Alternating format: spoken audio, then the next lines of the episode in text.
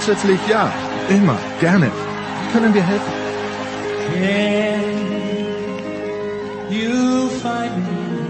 Einen neuen Stürmer, Skisprung-Ski, einen Schlägervertrag. Genauer geht's nicht? Stärken, Nationalität, Geschlecht. Okay. Erling Haaland? Max Verstappen? Alexander Zverev? Fred, bitte, sag an.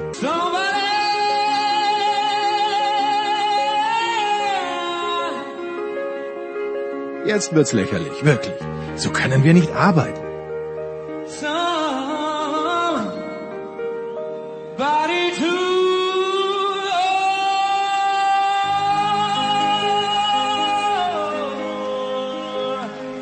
Okay, das ist immerhin eine Richtung. Dann fliegen Newcastle, alle Super League-Aktivisten und Gianni Infantino also raus?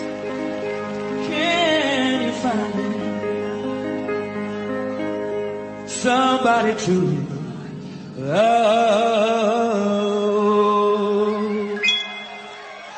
Are you ready? Bereit? Wir? Höchstens für die Big Show. Das aber sofort.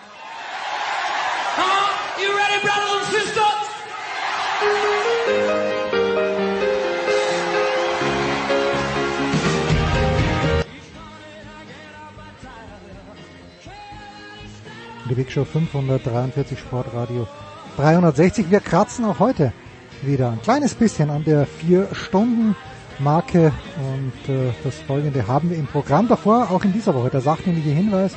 Ein paar Leute sind diesem Aufruf auch in den vergangenen sieben Tagen gefolgt. Gerne nehmen wir Unterstützung an, wie das aussieht. Schreibt eine Mail an steilpass.sportradio360.de, da gibt's alle weiteren Infos nehmen wir gerne. Also es geht los mit Fußball. Toni Tomic und Jonas Friedrich sind am Start, beide von Sky. Nach ziemlich genau 40 Minuten kümmern wir uns dann mit Michael Körner ein bisschen um die BWL, aber natürlich auch immer noch um die Beatles. Äh, nach einer Stunde und fünf Minuten in etwa dann der große Handballteil mit Götzi und mit Uwe Semra. Uwe ja dieser Tage großartig im Einsatz für Eurosport Handball EM da natürlich unser Thema. Nach 1,25 dann geht's weiter mit der NFL. Große Runde. Nicolas Martin, Andreas Renner, Günter Zapf und Christian Schimmel. Dann nach circa 1,48 kommen die German Power Rankings, nein, die deutschsprachigen Power Rankings mit meinem Sohn Robin und mit mir.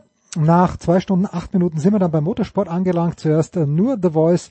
Nach 2,25 dann kommt Stefan Ehlen dazu und dann sprechen wir über die Formel 1. Nach 2,41 der Skiteil mit Lukas Zara Wengen ist vorbei. Kitzbühel steht vor der Tür. Nach ziemlich genau exakt drei Stunden hat der Enkermann ein paar Minuten Zeit für uns, für unser wöchentliches Rollenspiel. Und nach drei Stunden und sechs Minuten in etwa André Vogt vom Gut Next Magazin und vom eben solchen Podcast für die NBA. Und nach 3.25 schalten wir dann noch nach Melbourne, wo Sebastian Kaiser von der Bildzeitung uns über die Australian Open informieren wird. Wir legen also los in der Big Show 543 mit dem Fußball und ich freue mich sehr, dass von Sky zwei Leute dabei sind, die uns in diesen Tagen, der eine mehr, der andere aber auch äh, durch den DFB-Pokal begleitet haben. Zum einen mit zwei Partien am Start, auf die wir gleich zu sprechen kommen. Jonas Friedrich, guten Morgen, lieber Jonas. Einen wunderschönen guten Tag zusammen. Und auch mit dabei Toni Tomic. Toni, grüß dich. Hallo, grüße euch. Pass auf, dieses Spiel, Toni, das du kommentiert hast, fangen wir mal damit an. Die 60er gegen den Karlsruher SC. Ich weiß, im Stadion an der Schleißheimer Straße waren die, Sympathie, die Sympathien eher auf Seiten des KSC durch den Hauswirten. Wenn ich mir diesen Elfmeter aber anschaue, dann frage ich mich, äh, gibt es nicht diese Regel, dass wenn der Ball zuerst einen anderen Körperteil berührt, bevor er die Hand berührt, dass das nicht als Elfmeter gilt. Und mir war so, als ob der Verteidiger des 60er den Ball zuerst an, den Fuß, an die Fußspitze bekommen hat. Oder habe ich mich da komplett getäuscht? Nee, das mag sicherlich der erste Eindruck gewesen sein, aber ich hatte nach dem Spiel sogar noch ein bisschen Zeit mit dem Schiedsrichter zu sprechen hm. und habe ihn auch darauf angesprochen. Prinzipiell ist es schon so, dass ähm, es ist natürlich maximal unglücklich gelaufen in dem Moment, in dem Greilinger runtergeht und grätscht, äh, aber trotzdem die Hand zu weit oben hat. Heißt also, er hat sie nicht am Körper, ähm, er vergrößert seine Körperfläche und in dem Moment ist es dann egal, ob er angeschossen wird oder ob, ob der Ball dann sozusagen von seinem Schienbein an, an die Hand geht. Ah, okay.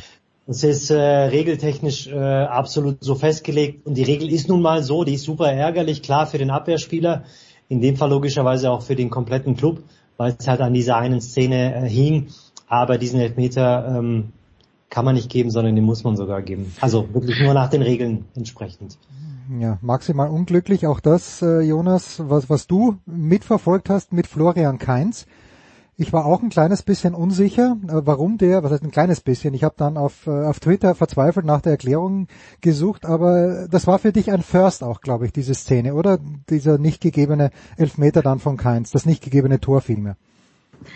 Tatsächlich. Also ähm, ähm, den Zustand, dass äh, jeder von uns irgendwann mal behauptet, im Fußball jetzt doch alles gesehen zu haben, den wird es nicht geben. Ähm, es ist zuverlässig, alle paar Monate irgendetwas dabei, auf das man einfach so nicht kommt, dass man so noch nie gesehen hat. Ich zumindest nicht. Ähm, ja, das war total, äh, das war total verrückt. Ähm, ich habe auch eine ganze Weile gebraucht, weil ich zunächst auf dem falschen Trichter war und gerätselt habe, warum um Himmels Willen jetzt dieser Elber nicht zählt und was um Himmels Willen da jetzt eigentlich gerade passiert ist. Das war alles ein bisschen zu viel so in einem Moment. Ähm, und deswegen hat es schon ein wenig gedauert, bis es, bis mir die Ahnung kam und bis ja letztlich dann die einzige Erklärung, die sich ein Stück weit auch für mich ergeben hat, der muss sich angeschossen haben. So richtig gesehen habe ich es bis heute nicht. Hm. Also ich habe mir die Szene aus allen verfügbaren Winkeln angeguckt. Ist tatsächlich auch, also vielleicht bin ich auch zu doof, aber äh, so richtig zu sehen ist es nicht. Es ergibt sich ja nur aus der Kombination äh, Flugwinkel des Balls und Schusshaltung, die irgendwie gar nicht zusammenpasst. Deswegen wird es schon so gewesen sein und alle Beteiligten haben ja witzigerweise auch direkt gesagt. Also irgendwas war da komisch. Ähm, ja, und trotzdem ist es, also äh, auf jeden Fall ein Elfmeterschießen, das ich so schnell nicht vergessen werde. Das äh, ist völlig richtig. Jetzt ist der Dienstag so gelaufen, Toni, dein Spiel, da hat der Zweitligist sich als höherklassiges Team durchgesetzt, aber bei den anderen beiden Spielen, eben bei Jonas in Köln, hat der HSV gewonnen, St. Pauli schlägt Dortmund. Äh, ist die zweite Liga so stark oder ist die erste Liga, wenn die Bayern nicht dabei sind? Äh, wir hatten ja gestern auch die Geschichte mit Hannover. Sind die Unterschiede gar nicht mal so maximal groß? Ja, zum ersten Mal würde ich jetzt aus meiner ähm, Perspektive sagen, die zweite Liga ist besser geworden und die zweite Liga ist sicherlich auch deswegen auch so gut, weil dementsprechend auch diese Traditionsmannschaften da spielen. Man sieht ja ohnehin selbst, dass zum Beispiel äh, Hannover oder Düsseldorf extreme Schwierigkeiten haben. Der KSC spielt eine gute Saison, die stehen auf, auf neun äh, sicher im, im Tabellenplatz, also im Mittelfeld äh, der Tabelle.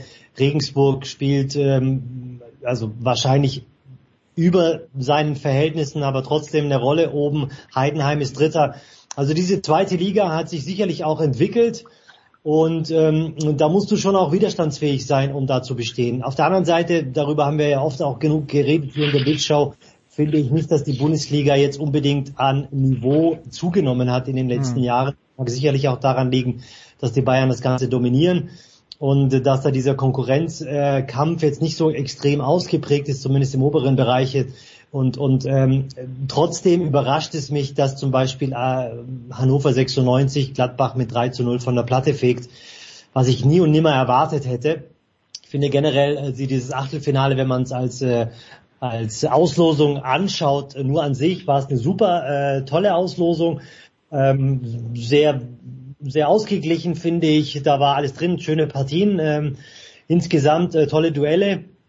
Und jetzt ist natürlich die Frage, ja, jetzt ist alles möglich. Also ich glaube sogar ein Zweitligist kann den Pokal gewinnen. Wenn man äh, sieht, wie, wie die Ergebnisse liefen, dann ist, glaube ich, alles möglich. Jonas, kann der Zweitligist Hamburger Sportverein den DFB-Pokal gewinnen? Die haben ja erst ganz, ganz spät den Ausgleich bekommen äh, durch Modest, durch diesen Elfmeter wie, wie schaut's mit den Hamburgern aus? Was können wir Thomas Wagner mit auf den Weg geben? Die Hoffnung ist so groß wie lange nicht. Also äh, es wird ja so oder so, das ist ja das Schöne, jetzt in jedem Fall einen Überraschungssieger geben. Ähm, wenn man es jetzt von oben sozusagen durchgeht, äh, was weiß ich, lass mal über HSV das letzte Mal 87, Hm. Ähm, also kurzum, ja. das wäre, jetzt muss ich rechnen.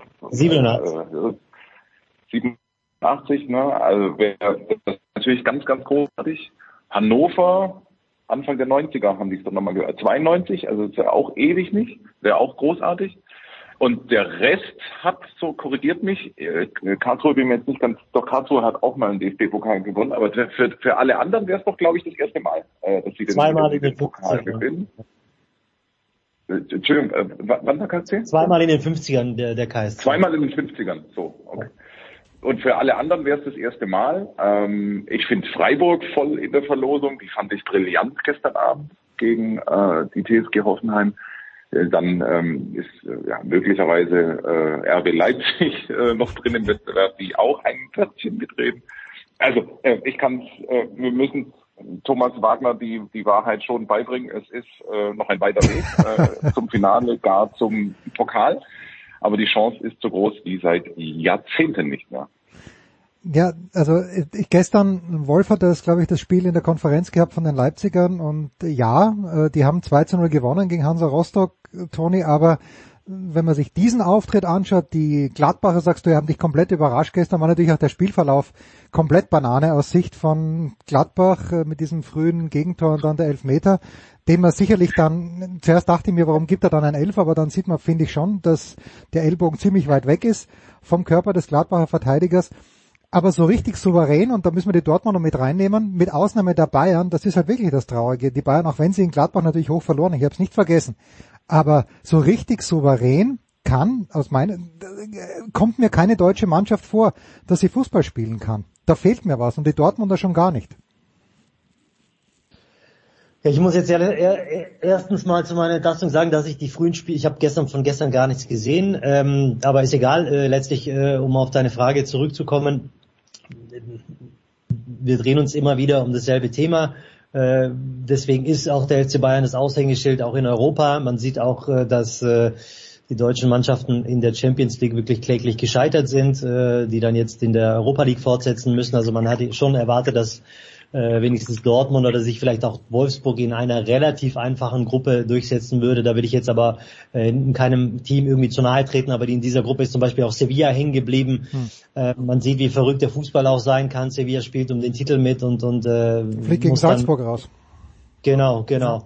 Und gegen Lille. Ich meine, es war sicherlich eine, eine ausgeglichene Gruppe, aber man hat schon mehr erwartet von den deutschen Teilnehmern, zum Beispiel in der Champions League. Und wenn man es dann auf die nationale Ebene runterbricht, dann ist es halt einfach so, dass über 34 Spieltage oder über eine komplette Saison, das kann man natürlich auch die Pokalsaison dazu zählen. Es gibt immer mal wieder Ausreißer, logischerweise. Aber ähm, man muss natürlich schon sagen, dass die Bayern äh, hinsichtlich der Konstanz äh, unerreicht sind. Hm. Ja. Letztlich kann man, ich, ich, ich stelle mir einfach mal folgende These in den Raum letztlich haben es die Bayern einfach wieder sau clever gemacht. Sie haben den besten deutschen verfügbaren Trainer äh, sozusagen losgeeist und damit im Prinzip RB Leipzig in eine, wie soll ich sagen, sehr schwierige Saison gestürzt. Gleichzeitig hat Borussia Dortmund äh, von Borussia Mönchengladbach den, sagen wir mal, zu dem damaligen Zeitpunkt ausgesprochen erfolgreichen Trainer ähm, ja, verpflichtet und damit einen weiteren Kreislauf in Gang gesetzt, der letztlich keinem geholfen hat. So muss man es einfach Stand heute bewerten, weil alle Mannschaften jetzt äh, also in keiner Weise irgendwie eine Sicherheit auf höherem Niveau haben. Weder Gladbach noch hm. Borussia Dortmund. Und äh, wenn man jetzt dann noch hinzunimmt, dass der VfL Wolfsburg im Prinzip ohne Not ähm, seinen, seinen damals erfolgreichen Trainer ja, vergrault hat ähm, und mit dem Trainerwechsel dann halt auch katastrophal daneben lag. So kommt halt irgendwie zustande, dass sowohl in der Champions League und am DFB-Pokal kann man es ja jetzt auch ablesen, ähm, ich sag mal, die Verfolgermannschaften der Fußball-Bundesliga, die, die eigentlich schon ein bisschen was drauf hätten, ähm, allesamt in ihrer eigenen Welt nicht optimal aufgestellt sind. Und möglicherweise hat es ja mit diesem Trainerkarussell auch zu tun. Ja, Jonas, ich erinnere dich gerne dran. Wir hatten voriges Jahr mal die Diskussion, als die Super League da war und ich glaube, deine Meinung, wenn ich, entschuldige mich, korrigiere mich bitte, wenn ich falsch liege, aber du hast ja damals, glaube ich, sinngemäß gemeint, komm, komm, lass die Bayern woanders mitspielen und der Rest der Truppe soll sich den deutschen Meistertitel ausspielen. Dann wäre, wäre wieder mehr Spannung drin in der ganzen Geschichte. Das kann man letztlich auf diesen Punkt runterbrechen, weil es kann, kann mir ja gerne mal jemand erzählen, was es sozusagen unter dem Stichwort Spannung oder äh, Leistungswettbewerb und Gerechtigkeit, was es für einen Sinn ergibt, dass eine Mannschaft wie der FC Bayern und die Spielvereinigung Kräuter Fürth in einer Spielklasse sind. Hm. Also ähm, nur nur ums kurz, also FC Bayern Jahresumsatz äh, so ganz grob 600 Millionen. Ähm, für die Mannschaft glaube ich ungefähr 300 Millionen plus X. Ähm, Lizenzspieleretat mit allem drum und dran, mit Reise, Dings und Danks, Kräuter Fürth und Bielefeld ungefähr 20 Millionen. Also jetzt mal so grob ein Topspieler beim FC Bayern. Das sind die Verhältnisse und die spielen zweimal im Jahr gegeneinander. Und dann tut man zumindest für ein paar Momente so, als sei das eigentlich ein offener Wettbewerb und als könne es mal so und mal so ausgehen. Aber letztlich muss man sich ja nur, das ist jetzt auch kein deutsches Phänomen, es ist ein Phänomen, das es in vielen Ligen gibt. Man muss es ähm, ja einfach, man muss ja einfach offen eingestehen, dass die Meisterschaftsfrage seit längerer Zeit keine mehr ist, nicht nur in Deutschland, sondern auch beispielsweise in Frankreich, auch wenn es da immer wieder natürlich Ausreißer gibt. Das stimmt schon, ist mir auch klar. Ähm, Italien kann man sicherlich auch ein Stück weit daran ziehen. Ja, und äh, welchen Schluss man jetzt daraus zieht, ähm, das, das, boah, da muss es Schlauere geben als mich, äh, die irgendwie eine, eine gute Idee haben, wie man dieses Thema löst. Äh, Fakt ist, dass man durchaus drauf kommen kann, dass es vielleicht Sinn macht, dass man dass, äh, diese Verhältnisse in einer Liga so kein, ja, so nicht mehr wirklich stimmig sind. Mhm in England, der Tony, das wäre jetzt eben, aber Jonas sagt, die ist in anderen Ligen auch so, aber Brentford und Manchester City ist ja dann das gleiche wie Bayern und Kräuter führt, oder ist da dort die Verteilung der Fernsehgelder ein kleines bisschen spannender als bei uns? Naja gut, also ähm, dass, dass in England äh, die, die Schere auseinandergeht, äh, wie, wie in, in Deutschland auch in den letzten Jahren, das ist ähm, völlig klar und, und ich bin da sicherlich auch vom Gedanken her und vom Grundgedanken bei, äh, bei Jonas, der das gut ausgeführt hat, weil es nützt ja letztendlich äh, niemandem. Die Schere ist einfach äh, auseinandergegangen in den letzten Jahren und zwar eklatant. Das heißt, äh, die Mannschaften, die sich irgendwo mal äh, rein finanziell im oberen Bereich etabliert haben, die werden auch, also es müsste schon mit dem Teufel zugehen, dass die, ähm, dass da was passieren würde. Und in England ähm, steckt ja dann auch dementsprechend ein, ein Investor oder vielleicht sogar ein Staat dahinter. Deswegen kann ich mir nicht vorstellen, dass dann sozusagen ein, ein Club finanziell äh, in, in den Abgrund äh, sich wirtschaftet. Aber es gibt natürlich auch Beispiele wie, Manchester, wie Manchester United, dass man jetzt zum Beispiel mit viel Geld nicht gut wirtschaftet und, und man trotzdem dann äh, sich zu einem 3 zu 1 in Brentford äh, müht und diese Mannschaft, das ist ja dann jetzt nochmal ein bisschen detaillierter betrachtet, diese Mannschaft ist einfach ist einfach ein Wrack, das muss man so sagen letztlich. Und, und äh, ähm, da ist vieles Stückwerk und da hilft, glaube ich, auch keinem, dass man dann in der in der Saison einen neuen Trainer mit einer komplett neuen Idee, mit einem neuen Ansatz äh, wählt, der sicherlich nicht schlecht ist, aber ähm, du brauchst auch das Spielermaterial. Und ähm, wenn ich mir anschaue, was Manchester United sich zusammenstolpert äh, in, in dieser Saison, dann ähm, gehört es jetzt nicht unbedingt äh, zu der Crème de la Crème und trotzdem stehen sie jetzt im Achtelfinale der Champions League. Aber prinzipiell, ja, also die Verteilung der Gelder in, in England ist natürlich nochmal ein Stück äh, weit anders und äh, hilft natürlich nochmal den äh, Reicheren. Äh, aber trotzdem ist das Niveau in der Premier League, finde ich, ehrlich gesagt, nochmal ein Stück weit größer als zum Beispiel jetzt in der Bundesliga. Ja, eben auch, Jonas, weil in England habe ich den Eindruck bei Sky, es ist irgendwie jedes Wochenende wirklich ein Topspiel. Ob es dann spielerisch was hergibt, weiß ich nicht, aber von den Namen her ist halt, Arsenal trifft ab und zu mal wieder sogar die Kugel. Es ist, irgendwie ist in England, finde ich, mehr los. Oder ist das nur gutes Marketing? Nein, du hast da, also England musst du auch rausnehmen. Also aus diesem, aus diesem Szenario, das ich vorher ganz grob versucht habe zu skizzieren, musst du England ein Stück weit rausnehmen. Auf der Insel hast du die Sondersituation, dass sich diverse Investoren quasi, also dort ist ja so unfassbar viel Geld drin, das gar nicht aus dem Wettbewerb selber kommt. Weder aus der Champions League noch aus den Fernsehrechten der Premier League selber, sondern eben externes Geld. Also, was weiß ich, ja, im Prinzip bei, also bei, bis auf wenige Ausnahmen sehr vielen Clubs der Premier League und äh, ja, vor allen Dingen natürlich auch an der, auf die Spitze getrieben, sicherlich von äh, Manchester City in besten Zeiten Chelsea. Ähm, und die verzerren das, wenn du so willst. Also die sorgen dafür, dass es in England tatsächlich äh, noch am ehesten ähm, einen klaren Wettbewerb gibt oder nachvollziehbaren Wettbewerb um die Spitze.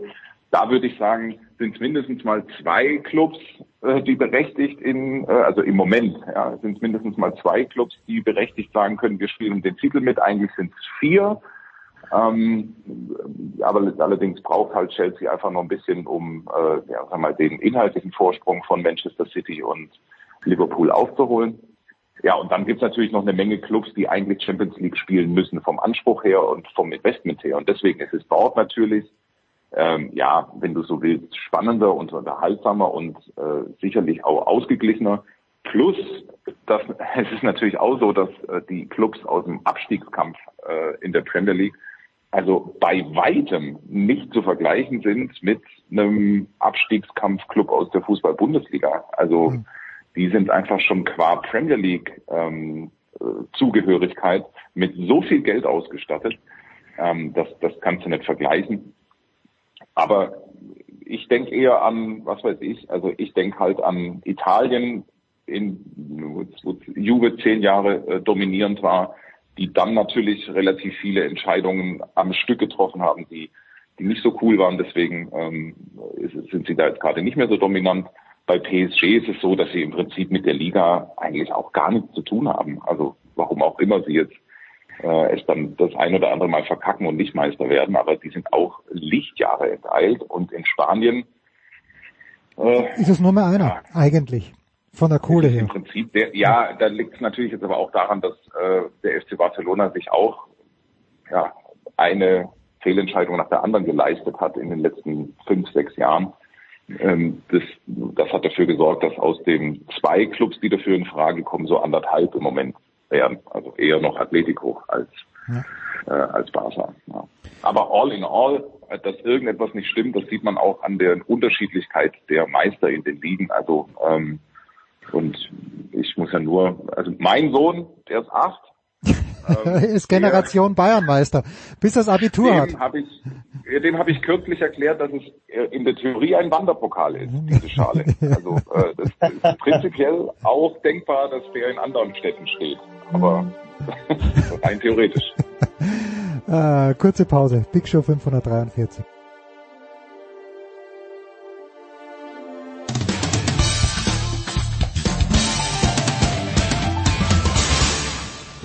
Das ist Daniel Theiss und Sie hören Sportsradio 360.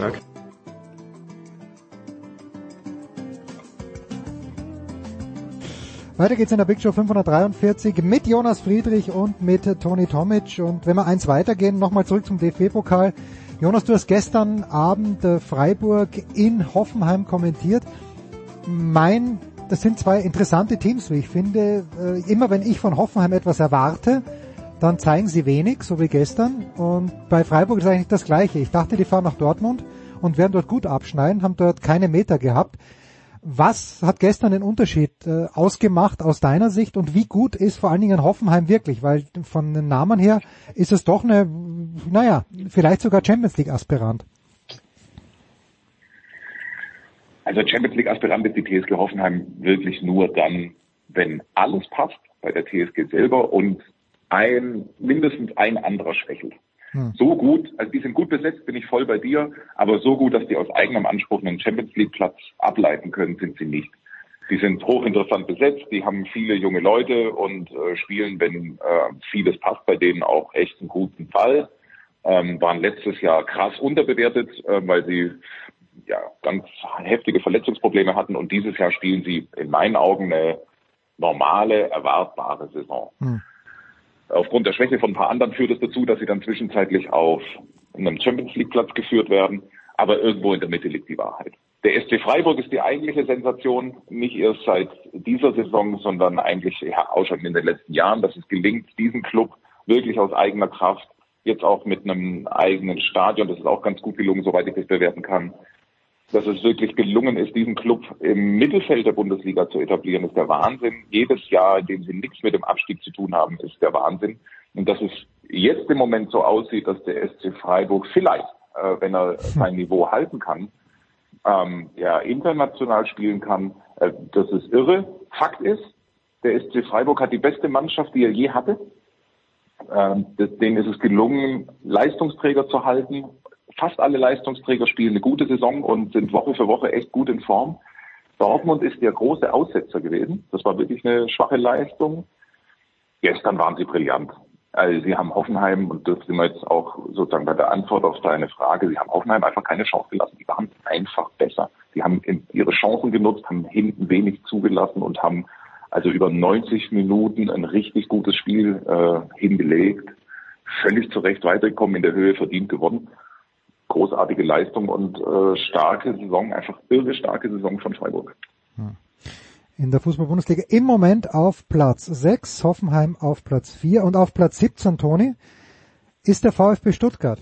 Warum ist es, oder vielleicht ist es gar nicht, aber vielleicht lese ich nur die falschen Zeitungen, aber warum ist es trotz dieser Tabellensituation mit 17 aus meiner Sicht viel ruhiger, ich krieg viel weniger mit als in den vergangenen Jahren oder geht's beim VfB drunter und drüber aber wir Normalsterblichen hören das noch nicht. Mm, naja, ich habe auch nicht das Gefühl, äh, als ob es drunter und drüber geht, als ob jetzt irgendwie jemand die Nerven äh, verlieren würde. Es liegt wahrscheinlich daran, dass erst Januar ist und noch nicht April ist. Und wenn man im April dann auf äh, Tabellenplatz 17 stehen sollte, dann wird es natürlich sicherlich unruhig und dann wird es auch laut. Ich denke, sie ähm, glauben an ihre äh, stärken und hoffen, dass sie wieder in einen Flow kommen, der sie wie in der vergangenen Saison äh, sicherlich zu guten äh, Spielen getragen hat. Und ich denke auch, da ist auch Substanz da. Das Problem ist halt einfach, wann, wann erwischt man dann jetzt irgendwann mal den Zeitpunkt, wenn dann auch wirklich alle da sind und dass man in diesen Flow kommt. Wir haben ja schon mal, glaube ich, vor drei, vier Sendungen darüber gesprochen. Es kann natürlich auch in die andere Richtung gehen es hilft natürlich dann auch nicht, dass du gegen Fürth nicht gewinnst, äh, gleich im ersten äh, Spiel. Sicherlich gegen Leipzig eine ansprechende Leistung, aber dann halt auch kein Tor erzielt. Und so kommt halt Spiel zu Spiel zustande. Und trotzdem bin ich der Meinung, dass der VfB, so wie er aufgestellt ist, sicherlich auch mal drei Spiele am Stück gewinnen kann und sich da unten hinaus katapultiert. Also von der Substanz auf dem Papier ist der VfB Stuttgart sicherlich besser besetzt als Fürth, äh, Bielefeld und, und Augsburg. Aber ähm, sie kriegen es halt momentan einfach nicht auf, den Platz. Und ähm, ich glaube, es ist okay, dass sie, dass sie ruhig bleiben, weil sie halt einfach wissen, dass sie ähm, von woanders kommen und dass sie anders spielen können auch. Jonas, jetzt ist äh, Sascha Kalajdzic nach langer Zeit wieder zurückgekommen. Keine, also Stuttgart kein Tor geschossen in den beiden Spielen, Kalajdzic naturgemäß auch nicht. Äh, denkst du, dass man Geduld haben, er ist ja nicht der Einzige, der nach Verletzung zurückgekommen ist, aber denkst du, dass man Geduld haben kann in Stuttgart oder wird früher oder später dann doch mal der Panikknopf gedrückt werden? Was auch immer das dann, welche Auswirkungen das auch immer dann auf die Mannschaft hat? Ja, Toni hat ja schon ganz echt, echt gut auf den Punkt gebracht. Das ist, äh, Im April ist das ein untragbarer Zustand hm. ähm, und jetzt kann man ihn sich noch leisten. Ich bin auch ein bisschen hin und her gerissen, weil ich es eigentlich ich sehe es genauso wie du, Toni. Das, die Mannschaft hat auf jeden Fall drin, sich innerhalb von vier guten Wochen, sagen wir mal, ähm, sofort da unten rauszuschießen. Die Mannschaft ist eigentlich auch, ich finde, das ist eine der spannendsten Mannschaften. Die hat so viel Fantasie, da sind so viele ähm, interessante Spieler drin. Nur Fakt ist auch, äh, ich war äh, 90-minütiger Zeitzeuge dieses Spiels in Fürth und das war nur bedingt erträglich. Das war ganz, ganz schlimm. Und, ähm, und, und das ist ja jetzt nicht nur Fürth, sondern ich glaube, es sind die letzten vier Spiele, die sie jetzt kein, einzig, kein Tor erzielt haben. Ähm, und es ist natürlich schon so, dass es auch einige Spieler gibt, die jetzt echt nachhaltig auch einfach ihre Leistung nicht auf den Platz bringen. Und es kann natürlich auch jederzeit jetzt echt so eine Situation entstehen, in der sich äh, negativ verselbstständigt. Die spielen jetzt gegen Freiburg. Hm, äh, mhm. gerade ausgeführt, warum Freiburg so gut ist. Kann schief gehen. Und ähm, dann ist Frankfurt dran. muss man auch nicht gewinnen. Also, oder wie soll man sagen, kann man auch verlieren. Ja, und dann wird es natürlich schon irgendwie brenzlig. Also Fakt ist, so richtig viel Puffer hat der VfB nicht mehr und am Ende des Tages ist natürlich auch klar, du kannst, ist natürlich nicht akzeptabel, dass du äh, punktgleich mit Arminia Bielefeld bist. Ähm, das, das, das geht einfach nicht. Ähm, wie das, wie das drehst und wendest. Und da kannst du Corona-Fälle hin, Verletzungsprobleme her, das ist dann zu wenig. Das ist auch. Ähm, trotzdem bin ich auch nach wie vor, und das finde ich einfach gut, der VfB, Jens hat natürlich völlig recht, hätte noch vor drei, vier Jahren, äh, ich wäre im kompletten Alarmmodus, das Haus würde brennen und hätte äh, locker schon den zweiten Trainer jetzt am Start. Hm. Mm, das ist durchaus angenehm und das schätze ich auch sehr an dieser jetzigen Konstellation, die da was zu sagen hat und das managt, äh, dass sie cool bleibt. Ähm, aber wäre natürlich schon gut, äh, wenn die Mannschaft jetzt auch aus den Puschen kommt. Ja, Toni, die Aussicht in Freiburg ist dann, ist dann welche am kommenden Wochenende? Die Freiburger noch komplett euphorisch, weil sie jetzt im Viertelfinale des DFB-Pokals sind, unterschätzen die Stuttgarter, Kalajdzic macht zwei Hütten, 0 zu 3. Ist das ein realistisches so Szenario? Ja, das ist, das ist doch ein komplett realistisches Szenario, weil wenn man von Freiburg was erwartet, äh, ja, okay, sie liefern ab und zu. Toni, wie siehst du das Matchup? Liefern vor allem in der Saison äh, nicht nur ab und zu, sondern öfter ab als zu. Ähm, das Ding ist, natürlich kann so ein Spiel auch mal wirklich, also die Bundesliga ist ja verrückt, ne? es gibt ja wirklich äh, komplett äh, strange Ergebnisse und, und äh, natürlich kann der VfB auch mal schnell 2-0 vorne liegen gegen Freiburg. Ich habe jetzt ähm, weil ihr habt zugehört, weil ihr vorhin, äh, weil Jonas ja das Spiel äh, Freiburg gegen oder Hoffenheim gegen Freiburg gestern gemacht hat. Ich habe dasselbe Spiel nur andersrum, also Freiburg gegen Hoffenheim vor der Winterpause gehabt in der mhm. Bundesliga. Und da muss ich natürlich schon auch sagen, und ich meine, dass ich sogar, äh, dass wir darüber gesprochen haben, beide Mannschaften spielen einen durchaus attraktiven Fußball, jede Mannschaft auf ihre Art und Weise. Aber trotzdem ist keine der beiden Mannschaften so konstant, dass du sagen kannst, die gewinnt jetzt mal acht Spiele am Stück oder, oder äh, setzt mal eine Serie von wegen von zehn ungeschlagenen Spielen hin. Ne? Hoffenheim ist einfach noch zu wackelig und bei Freiburg kann sowas natürlich auch passieren. Siehe Dortmund. Ähm, ich glaube schon auch, dass Dortmund dann irgendwie ein Ausrutscher war. Äh, aber man muss natürlich gucken, ne? die sind jetzt ähm, über 90 Minuten gegangen, sollte eigentlich kein Faktor sein, finde ich, für eine Mannschaft. Also der Faktor Müdigkeit. Aber der VfB Stuttgart hm, ist natürlich spielerisch durchaus in der Lage, auch in Freiburg ein Tor zu schießen. Und insofern ist die Favoritenrolle logischerweise rein auf dem Papier bei Freiburg. Aber eine Überraschung ist nicht ausgeschlossen. Also dass der VfB zum Beispiel einen Punkt mitnimmt, das kann ich mir durchaus vorstellen. Also so viel Fantasie habe ich. Wer von euch beiden wird dieses Spiel machen oder gar keiner? Ich höre schon, das ist könnte äh, in der Konferenz tatsächlich. Ja, okay, okay. Ja, in Konferenz, das wäre so ein typisches Götzi-Spiel, von dem wir dann später hören.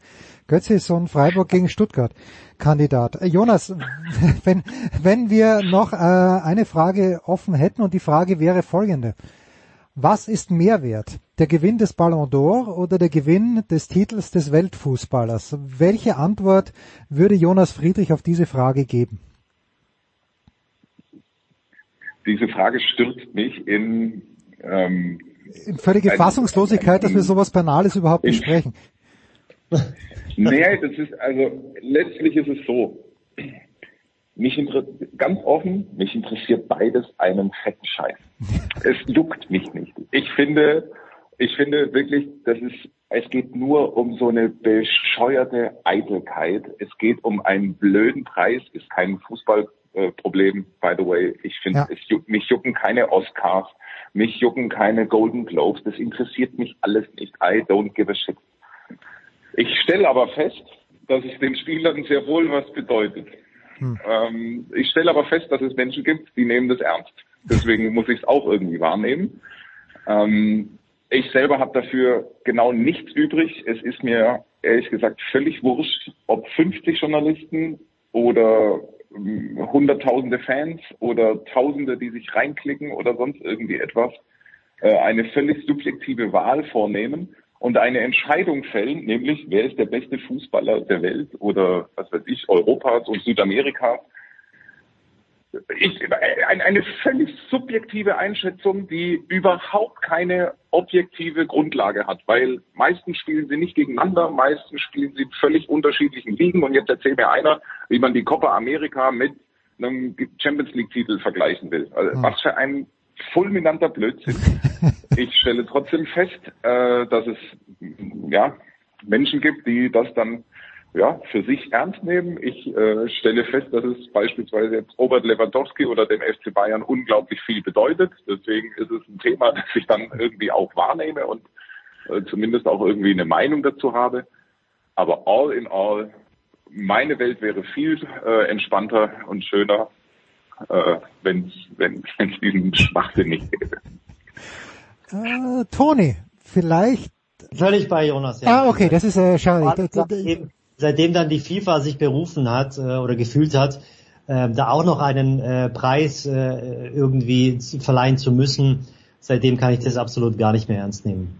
Ja, ich habe halt ersta erstaunlicherweise bin ich am, ich weiß gar nicht, wann die Wahl war, am Montag oder Dienstag, jedenfalls am Tag darauf, bin ich in der Früh dann mit dem Auto wohin gefahren und hat's Radio an. Und dieser Stolz, der da bei Gong 96.3 in München, weil der Weltfußball in unserer Stadt äh, geht schon mal los in der schönsten Stadt der Welt. Da kriege ich schon mal das, das Brechen, wenn ich das höre, weil auch das. Ja gut, da gehe ich ja noch mit. Na. so weit ja noch. Aber unser Robert Lewandowski, äh, ja, okay, natürlich, es ist ja schön, schön für Lewandowski. Vielleicht hat er auch einen Bonus in seinem Bayern-Vertrag, damit er dann noch 3,50 Euro mehr verdient. Aber es ist natürlich extrem schwierig und ich wüsste auch gar keine Sportart, in der es keine Weltrangliste gibt. Also im Tennis, ja, da kann ich sagen, Djokovic ist der beste Spieler der Welt. Im Golf kann ich das auch sagen. Ich weiß gar nicht, wer im Moment die Nummer eins der Golf-Weltrangliste ist. Jonas, das weißt du wahrscheinlich, aber dort ist es ja, dort ist es offensichtlich. Aber im Fußball ist das schon echt eine ganz schwierige Angelegenheit. Leider. Nun gut. Toni, bei Jonas haben wir eine ungefähre Ahnung, was er am Wochenende treiben wird. Ich werde natürlich dann nochmal explizit nachfragen, weil das kann noch nicht alles gewesen sein. Aber Toni, was wird dich am Wochenende umtreiben? Für mich steht am äh, Freitag das Hamburg Derby an. Nein. Äh, okay, da muss ich dich jetzt doch noch um deine Prognose fragen, weil St. Pauli, ich hatte sie schon abgeschrieben nach diesem eher schwachen Auftakt gegen Aue und dann ganz ehrlich, gegen, ganz, ganz, pass auf, ganz ehrlich gegen Dortmund der, gegen Dortmund, jetzt machen wir uns mal überhaupt nichts vor. Dieser Spielverlauf, äh, der wird kein zweites Mal passieren und da finde ich dann die Kritik an Dortmund auch ein kleines bisschen überzogen, weil so viel Glück wie St. Pauli in diesem Spiel gehabt hat, ohne dass Dortmund jetzt wahnsinnig viele Chancen gehabt hätte. Aber, aber so gut war St. Pauli auch nicht. Wie siehst du das Hamburger Derby? Nee, was heißt, so gut war St. Pauli auch nicht. Also man muss immer, finde ich, auch äh, so ein bisschen, ähm, wie soll man sagen, jetzt äh, auch mal zwischen den Zeilen lesen. Es gibt Fußballspiele können so und so laufen. Also ich habe dasselbe Fußballspiel am, am Dienstag gehabt, wo, wo äh, 1860 in der ersten Hälfte und es haben äh, letztendlich alle Beteiligten äh, zugegeben, äh, klar besser war, also eigentlich 2-0 führen muss. Aber es ist halt so, wenn du im Fußball einfach deine Chancen nicht nutzt und vor allem gegen einen höherklassigen Gegner, dann äh, kann es so laufen, dass du halt einfach in der zweiten Halbzeit auf blöd, von mir aus auch spät, dann den Gegentreffer kassierst. Und trotzdem hat er 60 noch Chancen auszugleichen und trotzdem hat er auch Dortmund Chancen auszugleichen nach dem frühen ähm, 1 zu 0. Also ich finde, dass man den Dortmunder nur bedingt jetzt so eine Leidenschaftslosigkeit äh, vorwerfen kann. Sie sind so ein bisschen fahrlässig umgegangen mit ihren Chancen, aber wenn du aus drei Torschüssen äh, letztlich auch mit einem Eigentor eingerechnet äh, zwei Tore machst in der ersten Hälfte, dann bist du halt per se mal zur Halbzeit 2-0 vorne und die Mannschaft kann ja was. Also die Mannschaft, also ich spreche jetzt von St. Pauli, die steht ja nicht umsonst oben in der in der Tabelle, ne? Auch wenn sie jetzt gegen Aue ähm, erstmal schwer reingekommen ist. ist. Man muss auch immer alles relativieren. Erstes Spiel nach der Winterpause. Also sie haben schon Dortmund alles abgefordert und ich finde, sie fanden, also sie standen äh, stabil hinten. Und insofern, ja, also kann anders laufen, aber es ist am Ende verdient letztendlich. Und ähm, ich finde, dass also wenn man den HSV sieht, wie er Fußball spielt und wenn man St. Pauli sieht, wie sie Fußball spielen. Und ich habe das Derby vor in der vergangenen Saison gemacht, also sprich, glaube ich, vor anderthalb Jahren da muss ich sagen, spielerisch haben sich beide weiterentwickelt und ich könnte mir schon gut vorstellen, dass es ein sehr, sehr attraktives Derby werden wird. Schön. Äh, wir hatten noch eine Hörerfrage von äh, Hinrich Alvermann. Die Frage war nämlich, ob das Tor, das zweite Tor, dieses Eigentor von Witzel nicht abseits hätte gewertet werden sollen, weil ja der, der Hamburger Stürmer davor äh, in, im Abseits stand. Da habe ich die Szene nicht so im Kopf. Das werden wir vielleicht äh, mit Alex Feuerherd in ein paar Wochen mal durchnehmen. Jonas, ist es für dich das in der Konferenz oder darfst du noch zu einem zweiten Spiel ran am Wochenende? Tatsächlich, ich werde, ähm, äh, aber halt ganz wichtig, ich habe noch einen, ähm, am Freitagabend habe ich mit meinen äh, Kumpels ein Mario Kart Rennabend. Also das ist das eigentliche oh, sportliche Highlight. Ho, ho, ho. Das ist äh, ja also die, die wir haben gerade den die Übertragungsrechte wurden gerade nochmal äh, für eine Rekordsumme veräußert. Es ist eigentlich ein gigantischer Abend steht da bevor. Ähm, und dann tatsächlich Konferenz Freiburg, Stuttgart und das ist es dann auch äh, fürs Wochenende. Äh, Jonas, du wirst das noch nicht wissen, weil dein Sohn zwar keinen anderen Meister kennt als den FC Bayern München, aber wenn dein Sohn ein bisschen älter wird, es gibt auf YouTube, es gibt viele Menschen, die sich auf YouTube anschauen, wie andere Menschen Mario Kart spielen und das auch, ja. das auch kommentieren. Also ich erwarte mindestens ein Live-Feed von dem, was sich bei dir am, am Freitagabend tut. Unser Problem ist ein bisschen, dass wir, wir spielen auf der N64, äh, falls euch das noch was sagt. Auf der N64 nehme ich für mich und für uns in Anspruch fahren wir erweiterte Weltspitze. Ähm, das, Problem ist, diese, diese Leidenschaft teilen jetzt nicht mehr so wahnsinnig viele mit uns. Plus äh, die, die Internetfunktion der M64 ist ein bisschen unterentwickelt. Es ist noch ein ganz klassisches Offline-Gerät. Es ist einigermaßen schwierig, das auf, äh, also aus sich heraus auf Twitch zu bringen. Wir müssten umständlich mit einer Videokamera arbeiten. Das, äh, ja, ob, das, ob das den Aufwand lohnt, ich bin mir nicht ganz sicher. Ja, vielleicht ist es einfach besser, wenn wir es äh, da lassen, wo es, wo, wo es ist. Aus unterschiedlichen Gründen. Sehr schön. Jonas Friedrich von Sky, Toni Tomic von Sky. Das war's mit dem Fußball. Wir machen eine kurze Pause. Dann kommen wir zurück mit dem großen Michael Körner.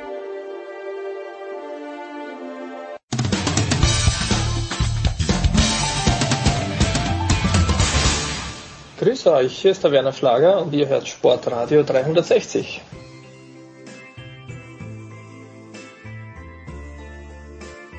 Big Show 543. Michael Körner ist in der Leitung. Guten Morgen, lieber Michael. Guten Morgen, lieber Jens.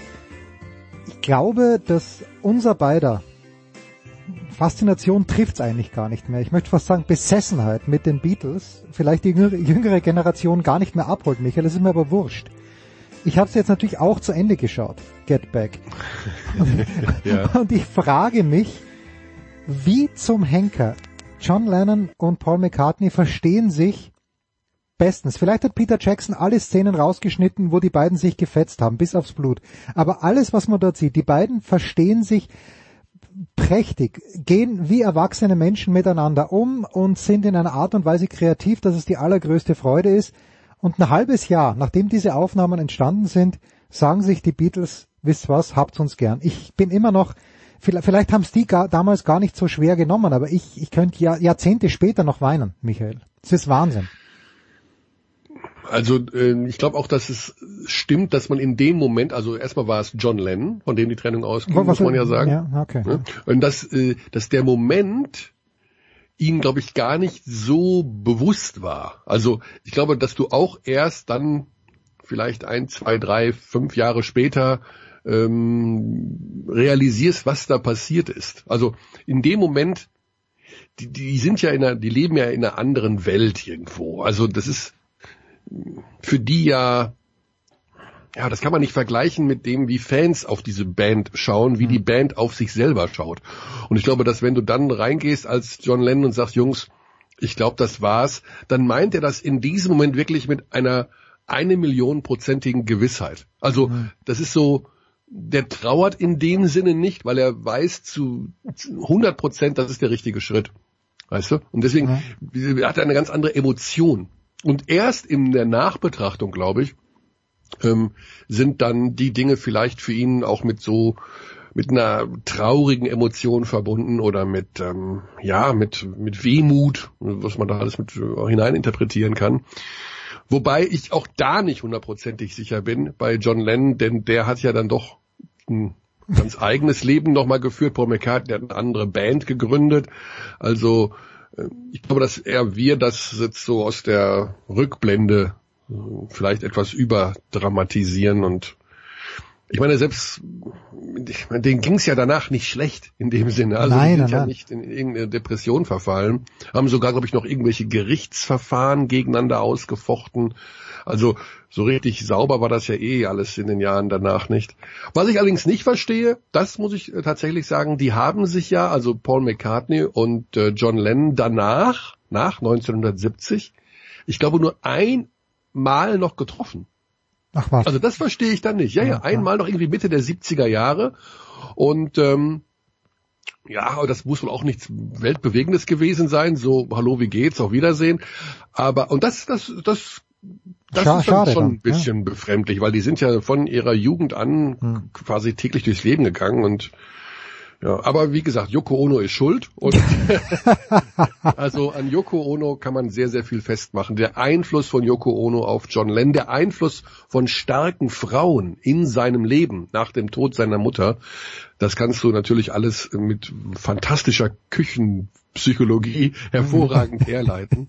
Wusstest du, dass Yoko Ono immer noch in dem gleichen Haus lebt? Ich wusste, dass Yoko Ono noch, dass Yoko Ono noch lebt. Das war mir Ja. schon Information genug. Aber in dem Haus, wo er erschossen wurde, oder wie in New York? Ja, in diesem Dakota Building da irgendwie, also das steht jedenfalls so bei Wikipedia, äh, dass die ist, glaube ich, mittlerweile 88 oder sowas und die lebt da immer noch in dem Ding drin. Ja, ich fand's, ja, also sie, sie durfte ja ab und zu auch mitsingen. Äh, sie war ja Singen, singen, singen, Schreien. Streiche singen, Ja, sie durfte mitschreien ein bisschen. Sätze kreischen. Ja, kreischen. Kreischen ist noch besser. Ja, aber was du ihm sagst, ist wahrscheinlich wirklich so. George Harrison hat ja auch dann im dritten Teil gesagt, äh, das spoile ich jetzt einfach, ja, vielleicht sollte jeder mal sein eigenes Ding machen und dann treffen wir uns wieder und dann nehmen wir die nächste LP auf.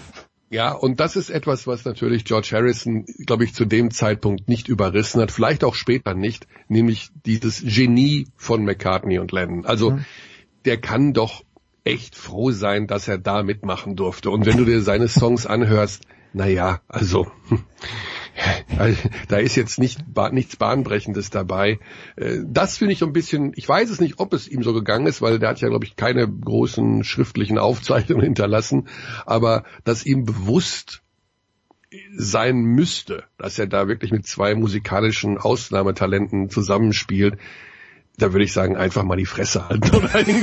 Also einfach froh sein, dass man da mitklampfen darf auf seiner Gitarre und äh, ja. Du meinst get, also, get back to where you once belonged. du meinst also, dass George Harrison ein bisschen wie Matze Ginter in der WM-Mannschaft 2014 war. Sei froh, dass du Weltmeister geworden bist, aber, aber maule nicht an lahm. Maul nicht neu, rum. Ja, Ja. maul nicht rum. Also ja, das hat ja Ringo Starr viel besser gemacht. Oh ja. Ringo Starr war ja tatsächlich viel aufgeräumt, oder ist es immer noch, der ist ja total aufgeräumt. Ne? Wenn du da neuere Interviews dir anhörst, der ist ja auch in diversen Talkshows schon gewesen, dann Late-Night-Shows, ähm, der ist ja extrem aufgeräumt. Das ist ja wirklich so ein Typ next door. Also Hm. ne? der Ja. wusste genau, wo drin er da spielt, mit wem er spielt und hat die einfach machen lassen. Ja, da da haben wir die anderen Burschen die gesagt, pass auf, wenn du aufmuckst, dann wirst du das Pete Best Schicksal erleiden und dann suchen wir uns halt, suchen wir uns halt einen neuen Trommler. Ja, Äh, aber Drummer ich- sind dann doch ersetzbarer vielleicht. Ja, aber ich finde es ja schön auch dann bei den Produzenten im Abspann, wo eben steht Paul McCartney und Richard Starkey und dann Mhm. als äh, auf der, in der zweiten Einblendung Yoko Ono und eben auch die Witwe von George Harrison. Die, Ja, die mussten sie irgendwie mit, denen haben sie natürlich Geld geben müssen, Ja. äh, um die da ruhig zu stellen. Ne? Also das ist, das ist eine reine, das ist eine reine rechte Abkaufgeschichte gewesen. Also ich glaube nicht, dass Yoko Ono ein Frame mit dis- diktiert hat bei Peter Jackson, äh, sondern die hat sich einfach wahrscheinlich eine siebenstellige Summe reingesteckt und gesagt, ihr dürft das, ihr dürft, Macht's, ihr müsst mich wollt, nicht ja. blurren, ihr dürft mich zeigen. na, na, also äh, ich glaube Yoko Ono um ihr finanzielles Auskommen müssen wir uns keine Sorgen machen von den Tantiemen, die immer noch immer noch reinkommen. Ja, ist auf Ja, jeden. Fall sehenswert. Ich war ein kleines bisschen dann und das ist wirklich jetzt der, vielleicht der Abschluss unserer Beatles-Geschichte von Michael Körner und mir. Ich war ges gespannt wie ein Flitzepfeil, was diese Polizisten angeht in der Entscheidung. Aber, aber ich fand es dann schon großartig, mit welcher ausgewählten Höflichkeit sie vorgegangen Ja. sind, trotz allem, oder? Das fand ich fantastisch. Also sie waren, ich glaube, es gab ja auch zwischendurch, ähm, wo sie dann noch unten im Gebäude waren und damit ja. irgendwie mit dem Portier, da wer immer das da auch ist, gesprochen haben. Äh, du merktest diese leichte Unsicherheit ist das jetzt richtig, was wir hier machen? Also da oben spielen die Beatles und es gibt Beschwerden wegen des Lärms und also gerade dieser eine, Linke, glaube ich, von den beiden, der noch jünger aussieht als der der andere, da habe da habe ich das Gefühl gehabt, bei dem rattert's gerade im Hirn. Mache ich jetzt hier den ist meine Karriere in zehn Minuten beendet, weil mich die Beatles vom Dach schubsen werden, oder bin ich die coolste Sau der Welt, weil ich ein Beatles-Konzert beende wegen Lärmbelästigung? Also du siehst es es in seinen Augen, dass es da richtig arbeitet. Der will be, der will be arrests hat er dann, glaube ich, irgendwann ja. immer, immer so gedroht, aber ich, das hätte natürlich dann, das wäre natürlich geil gewesen. Stell dir vor, ja, und oben dann äh, auf dem Dach der der äh, der Engineer ja. ähm, der, der Band äh, Road, wie heißt der? Der, der Roadie, der, der Road Manager, der, oder? Der Road Manager, der Road Manager, genau, der dann die Verstärker ausknipst. Ja. so, so, so, also, und George Harrison dreht sich um und die, äh, was ist das, wie so Verstärker aus? Ja, so hat der Polizist gesagt. Ja. diese Szene. Es ist, es ist wirklich großartig. Schaut euch an auf Disney Plus. Äh, es ist natürlich auch so, und das möchte ich schon noch sagen, jetzt haben wir natürlich äh, George Harrison ein bisschen in die Pfanne gehauen, aber ich habe halt schon festgestellt, ich mag irgendwie trotzdem alle vier. Also wirklich, ja, wenn ich also, mir das so anschaue, ja. ich, ich, mag, ich mochte und ich mag immer noch alle vier Beatles. Natürlich hat man seine Präferenzen, und da liegt meine auch bei Paul McCartney. Ja gut, also muss man ja. Ja. Also das ist ja nun wirklich der sympathischste Mensch der Welt, nach Felix Neureuter jetzt. Ja, aber äh, Paul McCartney, wobei Felix Neureuter auch oft mit ungewaschenen Haaren, finde ich, bei der, bei der ARD. Ja, das ist, hat mir, äh, hat mir ja schon jemand gesagt, okay, Felix ist großartig, wir lieben Felix. Also ich liebe Felix wirklich. Aber mhm. manchmal schaut es halt so aus, als ob er sich doch nur alle zwei Jahre, äh, nicht alle zwei Jahre, sondern alle zwei Tage die Haare waschen würde. Aber vielleicht ah, ist das okay. auch sein Stil. Ja, aber Felix ist großartig. Müssen wir ja, überhaupt nicht drüber reden. Er, er wirkt sehr sympathisch, ja. Na, ich glaube, der ist es auch. Ja, ja und äh, ich auch. Ja. Äh, was heißt ich? Ich habe, ich hatte ja mal, Felix hat letztes Jahr, Tom Heberlein hat das Interview geführt für unser Jahresmagazin mhm. und äh, der Felix kennt Tom Heberlein gut vom SED. Und ich war halt in der Leitung, weil ich es aufgenommen habe und dann habe ich gesagt, okay, Felix, ja, vielen, vielen Dank und äh, ich hätte vielleicht noch eine Frage. Und aus dieser einen Frage ist dann eine halbe Stunde geworden, wo, mhm. wo ich eigentlich nur zugehört habe wo Felix Neureuter so ein bisschen erzählt und das ist einfach, es ist einfach so ein geiler Typ, Felix Neureuter. Für mich der fünfte Beatle. Na, ist er der sechste Beatle. denn, der, der, fünfte Beatle ist ja Billy Preston und ich habe dann Billy Preston. Ja, heißt, hieß der Billy? Nee, Billy nee. Preston, ja. Ja, ja, und ich habe dann nachgeschaut, weil du mir gesagt hast, dass der ein ganz trauriges Leben eigentlich geführt hat. Mhm. Nicht Felix Neureuter, sondern Billy Preston. äh, er ist aber dann auch schon, naja, also er ist dann doch relativ alt geworden. Also nachdem du mir das erzählt hast, habe ich gedacht, okay, der ist mit 21 dann. Nee, nee, der hat, ähm, äh, also als die Beatles sich getrennt haben, danach, ich glaube, danach ist es mit seinen Drogen und alles so richtig abgegangen. Der ist irgendwie über 60 geworden oder so, also irgendwie Nullerjahre ist der, glaube ich, gestorben. Ja, und der hat er mit den aber, Stones gespielt, also der war überall ja, dabei im großen Preis. Aber der war nur drauf, also der hat entweder, also der hat immer, der war nie nüchtern. Ja, ja, aber einfach, also nochmal, es ist so genial, wenn Leute, die ein Instrument spielen können, wenn der sich dort hinsetzt, Billy Preston, und einfach mit dieser, mit dieser Orgel ein bisschen herum improvisiert. Äh, natürlich auch die Beatles, wie sie, wie sie mit den Gitarren herum improvisieren und McCartney auch, auch mit dem Klavier. Es ist, also es ist großartig. Musik ja. ist großartig und ich bin ganz weit davon entfernt. Michael, ja, das ist Basketball, also in der Big ja. Show zu Beginn. Äh, ich habe, bevor wir zum Basketball vielleicht noch kommen, mhm. wie interpretierst du, und ich habe es ja vorhin im Fußballteil auch schon angesprochen, aber du stehst ja emotional dem BVB doch ein kleines bisschen näher. Wie interpretierst du den Umstand, dass Marco Reus in jedem Postgame-Interview im Grunde genommen diametral das Gegenteil sagt wie Marco Rose? Ähm Oh, das ist eine hervorragende Frage. Ist, ist, das, ist das ein Machtkampf, den Reus schon gewonnen hat, weil er als Spieler natürlich wichtiger ist als als Trainer oder? Ich glaube, dass also Marco Rose noch in dieser Position ist als relativ neuer Trainer, dass du ja, ich glaube, er versucht einfach, sich noch ein bisschen mehr vor die Mannschaft zu stellen, vielleicht. Also, ich glaube, du, du darfst natürlich als neuer Trainer, du willst es dir ja nicht mit der Mannschaft verscherzen. Hm. Ja, also ich, das ist, glaube ich, so eine Geschichte, dass du, wenn du Rückendeckung aus dem Team brauchst und die braucht er, dann kann er, glaube ich, nicht öffentlich alle Fehler ansprechen oder einzelne Spieler rausnehmen und die hinhängen.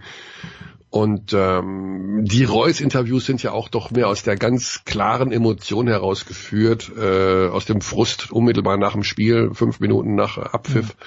Also ob das jetzt alles diametral entgegengesetzt ist oder ob es aus unterschiedlichen emotionalen Zuständen heraus ist, ich glaube nicht, dass es einen Machtkampf gibt. Also das, was ich weiß, ist, ich habe ein, zwei Menschen um mich herum, die einen sehr, sehr guten Draht in die mhm. Mannschaft mhm. haben, ähm, dass Marco Rose hervorragend ankommt bei den Spielern. Mhm. Und ähm, dass da also intern es nicht diese ja, Überschneidungen gibt. Der Trainer macht Dinge, die wir nicht umsetzen können oder umgekehrt. Ähm, Okay, ja. Ich glaube, das sind wirklich eher diese spielerischen Defizite, die sie da haben und diese, ja, der BVB hat einfach manchmal dieses, gerade zu Beginn eines Spiels, du kommst aus dem 5-1 gegen Freiburg, fährst nach St. Pauli und denkst dir, ja, wird schon irgendwie hinhauen. Also für Spielen hat 20 Minuten rum und dann läuft der Laden.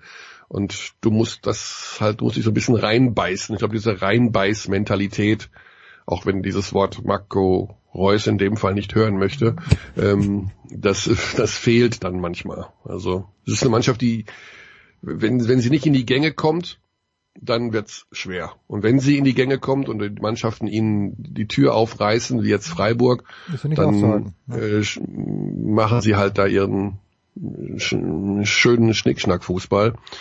Aber das ist keine, kein Team, was sich so ein Spiel mal ja, irgendwie, gerade wenn du schwierige Gegner hast, da St. Pauli irgendwie ja auch rummauern ohne Ende.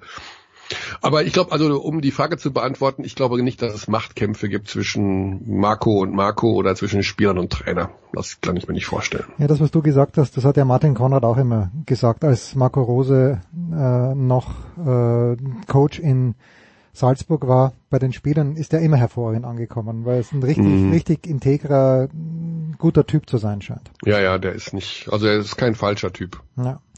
Michael, äh, die Bayern haben Bonn geschlagen. Bonn hat drei miteinander, drei Spiele hintereinander verloren. Äh, war das jetzt, ist das diese Geschichte, they were fun while they lasted? War's das mit Bonn?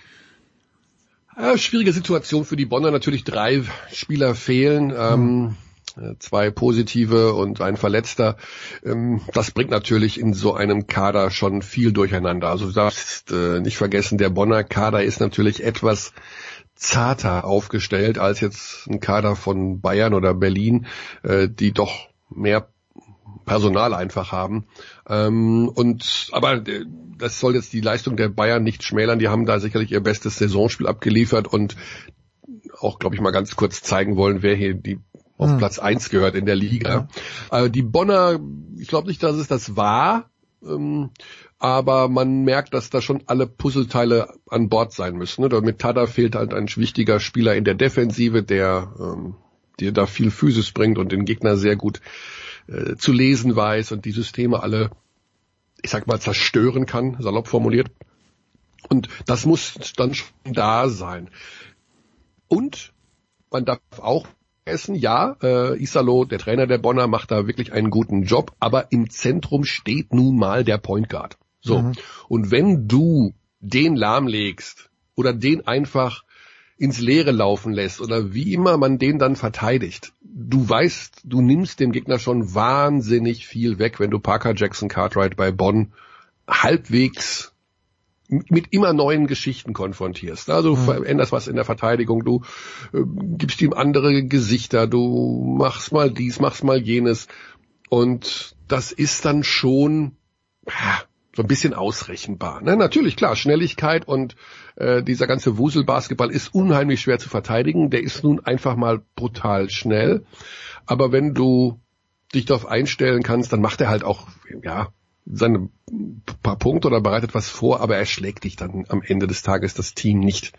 Und du musst bei den Bayern immer wieder sehen, wenn die Bayern auf allen Zylindern laufen, dann verteidigst du eben nicht nur einen Spieler, sondern da hast du eine ganze Wand an Spielern, die individuell super stark sind. Mhm. Deshaun Thomas, Lucic, ähm, Casey Rivers, wie auch immer. Da kannst du nicht einfach sagen, oh, wir müssen den Spielaufbau, ja. den, den, den Point Guard kontrollieren, dann nehmen wir den wahnsinnig viel weg. Nee, Das ist bei den Bayern der ganz große Vorteil ist, dass sie eigentlich extrem viele Optionen haben. Das, was wir immer wieder mal kritisiert haben, speziell in der Euroleague, ist, dass sie diese Optionen offensiv zu wenig abrufen, das Spiel eigentlich nicht variabel genug aufziehen. Aber jetzt gegen Bonn, da haben sie natürlich auch alles getroffen und haben alle mit reingeholt ins Boot und ähm, Juhe Juhairas, da sind die da 40 Minuten durchgeflogen.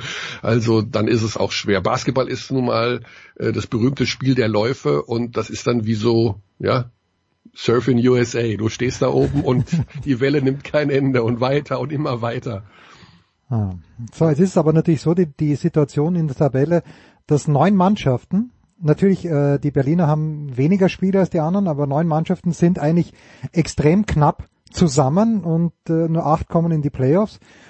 Ähm, wen hast du denn nicht so weit vorne erwartet? Also wenn ich Chemnitz sehe, sage ich nee, ich nicht äh, oder ist es Kreilsheim? Wer, wer hat dich bis jetzt wirklich auch auf Dauer, jetzt sind ja doch schon mehrere Spiele gespielt, wer hat dich auf Dauer bis jetzt am meisten überrascht, positiv?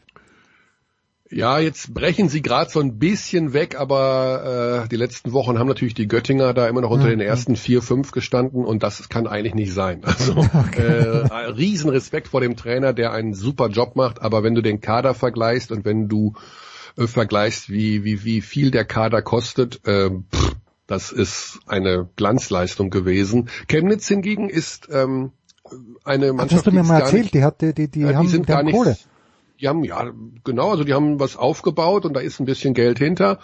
Und der Kader ist äh, eigentlich bockstark. Also die stehen auf Platz vier und die stehen da auch zurecht. Wobei, wie gesagt, momentan ist das ja alles ein riesen ähm, Durcheinander noch mit ja. Nachholspielen und sowas alles. Ähm, das ist für mich keine Überraschung. Äh, jetzt sortiert sich's auch allmählich so ein. Also die acht, die jetzt dastehen, von Bayern bis Kreilsheim, mit Hamburg, mit Berlin, Ludwigsburg, Chemnitz, Ulm, Bonn, da würde ich sagen, das sind tatsächlich auch die acht, die ich am Ende da oben so sehe. Also Göttingen glaube ich auf Dauer nicht. Bayreuth hat das sind schon zu weit hinten, oder? Ja, also ja die haben schon einen gewissen Anschluss verloren. Man muss natürlich auch immer abwarten, wie sich jetzt ähm, die Corona-Situation entwickelt. Allerdings mit der neuen Quarantäneverordnung wird es ja so sein, dass man ungefähr fünf bis sieben Tage in Quarantäne ist, also mhm. sieben Tage, glaube ich, bei den, bei den Spielern. Und diese 14 Tage waren natürlich tödlich. Ne? Dann bist du als Sportler eigentlich raus von der ja, ganzen ja. Physis her. Ähm, sieben Tage kann man noch halbwegs verpacken und kommt dann eventuell schneller wieder rein. Aber so jetzt muss ich sagen, schaut die Tabelle ungefähr so aus, wie man sich das zu Saisonbeginn vorstellen konnte. Die acht, die da jetzt stehen, die gehören da auf den zweiten Blick auch so hin. Du weißt, früher hat man Herz Ulm gehört. Wie, wie gut ist Ulm in diesem Jahr? Ah, ich habe sie am ersten Spiel, sie haben ja ganz früh am ersten Spieltag ähm, ganz am Anfang gegen die Bayern gespielt und in München gewonnen. Ähm, da habe ich gedacht, wow, also da hat mir die Mannschaft schon sehr, sehr gut gefallen. Hochinteressante Zusammenstellung mit individuell sehr starken Spielern, die im Eins gegen Eins extrem schwer zu verteidigen sind. Blossom Game oder der Aufbauspieler Simmer J. Christen. Äh, ihnen fehlt eventuell noch ein guter Schütze von draußen. Haben sie wirklich nur Tommy Kleppeis, der den Ball von draußen relativ hochprozentig werfen kann. Aber dann eben den Ex-NBAler äh, Cristiano Felicio, der Brasilianer, Wahnsinnstyp da auf der Center-Position, eine gute zweite Fünf, also von der Bank kommen da viele Spieler, die da auch gut reinpassen. Super Coaching, Jaka Lakovic hm. ist äh, ein hervorragender Trainer. Also den habe ich von Beginn an viel zugetraut. Jetzt stehen sie da auf Platz drei, wenn die auch alle irgendwie gleich auf sind, muss man ja ehrlich sagen, von Platz äh, zwei bis neun. Aber ähm, die gehören da in jedem Fall hin und äh, ich mag den Kader ganz, ich mag den Kader gerne, wenn auch mir die ein oder andere Rollenverteilung nicht passt. Karim Jallo, einer der besten Deutschen eigentlich, äh, mit NBA-Avancen, bekommt nicht viele Minuten, hat die Rolle in diesem Team noch nicht gefunden. Dann die Nachverpflichtung, ähm, ähm, wie heißt das, Sin Thornwell, ist mir auch ein zu ähnlicher Spielertyp wie jetzt in Jallo. Hm. Also da fehlt äh, ein, äh, den hätte ich, glaube ich, nicht genommen und hätte dafür versucht, irgendeinen Spieler zu finden, der den Ball noch von draußen besser werfen kann, denn dieser Thornwell, der macht auch viel eins gegen eins und zum Korb ziehen und Würfe kreieren und das kann Jallo, das kann der äh, ähm, Blossom Game, das, da brauchen sie im Grunde den nicht. Aber so als Mannschaft mit ihrer doch guten Tiefe, also wie gesagt, auch wenn sich äh, ein guter Spieler verletzt hat und dauerhaft ausfallen wird, leider der Deutsche Chris Phillips, ähm, ist das eine Mannschaft, die ich also in jedem Fall auch Richtung Halbfinale einordnen würde. Das ist haben jetzt auch wieder gestern gewonnen in Podgorica mit 20 Punkten äh, Eurocup, obwohl sie eine schwierige, also eine unfassbare Anreise hatten. Hm. Von Ulm nach Podgorica über Zürich, Wien und Tirana. also macht vom, man gerne an einem Casual Mittwochabend. Vom Mannschaftsbus von Podgorica aus Albanien abgeholt. Wahnsinn. Ja, fand ich auch spannend, ja. ähm, nee, also gute Zusammenstellung, interessanter Kader mit ein, zwei, ja, kleineren Baustellen, aber die hat ja im Grunde jedes Team. Michael Körner war das. Was, Michael, das ist die abschließende Frage. Äh, jetzt, wo Get Back Geschichte ist, was schaust du dir jetzt an? Sehr gute Frage. Also ähm, ich habe mir Afterlife vorgenommen. Ricky Gervais auf Ricky Gervais, ja. ja ähm, ist glaube ich eher schwerer Stoff, aber ist schwerer Stoff, genau. Ich ich bin ja dann auch manchmal mehr in diesem Doku-Bereich, also da, ne, wo irgendwie der Supermarkt der Zukunft oder sowas, ja. wie, sie, wie, wie können die aussehen, solche Geschichten. Ich bin ja nicht so ein Fiction-Fan äh, der Zeit, vielleicht ändert sich es auch wieder, und schaue eher in diesen dokumentarischen Bereichen mich um, aber mir fehlt da momentan auch so ein bisschen die. Es kommt auf Wiedervorlage. Es ja, kommt auf Wiedervorlage. Wir werden mit Michael Körner drüber sprechen. Danke, also Michael. Glaub, ja, ja bitte, bitte. Ja, ja. Ne, nee, ich dachte nur, es ist, äh, wenn, wenn ich eine gute Doku finde, dann äh, werde ich mich äh, vertrauensvoll an dich wenden. Mach das bitte. Pause.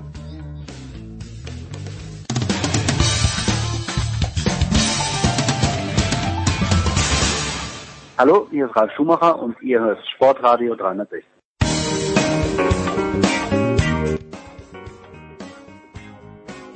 Herrschaften, es geht weiter in der Big Show 543. Ich freue mich sehr, dass wieder beide eine Frühschicht einlegen. Und beide, das sind zum einen von Sky, Markus Götz. Guten Morgen, Götzi. Hallo, guten Morgen. Und Uwe Sembrau, der die letzten Tage für Eurosport und auch heute wieder kommentieren wird, die Handball-Europameisterschaft. Guten Morgen, lieber Uwe. Guten Morgen. Bevor wir zum Sportlichen kommen, Uwe, ich weiß nicht, wie es dir geht, aber meine Kroatien-Urlaube werden in Zukunft ganz anders ausschauen. Denn ich werde Handball spielende Kinder suchen, die dort irgendwo an der Küste herumtollen. Es ist so großartig, dir und, und Pommes zuzuhören. Man lernt so viele Dinge. Ja, äh, also Handball kann auch Bildungsfernsehen sein. Das ist immer wieder so. Und man lernt auch was fürs Leben. Keine Frage. Ja, ist, also wirklich, schaut euch das an. Es ist großartig. Ich habe ich hab mir sogar, ich bin eingestiegen bei, was war's, äh, Frankreich gegen Polen. Es stand, na, Frankreich gegen Serbien war Entschuldigung, 18 zu 8. Also das Spiel war schon vorbei. Aber ich mir gedacht, okay, jetzt höre ich mal zu, was Pommes und Uwe zu sagen haben. Und das war grandios. Äh, bevor wir, Götzi, zur Handball-Europameisterschaft kommen. Äh, Ljubomir Vranjes ist zurück bei den Rhein-Neckar-Löwen. War das absehbar? Zunächst mal möchte ich noch sagen, dass äh, man immer was lernen kann, wenn man Uwe zuhört. Ja. Und äh, zu Ljubomir Vranjes, das war für mich jetzt tatsächlich auch sehr überraschend. Also jetzt die letzten ein, zwei Tage hat sich das dann tatsächlich angedeutet, aber davor äh, habe ich überhaupt nicht damit gerechnet. Ich kann auch nicht sagen, ob man schon länger in Kontakt war. Es hat sich jetzt ja äh, jetzt bei diesem Turnier so ergeben, nach dem frühen Aus der Slowenen, dass man sich äh, getrennt hat. Also Lubomir Franjes war bislang der Nationaltrainer Sloweniens und jetzt äh, ist er äh, quasi einen Tag später bei den Löwen. Das kam für mich überraschend, ja. Hm. Äh, genauso wie der jetzt doch vorzeitige Torhüterwechsel von Joel Bierlehm zu den Rhein-Neckar-Löwen für mich überraschend kommt, weil Carsten Günther, der Geschäftsführer des FCD Leipzig, ja bis vor kurzem noch vehement klargestellt hat äh, und gesagt hat, dass es nicht zu einem vorzeitigen Wechsel kommen wird. Er hat ja noch eigentlich einen Vertrag bis 2023 in Leipzig gehabt, der jetzt aufgelöst wurde. Und erst dort sollte der Wechsel stattfinden. Das sind überraschende Nachrichten aus Mannheim, aber wenn man weiß, wie die Situation in dieser Saison ist bei den Löwen, dann äh, musste man eine Reaktion jetzt in diesem Winter erwarten. Hm. Gut, und damit zum Business in der Slowakei und in Ungarn. Uwe, es ist Wahnsinn, also nachnominiert für das deutsche Team. Ich lese hier nur vor. Lukas Stutzke, David Schmidt, beide vom Bergischen HC und Tobias Reichmann von der MT Melsungen. Heute Abend geht's gegen Spanien. Mich hat das deutsche Team begeistert gegen Polen. Ich habe wirklich selten mit irgendeiner deutschen Mannschaft so mitgefiebert wie mit diesem deutschen Team. Aber irgendwann ist, irgendwann muss ja Schluss sein, oder? Oder denkst du, dass auch dieses wieder neu formierte Team eine Chance hat gegen die Spanier, die ja nicht so geschüttelt sind?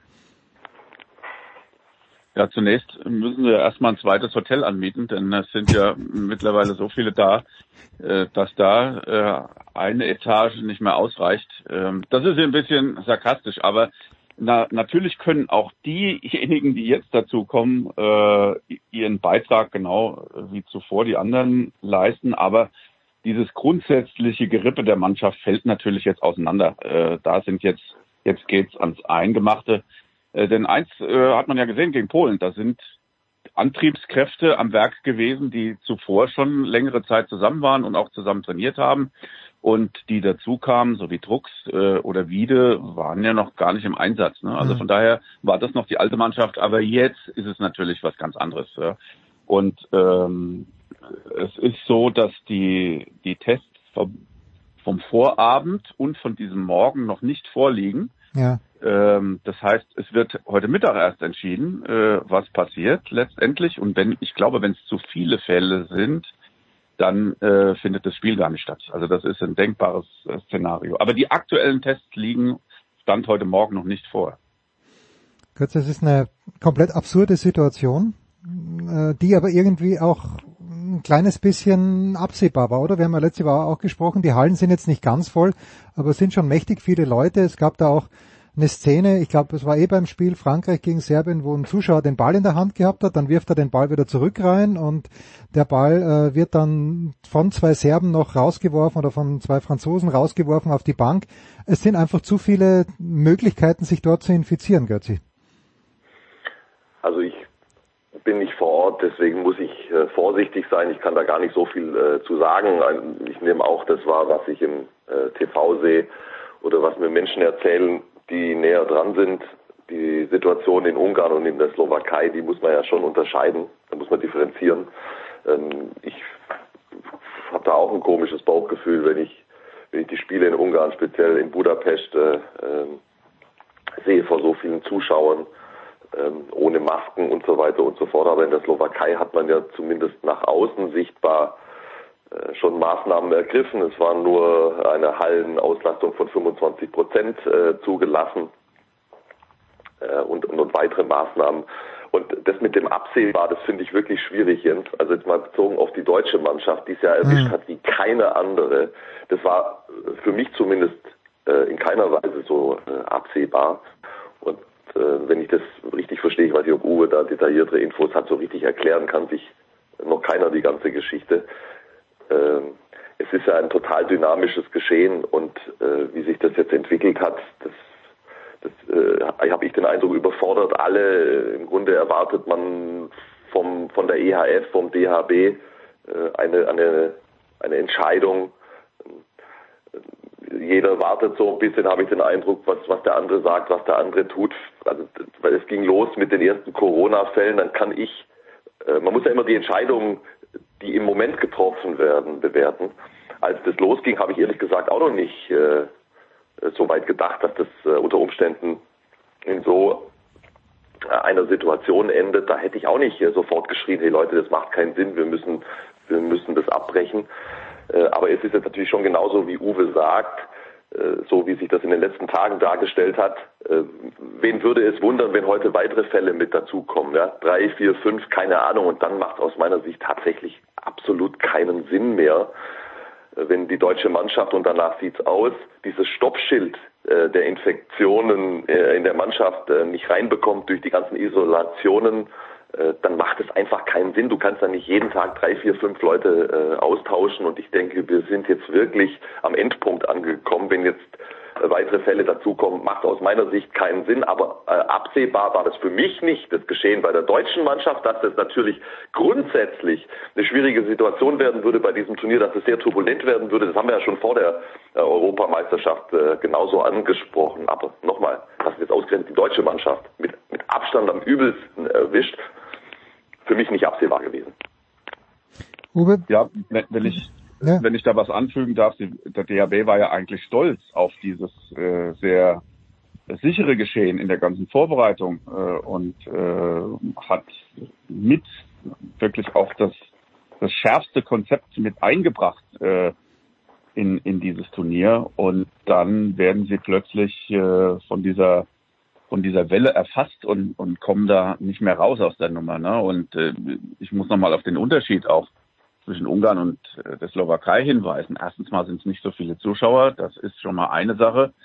Dann ist ja auch die Hotelsituation äh, bei den Deutschen viel besser gewesen als äh, in Budapest zum Beispiel, ja, wo mhm. äh, Touristen im gleichen Essensraum sich getummelt haben und äh, die Trennung längst nicht so streng war äh, wie in Bratislava. Ja. Also die Voraussetzungen für Deutschland waren da viel, viel besser. Aber ähm, es sind ja, es ist ja auch eine Verlegung des Spieles äh, diskutiert worden, dem wird Spanien niemals zustimmen wegen der Wettbewerbsverzerrung. Äh, also das kann man vergessen. Entweder sie spielen heute Abend oder sie sind raus. Was auch die ganze Hauptrunde äh, natürlich erschüttert und, und äh, eine noch viel größere Wettbewerbsverzerrung nach sich ziehen würde. Aber dieses Turnier wird weiterlaufen. Die anderen Mannschaften haben nur vereinzelte Fälle, sind in der Lage, das wohl zu isolieren und mit ihrem Stamm weiterzuspielen oder sie haben mittlerweile die, das Infektionsgeschehen, das sie vor diesem Turnier gebeutelt hat, äh, überwunden und Spieler mhm. kommen sukzessive jetzt zurück äh, in die Teams. Also da will Deutschland natürlich auch nicht als Partycrasher dastehen und als einziger die, die Mannschaft zurückziehen. Und eins ist ja auch klar, dieser Tag beim DHB besteht nur noch aus Konferenzen. Denn alle Bundesligisten werden da in diese Entscheidungsfindung mit einbezogen. Es wird mit ihnen gesprochen. Die Spieler werden äh, gefragt, ob sie äh, unter diesen Umständen das mitmachen. Aber ich bin da bei Markus. Die letzten Patronen sind da jetzt eingelegt worden. Und wenn es so weitergeht, dann ist Deutschland äh, vielleicht nicht heute, aber dann und auch nicht gegen Norwegen, aber vielleicht danach äh, gibt es ja einen freien Tag, sind sie vielleicht raus. Ja, und also ich möchte jetzt nur noch mal, also im Moment haben natürlich viele Leute äh, eine ganz starke Meinung. Ich finde die Situation aber schon in der Tat auch komplex und wie schon angesprochen sehr dynamisch. Also ich bin nicht in der Lage vorauszusehen, was am nächsten und übernächsten äh, Tag so passiert. Andere sind das offenbar und ich äh, kann mich durchaus auch reinversetzen in die Verantwortlichen beim DHB, dass das echt nicht einfach ist, zumal ja die Mannschaft unbedingt weiterspielen will. Ja, die haben natürlich die haben natürlich gesehen, was sie, was sie da jetzt erreicht haben in dieser, in, in dieser Vorrunde, dass sie gut gespielt haben, dass ein, ein toller mannschaftlicher Geist äh, da gewachsen ist. Die, die möchten offensichtlich durchgehend gerne weiterspielen. Nichts anderes zumindest kommt bei mir an. Und dann ist es einfach schwierig. Aber, aber nochmal, ich meine, wir haben jetzt, äh, das muss man sich mal vorstellen, von den 17 Spielern, mit denen wir ins Turnier gegangen sind, sind noch sechs mit dabei. Also seit einer Woche äh, läuft diese, noch nicht mal seit einer Woche läuft diese Europameisterschaft. Und ähm, es ist äh, eine wirklich dramatische Situation, dass es einfach nicht gelungen ist, durch die äh, Isolationen dieses Infektionsgeschehen in der Mannschaft zu unterbinden. Und ich bin mir eigentlich relativ sicher, ähm, ohne das jetzt zu wissen, aber äh, mit den Erfahrungen der vergangenen Tage, warum soll jetzt plötzlich Stopp sein? Also es ist sehr gut möglich, dass weitere dazukommen. Und Uwe hat ja auch nochmal gesagt, jetzt, jetzt sind wir echt also aus meiner Sicht zumindest absolut an der Grenze. Mehr geht einfach nicht. Dann macht es einfach keinen Sinn mehr. Dann hat man einfach auch Pech gehabt. Aber äh, zu schreien, das hätte man alles niemals machen dürfen. Man darf ja auch nicht vergessen, ja, genau wie Uwe gesagt hat.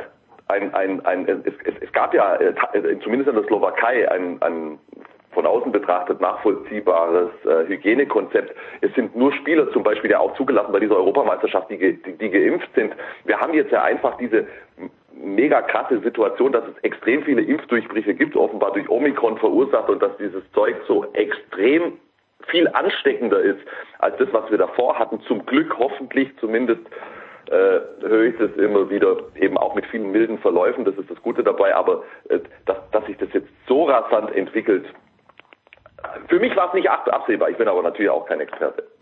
Uwe, wenn du sagst, äh, der Tag aber besteht. Das, ja, ja, bitte, Uwe, na komm, hau rein. Aber das ist kein Automatismus. Also äh, die letzte Info von Julius Kühn ist ja so, dass die Viruslast äh, so hoch ist, dass er sich noch nicht freitesten kann, was mhm. ja jetzt nach den Regularien möglich wäre. Ne? Also ähm, das ist auch nicht gewährleistet. Ne? Mittlerweile ist da auch ein Kardiologe vor Ort und so weiter. Also das, das ganze Szenario ist, ist einfach irre. Ne? Aber äh, nach so einer nach so einer, nach so auch einem relativ milden Verlauf mit Symptomen äh, automatisch wieder einzusteigen in den Leistungssport. Also da kann man ja auch nur davor warnen. Ne? Wir haben ja schon unter den Sportlern die ersten Herzmuskelentzündungen und so weiter. Ja.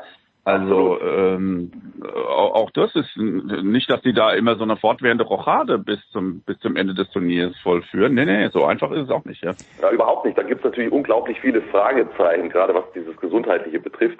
Wiedereinstieg, Leistungssport nach einer Corona-Infektion bin ich komplett bei dir. Ähm, ich habe das ganze Szenario jetzt dahingehend äh, erstmal angeguckt, äh, dass es eben Corona-Fälle gibt, dass es dann eben auch zu Wechseln in der Mannschaft kommt, das ist ja bis zu einem gewissen Punkt, kann man das mitgehen, finde ich. Aber äh, nochmal, wir kommen immer wieder am, am, selben Ende raus aus meiner Sicht. Jetzt ist absolut die Grenze erreicht. Ja. Mehr geht einfach nicht. Macht keinen Sinn mehr. Uwe, wenn du sagst, der, der, Tag besteht aus Konferenzen, wo alle mit involviert sind, äh, warum sagen Manager oder warum sagen die Geschäftsführer von der Handball-Bundesligisten nicht, sorry, aber ja, jetzt haben äh, die, der Bergische HC zwei Leute geschickt. Sorry, das können wir nicht machen, das ist uns zu riskant. Oder denkst du, dass es auch solche Manager gegeben hat, der wo angefragt wurde und wo es dann hieß, nee, also unsere Jungs bekommt ihr nicht, das, äh, das können wir nicht verantworten? Naja, es ist ja auch erstmal die Entscheidung der Spieler. Hm. Und da gab es natürlich auf breiter Front eine Bereitschaft, äh, jetzt ähm, bei Joel Bierlehm waren es wohl erstmal private Gründe, die im ersten Durchlauf eine Absage ähm, begründet haben, aber auch der war dann bereit und äh, auch andere, die aus persönlichen Gründen das Turnier nicht mitmachen wollten, sind dann bereit. Und da steht natürlich schon diese exponierte Stellung der Nationalmannschaft äh, über allem und da sind sich auch die äh, Bundesliga-Manager äh, einig, dass man das Flaggschiff nicht einfach untergehen lassen kann. Ja? Mhm. Also ähm, das steht, das steht da schon im Hintergrund. Ne? Götzi, äh, ein Und ich Wort denke, dass ja. da wieder eine. Ja, bitte. sorry, aber ja, es ist natürlich echt viel zu besprechen. Jetzt, wenn man es mal nur, ähm, ich weiß, es ist im Grunde nicht möglich, aber jetzt machen wir es einfach mal ganz kurz für die eine Sekunde. Wenn man jetzt mal nur aufs Sportliche guckt, ja, ich meine, äh, jetzt mal einige Wochen oder Monate zurückgedacht, was man der deutschen Mannschaft zugetraut hat bei diesem Turnier. Wenn man sich jetzt mal die Konstellation anguckt, diese Hälfte, äh, in der die deutsche Mannschaft steckt, äh, in der Hauptrunde, da ist Spanien und Spanien ist äh, die letzten beiden Male Europameister geworden. Klar, einer der Top-Favoriten, trotzdem ohne die Dusche Baevs, hm. auch geschwächt. Die Norweger haben keinen guten Eindruck äh, gemacht. Die Schweden haben große Probleme. Äh, dass die Russen das halten können, äh, das, das stelle ich jetzt mal in Frage. Also du hast ja plötzlich eine Situation, rein sportlich betrachtet, wo die deutsche Mannschaft eine richtig gute Chance jetzt gehabt hätte aufs Halbfinale. Ja, dass das natürlich auch nochmal speziell in der Mannschaft ein Trigger ist, das irgendwie weiterzumachen und weiterzuführen. Das kann ich jetzt mal aus, äh, wenn ich mich in diese, in diese, in diese Sportlersicht reinversetze, das kann ich natürlich auch irgendwo nachvollziehen. Ja. Uwe, wo wird, bei welcher Mannschaft wird Julian Köster in der kommenden Saison spielen? schon, schon in Kiel naja, oder, also oder geht's direkt nach Barcelona? nee, ich, ich denke, er hat noch Vertrag, aber was das heißt, haben wir ja vorhin gerade gehört. Äh, aber ich denke, wenn Gummersbach aufsteigt, dann ist er erstmal da mit im Boot und äh, dann wird das schon noch ein bisschen dauern. Denn äh, beim VfL wird er ja spielen und äh, also ich glaube, das wäre auch sehr gut, wenn er da erst nochmal zwei Jahre bleibt äh, und da in die Bundesliga reinspringt. Und ähm, was dann passiert, wissen wir alle nicht genau. Ne? Aber ist natürlich ein Junge, der viel Spaß gemacht hat und der in allen Jugendjahrgängen immer dabei war in der Nationalmannschaft. Also wenn wir das Beispiel haben wir Till Klimke gehabt, äh, der sich da auch äh, entlang gehangelt hat, alle Auswahlmannschaften und das ist irgendwie eine logische Entwicklung. Aber das zu übersetzen dann in eine Nationalmannschaft in einem wichtigen Spiel ist mal eine ganz andere Karte und die hat er wunderbar gezogen, auch mit einer Frische und mit mit einer positiven Ausstrahlung, die der Mannschaft unheimlich gut getan hat. Hm. Uwe, du musst wissen, du darfst bei Jens niemals sagen, er hat noch Vertrag. Das ist, das ist ganz wichtig. Ja? Da, da, da, da kann dann Jens den ganzen Tag äh, sich nicht mehr entspannen. Das heißt ja, äh, er hat noch einen Vertrag. Also ich, ich weiß, wie wichtig das Jens ist, deswegen wollte ich das hier nicht vergessen. Ja, komm, das ist nur eine Nummer drei auf der Prio-Liste. Das Schlimmste, das Schlimmste ist natürlich, wenn jemand einen Superlativ äh, verbaselt, aber da ist Uwe völlig unverdächtig. Apropos Superlativ nochmal schnell, Uwe, äh, was ich jetzt gesehen habe, ich habe natürlich nicht alle Spiele gesehen, äh, leider auch nicht alle, die du kommentiert hast. Ähm, mein Eindruck war, die Franzosen haben mir sehr gut gefallen, äh, aber ansonsten habe ich nicht viel gesehen. Sind die Franzosen für dich im Moment, Stand jetzt, äh, ob jetzt noch Ausfälle kommen oder nicht, weiß man nicht, die Favoriten? Sind es die Dänen? Wer hat dich bis jetzt am meisten überzeugt? Es sind die Dänen. Es sind die mhm. Ganz klar. Äh, da ist äh, das ganze Personal, die spielen aus einer sehr sicheren Position und ich freue mich sehr auf das Spiel bei Eurosport heute Abend zwischen Dänemark und Island. Äh, Island hat auch großen Spaß gemacht, aber äh, die haben natürlich nur in ihrer Gruppe die Spiele sehr knapp gewonnen. Das war nicht äh, souverän, aber das ist mal jetzt eine schöne Herausforderung, dieses skandinavische Duell mit äh, dieser talentierten isländischen Mannschaft.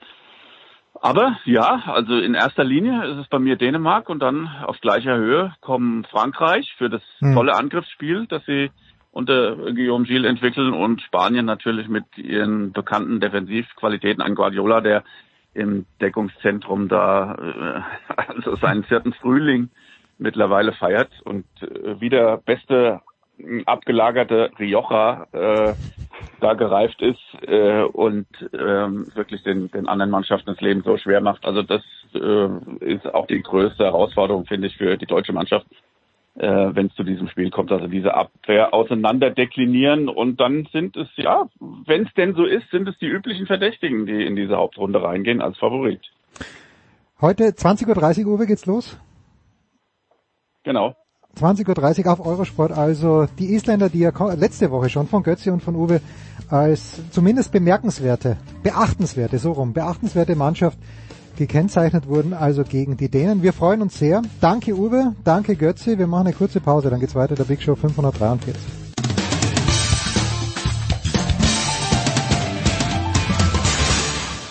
Hallo, hier spricht Viktor Silagi vom Bergischen HC. Ihr hört Sportradio 360.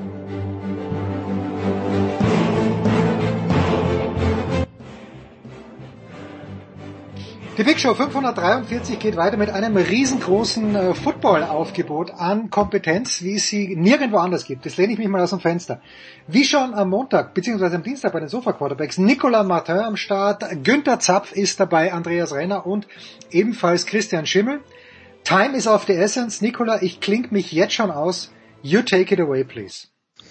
Ja, für Jens sind die Playoffs ja auch beendet, von daher. Das ist gut. korrekt. Ja, äh, viel Spaß. Äh, du, du suchst mal mit Mike Tomlin einen neuen Quarterback und gibst uns dann Bescheid, wenn du dann was gefunden hast. Ja, dann schauen wir also auf diese Playoff-Spiele, die uns erwarten am Wochenende. Tennessee gegen Cincinnati, Christian. Die Tennessee Titans hatten Pause. Ähm, eine Woche lang konnten alle wieder gesund werden, was ja gerade bei den Titans vielleicht nicht ganz so falsch ist. Vielleicht kriegen sie sogar Derrick Henry zurück gegen diese Bengals, die die letzten Wochen ja durch, doch Schlagzeilen geschrieben haben. Was erwartest du von diesem Matchup? Äh, ich erwarte so ein bisschen ein Überraschungsei, ähm, weil ich glaube, dass das in sehr viele Richtungen gehen kann. Ähm, ich glaube, dass die Titans in der, sag ich mal, in der öffentlichen Wahrnehmung immer noch unterschätzt werden. Wenn man vor den Playoffs random gefragt hätte, ähm, wer hat den, den Nummer 1 Seed ge gehandelt und man hat jetzt nicht dieses Playoff Picture vor Augen gehabt, hätten vermutlich immer noch viele Buffalo oder Kansas City gesagt. Ähm, ich weiß auch nicht, wo man sie jetzt in Power Rankings einordnen würde, ähm, denn sie hatten ja nicht die Möglichkeit, ihre Fähigkeiten unter Beweis zu stellen. Und man muss sagen, dass die in den letzten Jahren immer wieder sehr, sehr gute Gameplans auch gegen bessere Mannschaften gefunden haben. Also Stichwort die Chiefs in der Regular Season letzte Saison besiegt haben und, und ähnlich weiteres mehr. Ne? Also ich glaube, dass die, dass die schon immer noch unterschätzt werden, dass die Defense äh, dieses Jahr einen klaren Schritt in die richtige Richtung gemacht hat. sonst wäre man da nicht rausgekommen. Ähm, Cincinnati, ich weiß nicht, wie es die Kollegen erlebt haben. Ich fand, es war ein interessantes Spiel, es war ein spannendes Spiel. Ich fand, es war über beide Strecken ein schlampiges Spiel gegen, äh, gegen Cincinnati, äh, gegen die, die Raiders, sorry. Ähm, und man hat das Potenzial mit Sicherheit nicht ausgeschöpft, was man hat. Und das ist sowieso für mich ein bisschen die Storyline, die die, die, die Bengals dieses Jahr haben, diese Saison, ähm, dass sie an sehr, sehr guten Tagen sehr, sehr gut sein können, dass aber bei denen, sage ich mal, die, das Leistungsintervall deutlich stärker schwankt als bei anderen Mannschaften. Und äh, deswegen, wenn du mich auf den Spot setzen würdest, würde ich sagen, ich glaube schon, dass die, dass, dass die Bengals eine ordentliche Chance haben, das zu gewinnen. Aber der Spielverlauf ist für mich wirklich komplett offen und äh, ich denke, da können wir uns doch freuen. Wo hat Günther die Titans in seinem Power Ranking Stand Mitte Januar 2022? Weil sie sind wahrscheinlich, sie haben wahrscheinlich eine große Reise durch diese Power Rankings gemacht. Äh, das glaube ich auch, ja, auf jeden Fall. Sie haben, sie haben überhaupt eine große Reise gemacht. Äh, äh, für mich sehr weit oben. Also es ist ja immer schwierig, das alles zu beurteilen. Auch Green Bay, glaube ich, wurde noch nicht so gefordert. Auf jeden Fall Top 3. Äh, könnt ihr euch also aussuchen, eins, zwei oder drei, auf jeden Fall. Unterschätzt, vor allem sehr unterschätzt aus meiner Sicht daraus auch Mike Rabel, was, was der da äh, gemacht hat mit den Jungs, äh, dürfen wir nicht vergessen. Sie hatten die meisten Verletzten, also oder anders ausgedrückt, sie mussten die meisten Spieler einsetzen in der Regular Season, sie mussten die meisten Starter einsetzen in der Regular Season.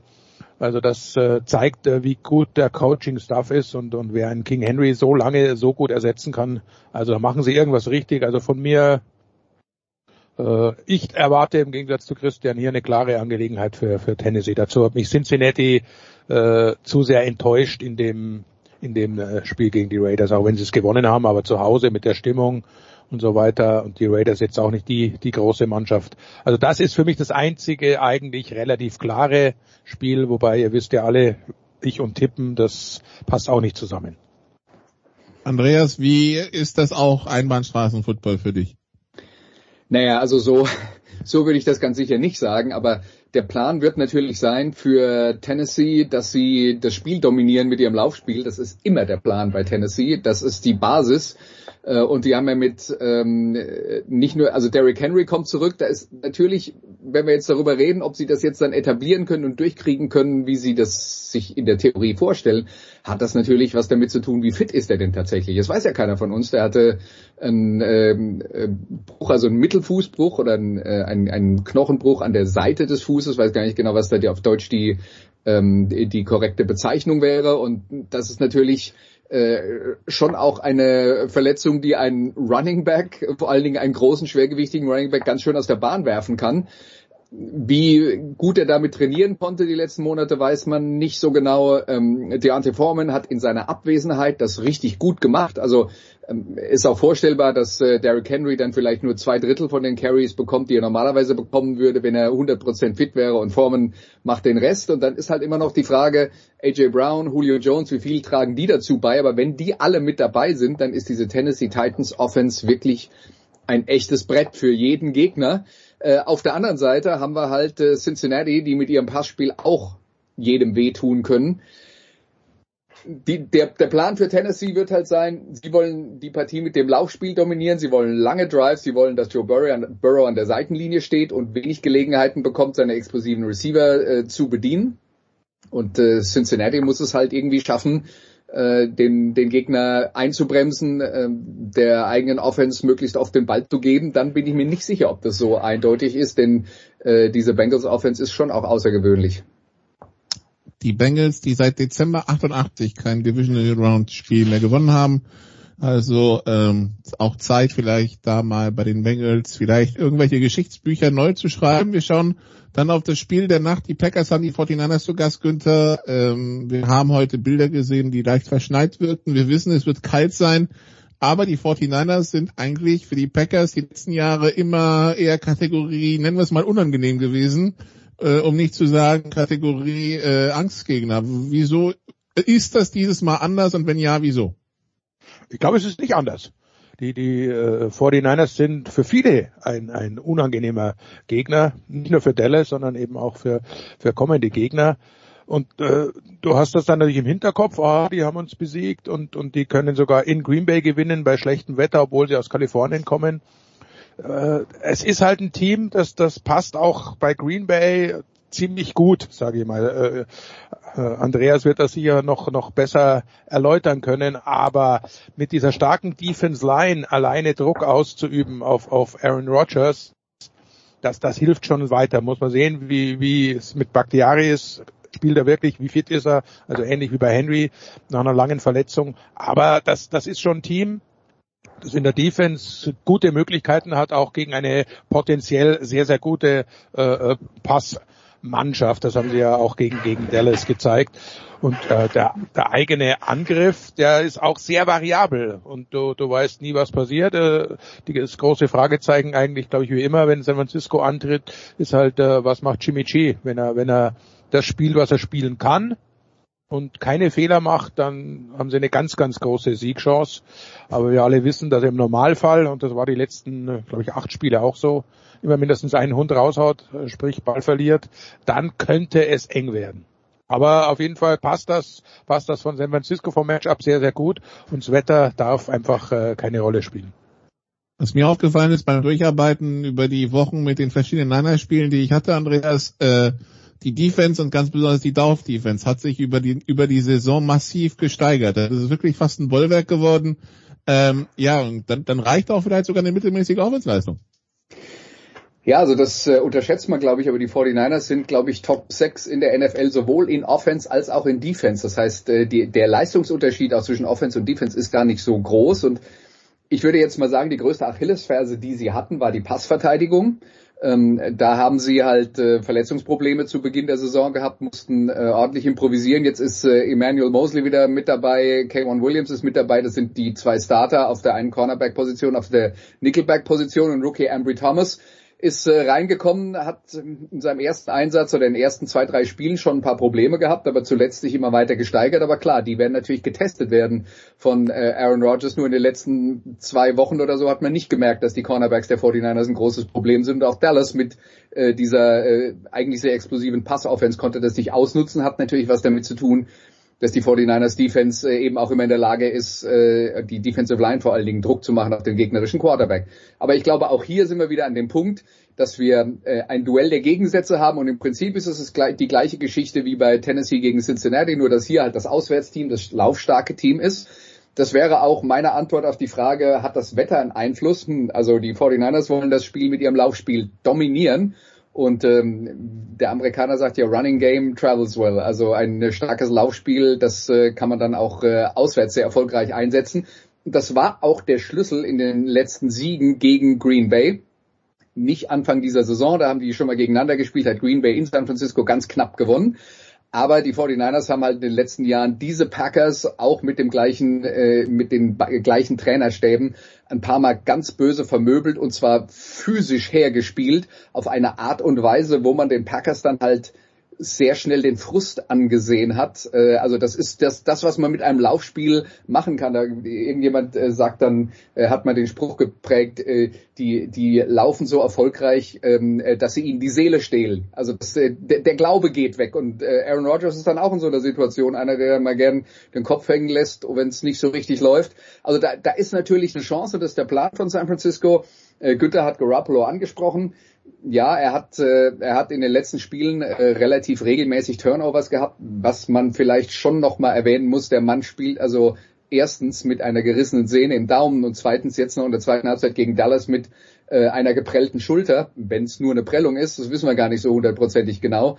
Äh, insofern, damit muss man halt schlicht und einfach rechnen, wenn er spielt, dass ein, zwei Pässe halt unpräzise sein werden. Alleine der Daumen würde davon ja, der, dafür ja schon reichen. Und ähm, Garoppolo hat selber nach dem äh, Spiel in Dallas gesagt, ja, die eine Interception, die er geworfen hat, da hat er einfach den Ball nicht richtig zu fassen bekommen und äh, dementsprechend ist er dann halt äh, gesegelt und zwar dahin, wo er nicht sollte, in die Hände eines Verteidigers.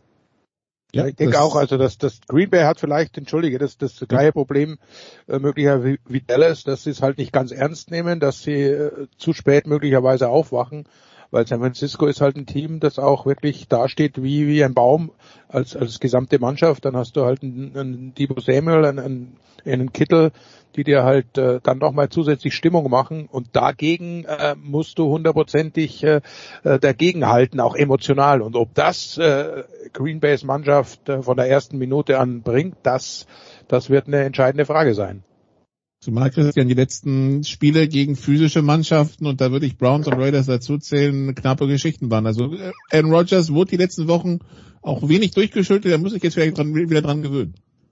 Ich glaube tatsächlich, dass der, dass der Gameplan der, der Packers lauflastiger sein wird, als es viele vermuten werden.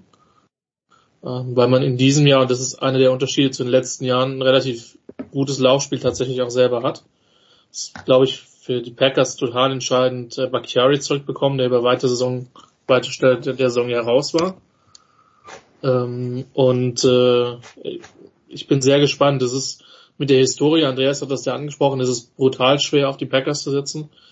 Ähm, dafür sind die 49ers zu oft und zwar zu, zu hässlich zu den Packers gewesen. Ähm, das war nicht immer nette Geschichten. Der Amnesty ist trotzdem nicht eingeschritten. Ähm, und wie gesagt, die Fitness von Garoppolo wird entscheidend beruhigend für die 49ers-Fans. Hier in diesem Call sind die Quarterbacks, Ersatzquarterbacks drei bis sieben der 49ers. Wir haben uns nur nicht über die Reihenfolge geeinigt.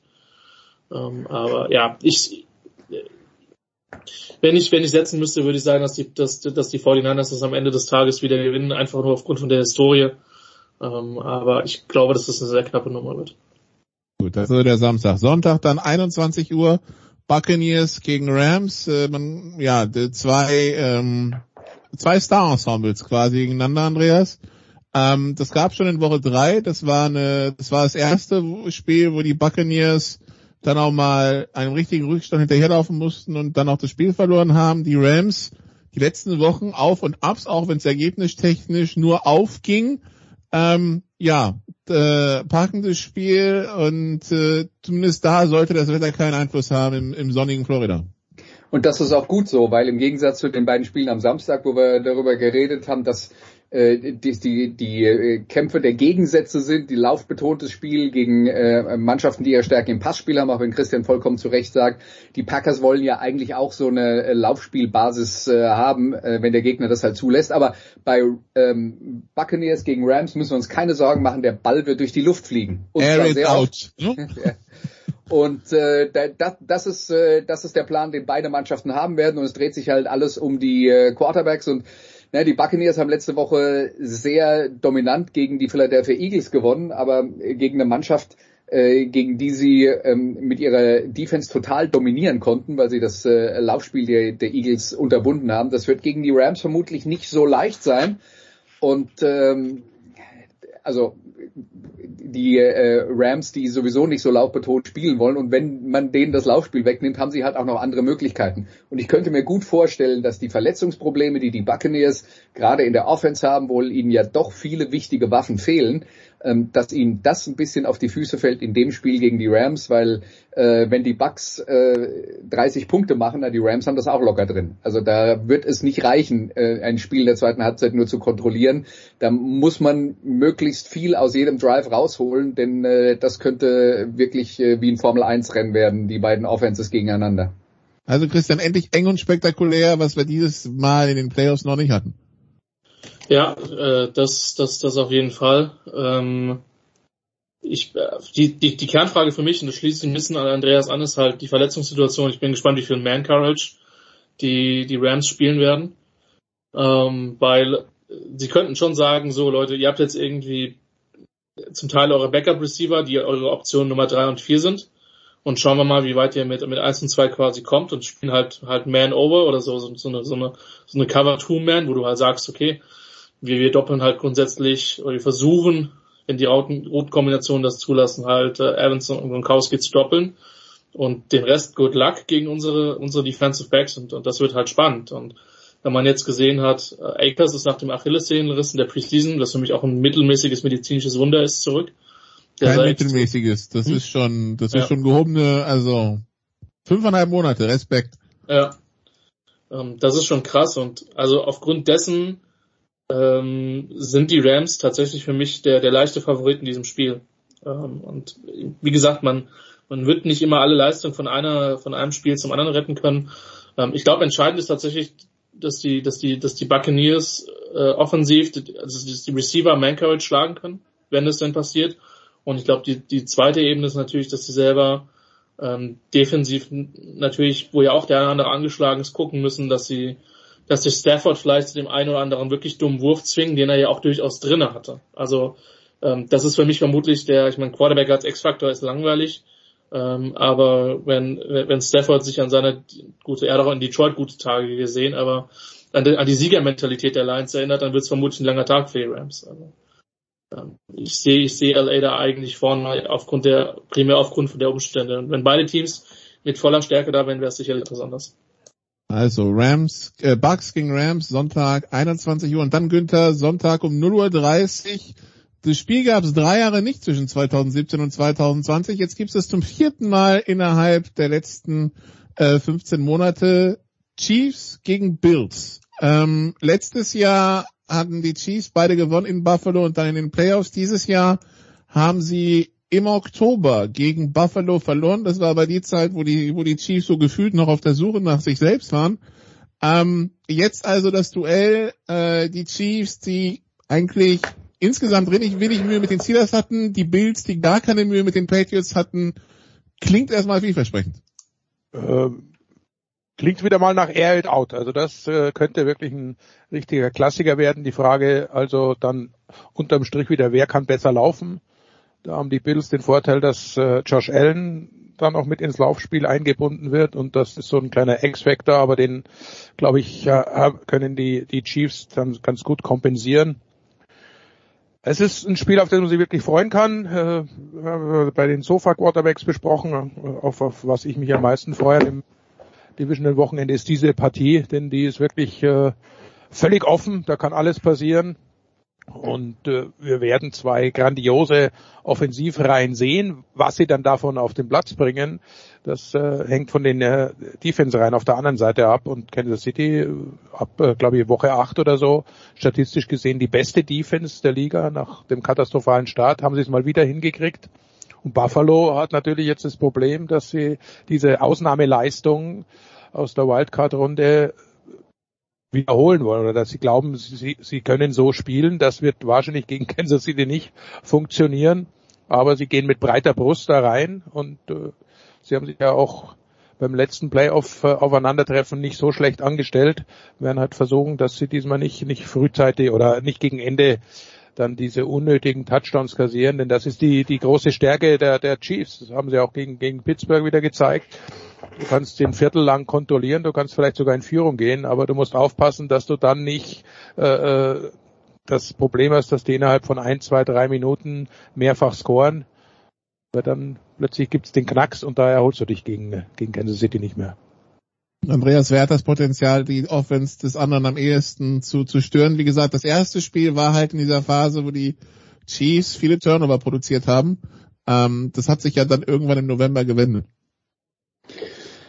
Ja, ich glaube, ich glaube, der Plan wird auf beiden Seiten sein, äh, die Explosivität ein bisschen rauszunehmen aus dem, was der Gegner macht und lange Drives zu erzwingen, äh, dass die Quarterbacks geduldig spielen müssen. Und ich glaube, das äh, ist etwas, was Kansas City im Lauf dieser Saison lernen musste, was Patrick Mahomes im Lauf dieser Saison lernen musste.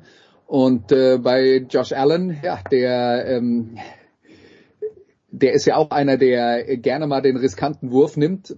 Ich, ich glaube, es wird halt tatsächlich ein äh, Spiel sein, wo beide Defenses die Möglichkeiten haben, dem Gegner ernsthaft Probleme zu bereiten. Und ich glaube, derjenige, der als erstes ungeduldig wird, der wird die Fehler machen und dann vielleicht auch das Spiel verlieren.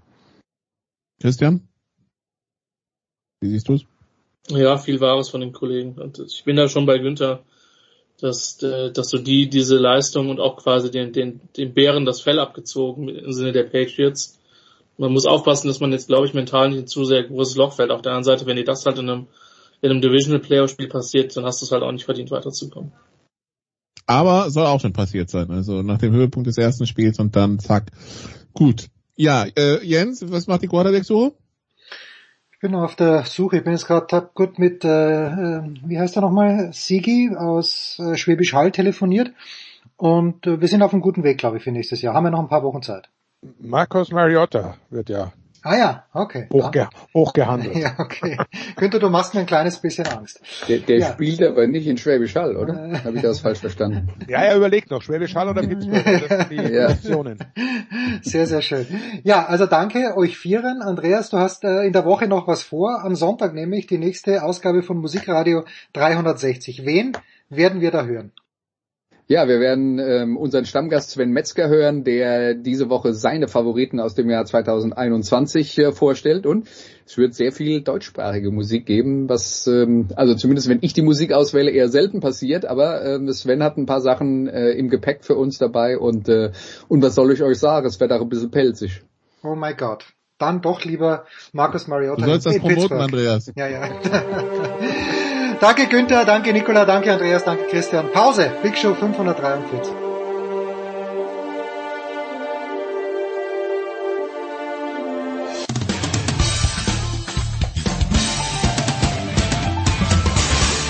Ja, hallo, ist Marcel Sieben. Ähm, willkommen zu Sportradio 360.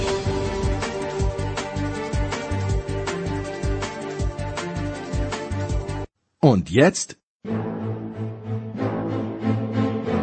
ist es Zeit für die German Power Rankings, die wöchentliche völlig subjektive Rangliste aller deutschen Sportler, Teams, Trainer, Spielerfrauen. Exklusiv produziert, verantwortet und dem gesamten Internet zur kritischen Würdigung hingeworfen von sportradio360.de. Ja, wir beginnen die Power Rankings mit einem Fragezeichen. Robin, wo hast du, wo hast du das Fragezeichen angebracht? Ich habe das dann nicht angebracht, ich hatte ihn gar nicht erwähnt. Äh, Lewandowski. Weil er ist, er ist halt nicht, er ist halt nicht deutsch, auch wenn er jetzt zum besten Spieler gewählt wird. Ja, gewählt wurde. Ja, ich frage mich dann, warum, woher kommt dann diese, diese ganz große Begeisterung in Deutschland auf Skype? Man konnte sie gar nicht eingeben, es kann nur einen geben. Aber ich fand, es, hätte ja durchaus jemand anderen geben können. Für mich ist äh, Mo Salah da schon eher dran. Aber bitte. Ja, ich habe eh die ganzen äh, Diskussionen nach dem nach der Ballon d'Or Vergabe als großer Messi Fan nicht verstanden. Aber weil, weil die die Argumentation war nie so, dass ich gedacht habe, okay, jetzt haben sie mich alle überzeugt. Gibt genügend Statistiken, wo der Messi glasklar vorne ist, weil es es geht ja nicht mehr um die Zeit bei PSG, also da ist er ja nicht mal Top 200, wenn man wenn man mal oder Top Top 1000 der Fußballer, wenn man mal ehrlich ist.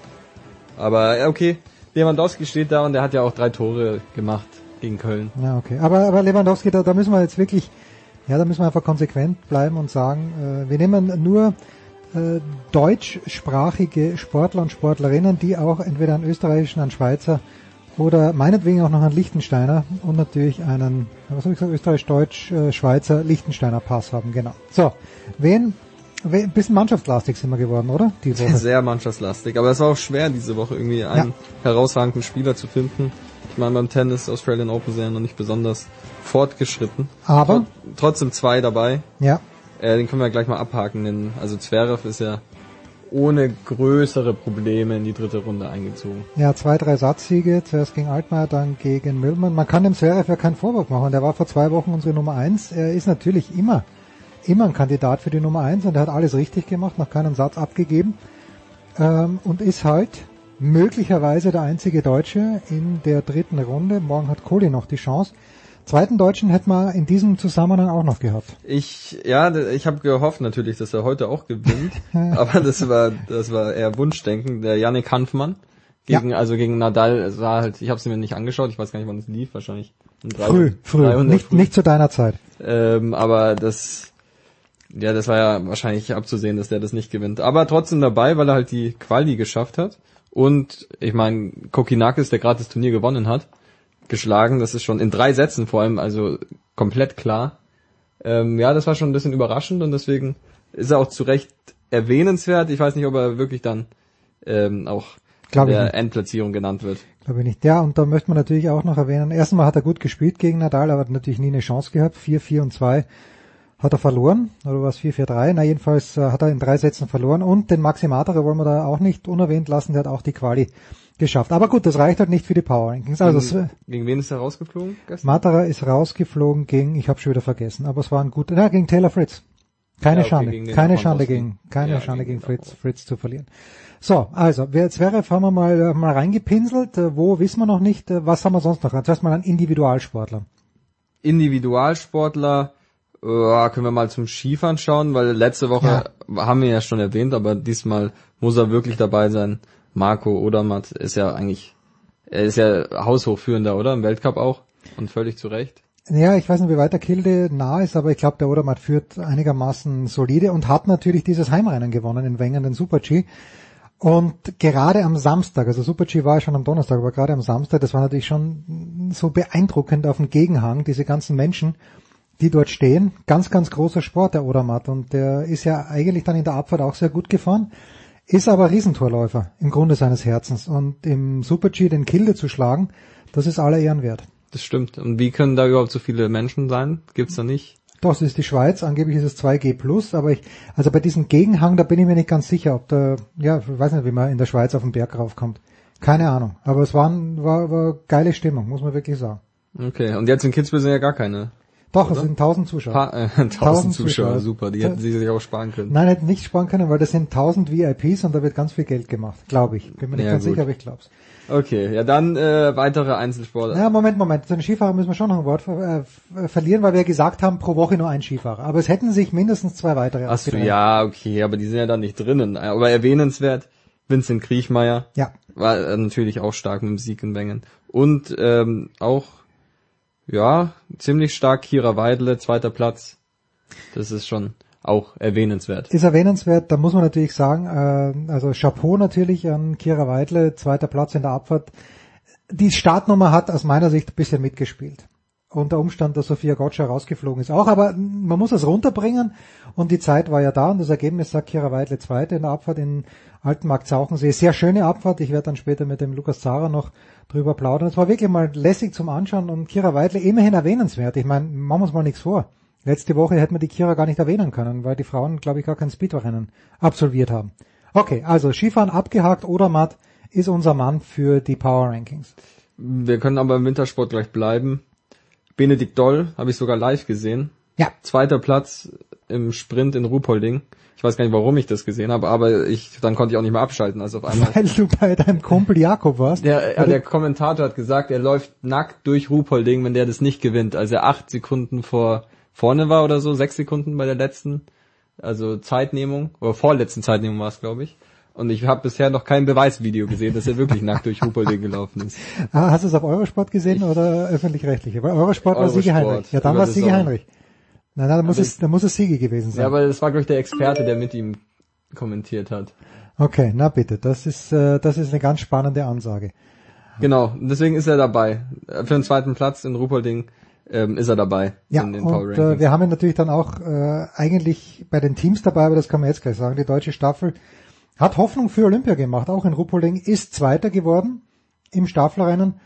Ja, ist auch was wert. Also Benedikt Toll ist auf jeden Fall ein Kandidat. Wer noch?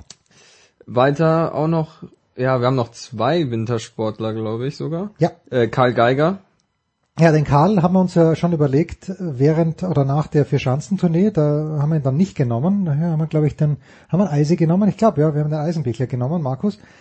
Ähm, jetzt Karl Geiger Zweiter geworden in Zakopane, das deutsche Team auch Zweiter im Teamspringen. Ich finde, die Woche hat er sich's verdient, der Karl. Ja, diese Woche hätte ich ihn auch auf jeden Fall dabei. Und dann auch noch, ja, kleiner Bruder vom Skispringen oder großer Bruder vielleicht, nordische Kombination. Ja. Johannes Lampater ähm, hat gewonnen. In? In Klingenthal. Das ist natürlich, und jetzt hat er die Weltcup-Führung übernommen. Ja, der zweite Weltcupsieg in diesem Jahr schon vom Lamparter. Das heißt, die Österreicher haben ja eine große Tradition in der nordischen Kombination. Das Problem, wir haben es glaube ich letzte Woche schon angesprochen, es nehmen dreieinhalb Nationen diese Sportart ernst, nämlich Deutschland, Österreich, Norwegen und die halbe Nation ist Japan. Und ja, das ist halt ein kleines bisschen schwierig, aber natürlich soll das die Leistung von Johannes Lampater nicht schmälern. Gewinnen muss man es ja erst, die ganze Geschichte, aber ja, bisschen mehr Konkurrenz wäre halt schon fesch. Ich weiß nicht, in, beim Slalom in Wengen sind, glaube ich, 28 verschiedene Nationen am Start gewesen. Äh, natürlich konnten nicht Läufer aus 28 verschiedenen Nationen dieses Rennen gewinnen in Wengen, aber schön ist natürlich schon, wenn das Ganze ein bisschen breiter aufgestellt ist. Ja, Johannes Lampater, Weltcup-Führender, könnte sogar ein Top-5-Kandidat sein. Könnte sogar Top 5 sein. Einen letzten Einzelsportler haben wir noch, aber nur in der Kategorie erwähnenswert, weil er halt nur auf Platz drei die Rallye Dakar beendet hat, ja. Matthias Wagner. Ja, wer zwischenzeitlich führt, äh, ich glaube, auf die Schlussetappe ist er als Zweiter gegangen und dann halt doch nicht gewinnt. Ist natürlich immer noch eine grandiose Leistung von Matthias Wagner. Die Rallye war ja am Tag unserer letzten Big Show vorbei. Und ja, äh, gut for him.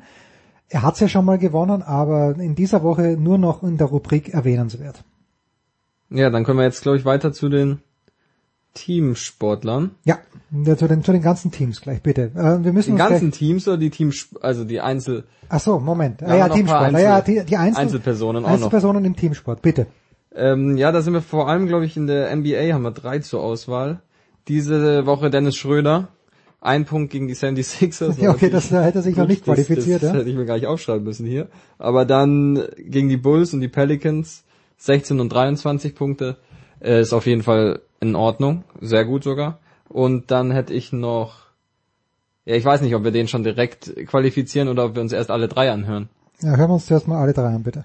Also diesmal wahrscheinlich, also ich hätte ihn eher nicht dabei, Jakob Pöltl, nein, weil nein, null nein, Punkte gegen Cleveland. 33 noch, Minuten, null Punkte. Also null Punkte ist ja noch schlimmer als der Dennis. Und dann aber halt 23 gegen Phoenix. Ja, ist in Ordnung. Ist Phoenix in Ordnung. Spitzenteam, keine Frage, ja. Und jetzt meinen persönlichen Favoriten, auch einfach wegen der schönen Anekdote mit Luka Doncic. Äh, Mo Wagner in den letzten drei Spielen 26 Punkte, 16 Punkte und 14 Punkte. Ja. Und das natürlich auch bei begrenzter Spielzeit. Und dann, also ja, die ganze Sache mit Luka Doncic hat das Ganze ja noch ein bisschen angefeuert. Erzähl mal ein bisschen, ich habe gehört davon, aber ich habe es nicht genau gehört. Die liegen 21 Punkte hinten und ein Teamkollege, den ich natürlich nicht kenne von Mo Wagner, legt den Ball in den Korb mit, mit Foul und dann schreit er dem Doncic ins Gesicht and one und der Doncic war natürlich komplett, wie man ihn kennt, angefressen, wie er auch eigentlich ist, wenn sie immer gewinnen und er ist also einfach. Er ist einfach immer angefressen. Immer angefressen, genau, und sagt dann, zu ihm ins Gesicht, who the fuck are you? Es ist schon, ähm, schon sehr gut. Und deswegen habe ich ihn, äh, habe ja. mir auch nochmal genau die Leistung angeschaut. Ja, gut, gut. Also Mo Wagner hat sich vielleicht durch diese kleine Anekdote qualifiziert. Vielleicht. Ich glaube aber schon, weil ich meine, ja, komm, die, die haben, äh, Schröder macht 1, 16 und 23 und er macht 26, 16 und 14. Das ist schon. Das ist gut. Das ist ja, gut. und hat weniger Spielzeit. Ich glaube, diese, also die Woche kommt der Mo rein. Ja, weil Franz ja auch äh, in dieser Woche zumindest nicht ganz so gut war wie sein Bruder. Äh, ja, das die, stimmt. Die Magic stinkt ja, das natürlich. Ist, das ist natürlich ein ganz ja, trauriges Thema. Ist auch immer schwer irgendwie jemanden von denen mitzunehmen. Ich weiß nicht, wann die ihr letztes Spiel gewonnen haben. Aber okay. Ähm, ja, wir hätten noch, ich glaube, einen. Ja, zwei sogar. Einen noch, äh, bleiben wir gleich in Amerika, NHL. Ja. Leon Dreiseitel. Einfach weil er ins All-Star-Team als einziger Deutscher aufgenommen wurde. Ja, hat auch ganz wenig Spiele. Äh, werden wir da mit Heiko ja auch vielleicht noch besprechen können, dass die NHL natürlich wahnsinnig darunter leidet, dass da ein Spiel nach dem anderen ausfällt. Also Leon hat, glaube ich, am 15. Januar sein letztes Spiel bestritten, hat da einen Punkt gemacht, hat ein Tor geschossen äh, und All-Star-Nominierung ist immer eigentlich, ist natürlich nicht ganz so viel wert wie hier für die Power Rankings von Sportradio 360, be, äh, bin, na, in diese Power Rankings einberufen zu werden, aber ja, können wir durchgehen lassen. Ich habe gerade sogar nochmal nachgeschaut, die Magic haben das drittletzte Spiel gewonnen, sogar gegen die Hornets, gar nicht so schlecht, aber halt sonst ganz, ganz, ganz Bitte. traurig. Aber okay, ähm, davon abgesehen, Michael Gregoritsch für die, also den, den traurigen, wenn wir schon bei traurig bleiben, traurigen Augsburger Sturm und den, die ganze Offensive hat er in zwei Spielen sogar getroffen. Ja, beide Tore geschossen. Zuerst in Hoffenheim dieser Kopfball, der den er einfach wuchtig reinhaut und das Tor gegen Frankfurt habe ich dann gar nicht gesehen. Aber Gregoritsch hat sich ja eigentlich, und er hat sich ja nicht nur mental, sondern auch physisch von den Augsburgern schon verabschiedet, war bei Schalke. Dort hat er, glaube ich, 21 gute Minuten gespielt bei seinem ersten Spiel. Aber irgendwie hat er das auch nicht ganz hingehaut. Aber mich freut's, dass der Michael wieder trifft. Der Papa Werner Gregoritsch ja ein entfernter lieber Freund unseres Programmes und gut for him. Also äh, ich finde schon erwähnenswert für die Power Rankings. Auf jeden Fall. Und jetzt äh, ja. Breaking News.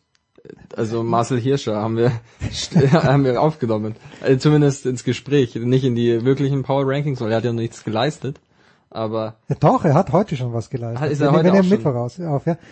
Ah, was hat er geleistet heute, wenn es wenn es denn war? Ja, also die große Überschrift ist, er feiert sein Comeback auf der Streif, aber halt irgendwie dann doch nicht Comeback so wirklich. Ja, also man, dazu muss man wissen, wer sich für Skisport nicht so interessiert, Marcel Hirscher ist die Streif nie rennmäßig runtergefahren, weil er halt äh, maximal, ja doch, stimmt nicht, er ist Teile der Streif runtergefahren, weil er einmal am, oder was zweimal, jedenfalls am Super-G teilgenommen hat, den hat der italienische Trainer damals gesteckt und äh, der Super-G hat dann höhere Geschwindigkeiten gehabt als die Abfahrt und Marcel Hirscher hat legendär gesagt, okay, das war eine Themenverfehlung. Jetzt ist er, hat er im ORF vor 10, 15 Jahren gesagt, irgendwann, und da ist er, nee, Felix Neureuth ist neben ihm gesessen, irgendwann werden er und der Felix ganz sicher die Streif runterfahren. Und jetzt hat er das wahrgemacht als Vorläufer für die beiden Trainings auf der Streif. Äh, er will auch dann bei den beiden Rennen, Freitag, Samstag, hoffen wir mal, dass es ein Rennen gibt, weil es äh, soll ja ein bisschen zweifelhaftes Wetter werden. Und da ist er jetzt runtergebügelt, die Streif, um seine neuen Skier zu promoten. Das ist eine spannende Geschichte. Also, dass er da wirklich jetzt runterfährt, würde ich gern Bilder davon sehen. Bin mir sicher, wir werden es bald auf Instagram dann haben, weil das, das muss begleitet worden sein müssen. Auf jeden Fall. Ja.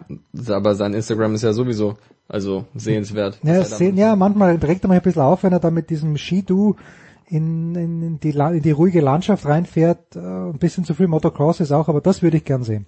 Aber zumindest spektakuläre Bilder. Das also, ja. Also auf die Umwelt bezogen wahrscheinlich fraglich, aber zumindest fürs Auge spektakulär. Ja. Und jetzt so. spektakulär wird's auch bei unserer Teamauswahl.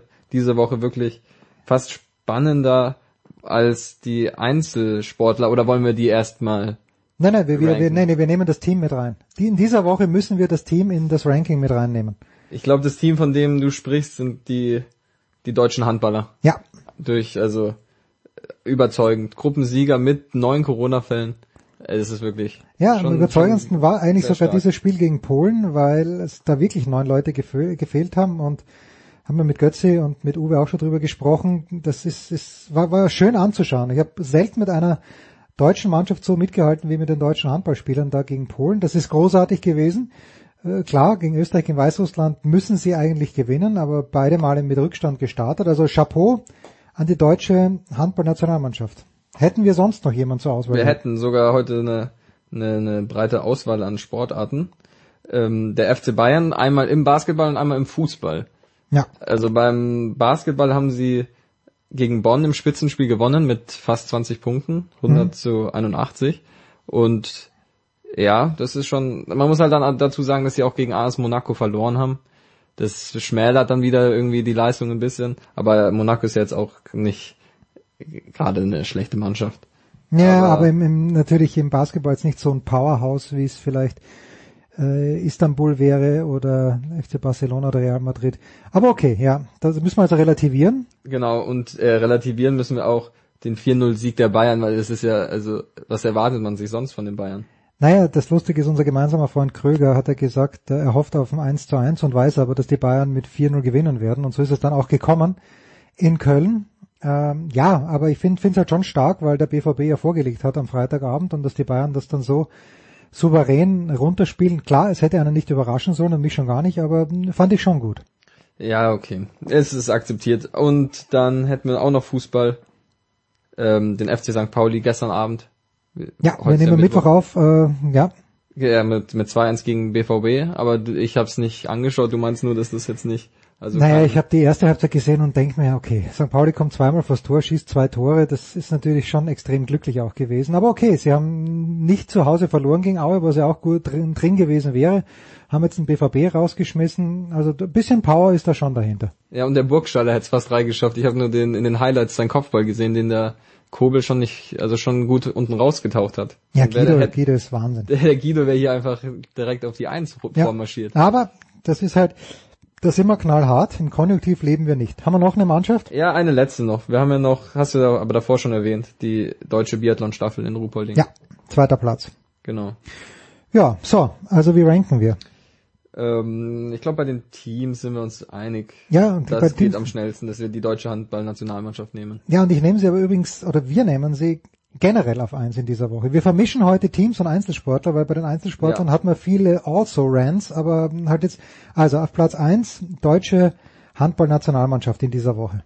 Ja, dann können wir auf Platz zwei. Ich würde auf Platz zwei den einen Österreicher, den Lamparter tun und dann auf Platz drei Marco Odermatt für die Schweiz. Dann haben wir das Podium schön. Haben wir verteilt, ja. Schön verteilt. Und das äh, wäre, glaube ich, auch leistungsgerecht. Ja. Weil sonst, ja, der Zverev-Ding, der kommt dann in zwei Wochen drauf, wenn er im Finale gegen, oder Halbfinale gegen Medvedev verloren hat. Nein, er wird im Finale, wenn er gegen Medvedev verliert, dann im Finale, aber das werden wir in zwei Wochen gewusst haben. Nächste Woche werden wir ihn einfach dafür dann feiern, dass er das Halbfinale erreicht hat. Gegen ja, gegen Berrettini, vielleicht Alcaraz, vielleicht, das werden wir sehen. Ja, Nadal muss auch noch davor. Nadal muss im Viertelfinale schlagen, ja. Aber also ich glaube, also der Nadal wird mich schon sehr überraschen, wenn er diese, dieses Jahr gewinnt. Darüber sprechen wir dann später im Tennisteil. Genau, und dann, genau, deswegen können wir vielleicht einen Zverev, ja, tun wir ihn halt auf Platz, Platz vier. Platz vier. Achso, jetzt brauchen wir noch einen fünften. Wir nehmen mal rein. Einen deutschen hm. Wintersportler noch. Ja, dann nehmen wir, boah, die haben ja beide, beide das gleiche geleistet. Karl de Geiger und Benedikt Doll. Ich würde lieber einen Benedikt Doll nehmen, ich weiß nicht. Der hat mir irgendwie einfach mehr, mehr überrascht, weil der Karl Geiger ist ja schon irgendwie die ganze Saison so stark.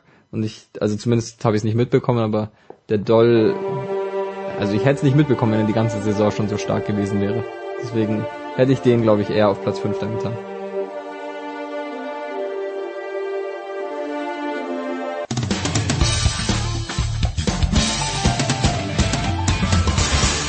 Hallo, hier ist Dennis Seidenberg von den Boston Bruins und ihr hört Sportradio 360. Es geht weiter in der Big Show 543 mit unserem großen Motorsport-Blog und wir beginnen mal mit der One and Only, mit der Voice, Stefan Heinrich. Servus Stefan. Ich grüße dich. Ja, ich weiß gar nicht, was wir im Motorsport so äh, wirklich sagen können, denn was da im Tennis passiert, das steht hier momentan ja. an Australian Open und der Joker stellt ja im Grunde alles im Sport in den Schatten, oder? Ja, darüber sprechen wir später noch. Zum Glück ist dieses Thema ein kleines bisschen abgeflaut, aber auch nicht so richtig, weil, naja, er, er beherrscht halt nach wie vor die Schlagzeilen der Nole.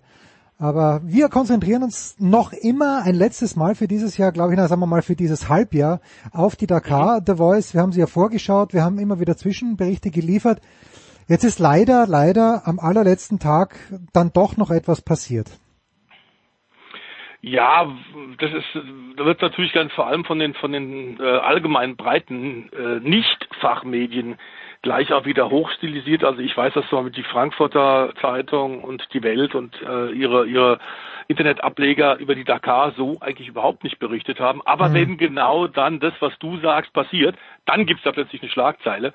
Ähm, und tatsächlich ist äh, ein, ein, ein Todesfall zu beklagen ähm, in Saudi-Arabien und zwar am letzten Tag auf der Verbindungsetappe, dort wo also die Servicefahrzeuge quasi dem Rallye-Tross auf Rettungsprüfung aus rum hinterherfahren, ist ein Unfall passiert mit einem einheimischen Lastwagenfahrer, der offenbar ziemlich gepennt hat und nicht aufgepasst hat und ist da in ein entgegenkommendes Servicefahrzeug äh, eines mhm. der Dakar-Teams reingeknallt. Äh, leider ist tatsächlich auch einer gestorben und insofern haben wir da so ein bisschen diese Klammer, die über Jahrzehnte die Dakar natürlich auch ausgemacht hat, nämlich Zwischenfälle, Schlagzeilen und zwar nicht unbedingt positive Schlagzeilen. Im Wettbewerb selbst müssen wir zugeben, ist Gott sei Dank toi toi toi und das ist auf, aufgrund des Risikos und der enormen Anforderungen. Wir haben es vor einem, über einem Jahr mit Heinz Kinnigartner bei Sportradio ja auch besprochen, ist in diesem Jahr Gott sei Dank nichts passiert. Also bis auf Knochenbrüche und, und dergleichen kein Todesfall zu beklagen. Aber leider ein 20-jähriger Mechaniker, der da bei diesem hm. äh, angesprochenen Unfall äh, zu Schaden gekommen ist. Und wir hatten vor der Dakar ja auch, bevor die überhaupt losgegangen ist, auf einem Hotelparkplatz in Jeddah auch ein Problem, denn da gab es eine, eine Bombenfalle und da ist ja einer der Teilnehmer ähm, äh, französischer Industrieller, der auch einen Fußballclub in der zweiten französischen Liga hat, der schon siebenmal bei der Dakar teilgenommen hat und der auch diesmal wieder 2022 mitfahren wollte, ist dann durch diesen Bombenanschlag am Bein verletzt worden und da hat das mhm. französische Außenministerium gleich die ähm, Wollte die ganze die Geschichte absagen, oder? übernommen. Ja, genau. Und dann wollten sie eigentlich ganz absagen. Also es sind immer wieder äh, auch auch Dinge, die die Dakar natürlich äh, in, in die Weltöffentlichkeit hinaus posaunt, die die leider vom Sport ein bisschen ablenkt. Zum Sport haben wir in der Tat, äh, Jens, bei dir letzte Woche die Zwischenbilanz gezogen. Äh, bei den Autos ähm, eindeutig, dass Nasser äh, Al-Attiyah äh, der Souverän schon war bei Halbzeit. Und das hat er in der zweiten Hälfte eigentlich auch dann wirklich problemlos durchgezogen, hat das Ganze von der Spitze souverän verwaltet und ist ein völlig verdienter Sieger. Es ist äh, der vierte Sieg für ihn. Insofern muss man auch sagen, ist der Mann aus Katar Wüsten erfahren und kann jetzt inzwischen in seinem Alter äh, tatsächlich auch den Speed richtig einschätzen. Wir haben oft schon gesehen, äh, Heinz Kinnegartner nur ein Beispiel, der in seinen jungen Jahren eigentlich die Dakar immer zu schnell angegangen ist. An äh, Sebastian Löb hat es auch fünfmal gebraucht, bevor er verstanden hat, hm. ich kann nicht auf jedem Kilometer Bestzeit fahren. Ähm, Sebastian Löb am Ende zwar geschlagener, aber guter Zweiter, das ist sein bestes Ergebnis für den Rekordweltmeister. Und der hat ja sofort jetzt auch dann ein Flugzeug äh, genommen und ist in Richtung französische Seealpen, äh, Côte d'Azur geflogen, denn der trainiert jetzt schon, gerade wo wir sprechen, für die äh, kommende äh, Rallye Monte Carlo, denn der kann nicht genug kriegen. Während viele andere ihre Wunden lecken und erschöpft sind und sagen, wow, äh, Daniele Petrucci ist am letzten Tag noch gestürzt, der Ex-MotoGP-Start, der wirklich eine tolle Dakar, eine Debüt-Dakar gefahren ist, eine sensationelle sogar mit einer Tagesbestzeit, aber hat sich am Handgelenk jetzt verletzt. Am letzten Tag noch. Also auch das kann passieren, weil die Kräfte einfach am Ende dieser hat über 8000 Kilometer bei allen zur Neige gehen und du einfach dann wirklich an der Grenze bist. Ähm, man nennt es ja nicht umsonst die Dakar eben auch die Tortour de France ähm, von französischem äh, Veranstalter ASO seit Jahren organisiert. Aber es ist ein bisschen sicherer geworden und auch bei den Motorrädern, der Heinz Kinnigarten hat es bei Sportradio deutlich gesagt, es ist zu schnell gewesen. Man hat jetzt bisschen Tempo rausgenommen und die Navigation wieder in den Mittelpunkt, mehr in den Mittelpunkt gestellt. Deswegen haben sich auch bei den Motorradfahrern eine Menge Leute wirklich verfahren und es war verdammt schwierig. Trotzdem immer noch relativ hoher Speed, überhaupt gar keine Frage. Und am Ende muss man aber sagen, was zeigt so ein bisschen die, die Klasse auch der, der Dakar ähm, und der, der ganzen Teams, die sich da vorbereiten, ob auf zwei oder vier Rädern, dass in der Motorradwertung die Top drei am Ende nach über 8000 Kilometern nur sieben Minuten auseinander waren. Das ist natürlich schon unglaublich und äh, zeigt, dass äh, die ganzen Motorradhersteller mit ihren Werksfahrern die Dakar wirklich so ernst nehmen, wie Automobilhersteller die 24 Stunden von Le Mans, sozusagen als ultimative Herausforderung.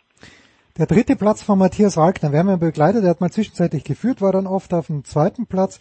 Du sagst ja die ersten drei nur sieben Minuten auseinander. Wird er das mit der Grandezza, äh, Grandezza eines ehemaligen Champions leicht verschmerzen können oder äh, hast du irgendwas gesehen, wo man sagen müsste, okay, da hat der Wagner den Sieg verschenkt? Ja, gut, das glaube ich, äh, da so eine Formulierung, da haben wir den Sieg verschenkt, wird jeder sagen können, ja, okay, jeder ja, Dakar, ja, das ist ganz klar. Und er hat tatsächlich an ein oder zwei Tagen äh, gab es Probleme mit dem Funk. Ähm, da hat er sich verfahren, vertan, aber wie gesagt, das ist jedem der Top-Teilnehmer da passiert. Er wird damit sehr zufrieden sein. Er hat sich wirklich gefreut. Man hat das auch gemerkt beim, beim Jubel der Top 3 auf dem Siegerpodium der Dakar 2022. Denn es war eine, eine Rallye, die wieder alles in sich hatte und auch ein dritter Platz, vor allem mit diesem äh, kurzen Abstand, ist eine fantastische Leistung. Die letzten zwei Jahre sind für Matthias ja nicht so toll gelaufen. Da hat er Stürze gehabt und sich verletzt.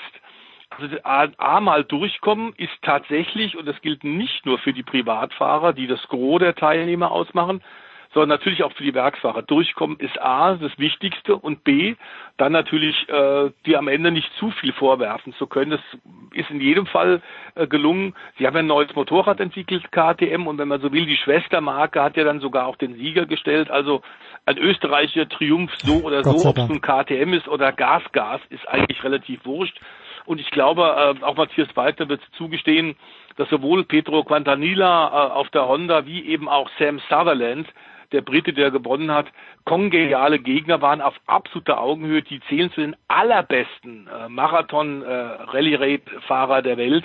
Und Matthias Waldner hat gezeigt, er ist nach wie vor vorne mit dabei, denn alle anderen hinter den Top 3 waren schon deutlich abgeschlagen. Ja, so, jetzt gibt's aber auch, naja, im Zusammenhang mit der Dakar, du hast mir eine Nachricht geschickt. Ganz ehrlich, mir hat der Name Jörn Puckmeister nichts gesagt, aber ich glaube, in der Branche war das ein ganz, ganz großer und der ist von uns gegangen, Stefan. Ja, das hat mit der Dakar selbst nichts zu tun. Das war altersbedingt jetzt mit 82. Ähm, ist allerdings einer, äh, der für viele junge Journalisten, Sportjournalisten wirklich Lehrmeister war. Man könnte aber auch sagen Zuchtmeister. Denn äh, damals war das teilweise doch relativ forsch. Also auch als ich angefangen habe, ähm, gab es nicht wahnsinnig viel äh, Geld äh, im Volontariat und äh, man musste schon sehen, wie man durchkommt. Und die Arbeitszeiten waren quasi rund um die Uhr. Du hattest äh, sieben Tage die Woche, 24 Stunden zur Verfügung zu stehen. Das ist heute ein bisschen anders bei äh, jungen Leuten, aber klar ist, äh, wenn Passion und Profession zusammentreffen, und das ist die Grundvoraussetzung äh, für alle die Kollegen, die, die du bei Sportradio auch als Experten einlädst, da haben wir es ja geschafft, aus der Leidenschaft einen Beruf zu machen. Und das ist das ultimative Glück, müssen wir sagen. Und der Jörn Tuckmeister war tatsächlich einer, der mich in ganz jungen Jahren äh, schon unter die Fittiche genommen hat. Ich hatte im Grunde zwei Mentoren, die es sehr gut mit mir gemeint haben, äh, die es mir nicht leicht gemacht haben, aber die mir alles beigebracht haben, was wichtig ist. Das eine ist der Fredel Jantke, den wir ein paar Mal hier ja mhm. schon am Jens begrüßen dürfen der als Porsche-Rennleiter mich als äh, junger Mann unter die Fittiche genommen hat und der zweite Jörn Puckmeister, der mir das Schreiben beigebracht hat, denn es war ein kongenialer Schreiber, ähm, der Reisereportagen gemacht hat, der Jahrzehnte Formel 1 Berichterstattung gemacht hat für die unterschiedlichen Blätter, ähm, der im Grunde auch äh, Stefan Ehlens äh, Karriere so ein bisschen mit äh, befeuert hat, weil diese Art von Schreiben, nämlich eine sehr bildhafte, prägnante Sprache mit Augenzwinkern und Humor, ähm, das ist außergewöhnlich und das können nur ganz wenige und ich weiß, der Stefan sieht das ähnlich. Äh, die reinen Fakten, das ist natürlich die Grundvoraussetzung für jeden Journalisten, ähm, dass die stimmen. Aber klar ist, dass man auch versuchen muss, das, was man da tut und das, was da passiert, mit Spaß und mit Freude zu transportieren. Das hat der Jörn Puckmeister geschafft, wie kaum ein anderer. Ähm, ich habe unzählige wilde und verrückte äh, Situationen mit ihm erlebt. Und er ist tatsächlich selbst auch ein Teilnehmer gewesen. Er ist das wollte ich fragen. Das wollte ich fragen. Ja, also der, der, der genau, sprach aus Erfahrung. Mitgefahren. Ja, ja ähm, weil er gesagt hat, wenn ich drüber schreibe, dann sollte ich da auch mal teilnehmen. Ich habe die Dakar ja auch dreimal äh, teilgenommen. Äh, Im hinteren Feld bei den Autos der mir das damals zum ersten Mal ermöglicht hat und bei Mitsubishi in Kontakt gemacht hat, war auch der Jörn Pugmeister. Der Pugmeister ähm, war lange bei der Motorpresse in Stuttgart, hat da bei Automotor und Sport gewirkt, bei Sportauto und dann auch bei der Wochenzeitung Motorsport aktuell hat da also tatsächlich über Jahrzehnte gewirkt. Er hat, ich glaube, 29, 24 Stunden von Le Mans Rennen als äh, Redakteur begleitet, ähm, hat die Camel Trophy mit erfunden, Du erinnerst dich vielleicht noch an diesen mhm. wilden Ritt mit Geländewagen durch die Dschungel und Urwälder dieser, dieses äh, Kontinents. Ähm, die hat er mitorganisiert und ist da natürlich auch immer mitgefahren, gar keine Frage. Und allein diese Schnurren und äh, Anekdoten, die da rausgekommen sind, würden locker ein Buch füllen. Ähm, also mit ihm war das ein hartes Arbeit viel gefordert hat, aber es war wahnsinnig viel Lachen dabei und er wird in jedem Fall fehlen und es bleiben unheimlich viel schöne Erinnerungen. Hm. Werden wir Stefan Eden vielleicht auch noch ganz kurz danach dazu befragen. Ein Wort noch vielleicht äh, zu MotoGP. Äh, nächste Woche mhm. will ja Eddie auch wieder am Start sein. Und ich glaube, das ganz große Fragezeichen ja nicht nur ja die letzten letzten zwei Jahre, äh, auch im kommenden Jahr ist die Gesundheit von Marc Marquez. Die Frage, ob er zurückkommt und wie. Hast du da hast du da neuere Informationen für uns? Ja, es sieht besser aus, denn er hat zum allerersten Mal jetzt tatsächlich äh, nicht nur auf einer äh, Enduro-Maschine und auf einer Serienmaschine getestet, es war jetzt auch schon auf dem Rennmotorrad. Und ganz offensichtlich waren die Ärzte danach, nach diesen ersten Fahrtests auf einer Rennstrecke, auch wirklich zufrieden, wobei er es da hat wirklich, wirklich langsam angehen lassen. Die Frage wird sein, ich glaube, dass tatsächlich diese Sache der Doppelsichtigkeit, die er schon zu Beginn seiner Karriere mal hatte, und da hat man ja damals operiert, das konnte man zum zweiten Mal jetzt nicht. Man hat also das, äh, wenn du so willst, konservativ behandelt, indem man einfach gesagt hat, du musst einfach dich äh, entspannen. Hm. Du darfst gar kein Training mehr machen. Er war jetzt zweieinhalb Monate komplett draußen, nachdem er ja im letzten Jahr, du erinnerst dich, eh schon unheimlich lange Reha-Zeiten hatte. Ähm, und er ist aus dem Rhythmus draußen, das ist überhaupt gar keine Frage. Insofern ist nicht zu erwarten, dass er 2022 wohl um den Titel wird mitfahren können. aber ich bin ziemlich sicher, dass er, äh, dass wir ihn zumindest jetzt auch bei den ersten Tests wieder auf der Werks Honda sehen würden. Ich glaube, wir haben sogar in Europa, Jens, die, den Seufzer der Erleichterung von Honda aus Japan gehört. Denn die sind dermaßen abhängig von diesem Mann. Ähm, sie sind gerade dabei, ja einen zweiten Siegfahrer äh, zu holen, aber so ein Teamwechsel und ein Motorradwechsel hängt dann auch damit zusammen, dass du Zeit brauchst. Selbst die Top-Fahrer aktuell, wenn jetzt ein Quattararo wechseln würde zu KTM, würde er auch mindestens ein halbes bis ein Dreivierteljahr brauchen, bis er da die Möglichkeiten des Motorrads ähm, instinktiv dann auch tatsächlich in sich aufgenommen hat und weiß, was er kann mit der Maschine, um ans Limit zu gehen und genau wo das dann des Guten zu viel ist. Also so ein Wechsel, selbst wenn die jetzt ein Juan Mir, wie vermutet wird, in Fahrerlager, ähm, Gott gibt das äh, ein Juan Mir, der bei Suzuki sehr unzufrieden ist, denn im letzten Jahr gab es überhaupt keine Unterstützung für den Champion von 2020.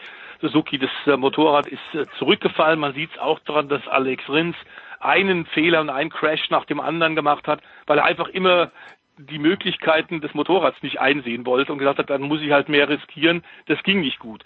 Mir ist immer noch okay gefahren, aber ich glaube, er hat genug von Suzuki und würde gerne neue Herausforderungen suchen. Wir reden da allerdings dann von 2023, ja. denn für 2022 sind ja alle Verträge bereits fix. Und da heißt natürlich die Messlatte aktuell äh, der, der aktuelle Champion Fabio Quattarara auf Yamaha, aber wir haben in der zweiten Saisonhälfte schon gesehen, na, Eddie und ich haben das wieder bei dir auch beleuchtet, vor Ducati und Pecco Bagnana wird man sich 2022 echt in Acht nehmen müssen. Nicht nur, weil die Desmo äh, Cedici die beste Maschine äh, ganz klar aktuell ist, die beste MotoGP-Maschine, auch weil der junge Pecco Bagnana inzwischen von den letzten sechs Grand Prix des Jahres vier gewonnen hat. Und äh, das war schon eine eindrückliche Formkurve. Und bei den letzten Tests war er auch mit Abstand der schnellste, hat der gesamten Konkurrenz vier Zehntel eingeschenkt.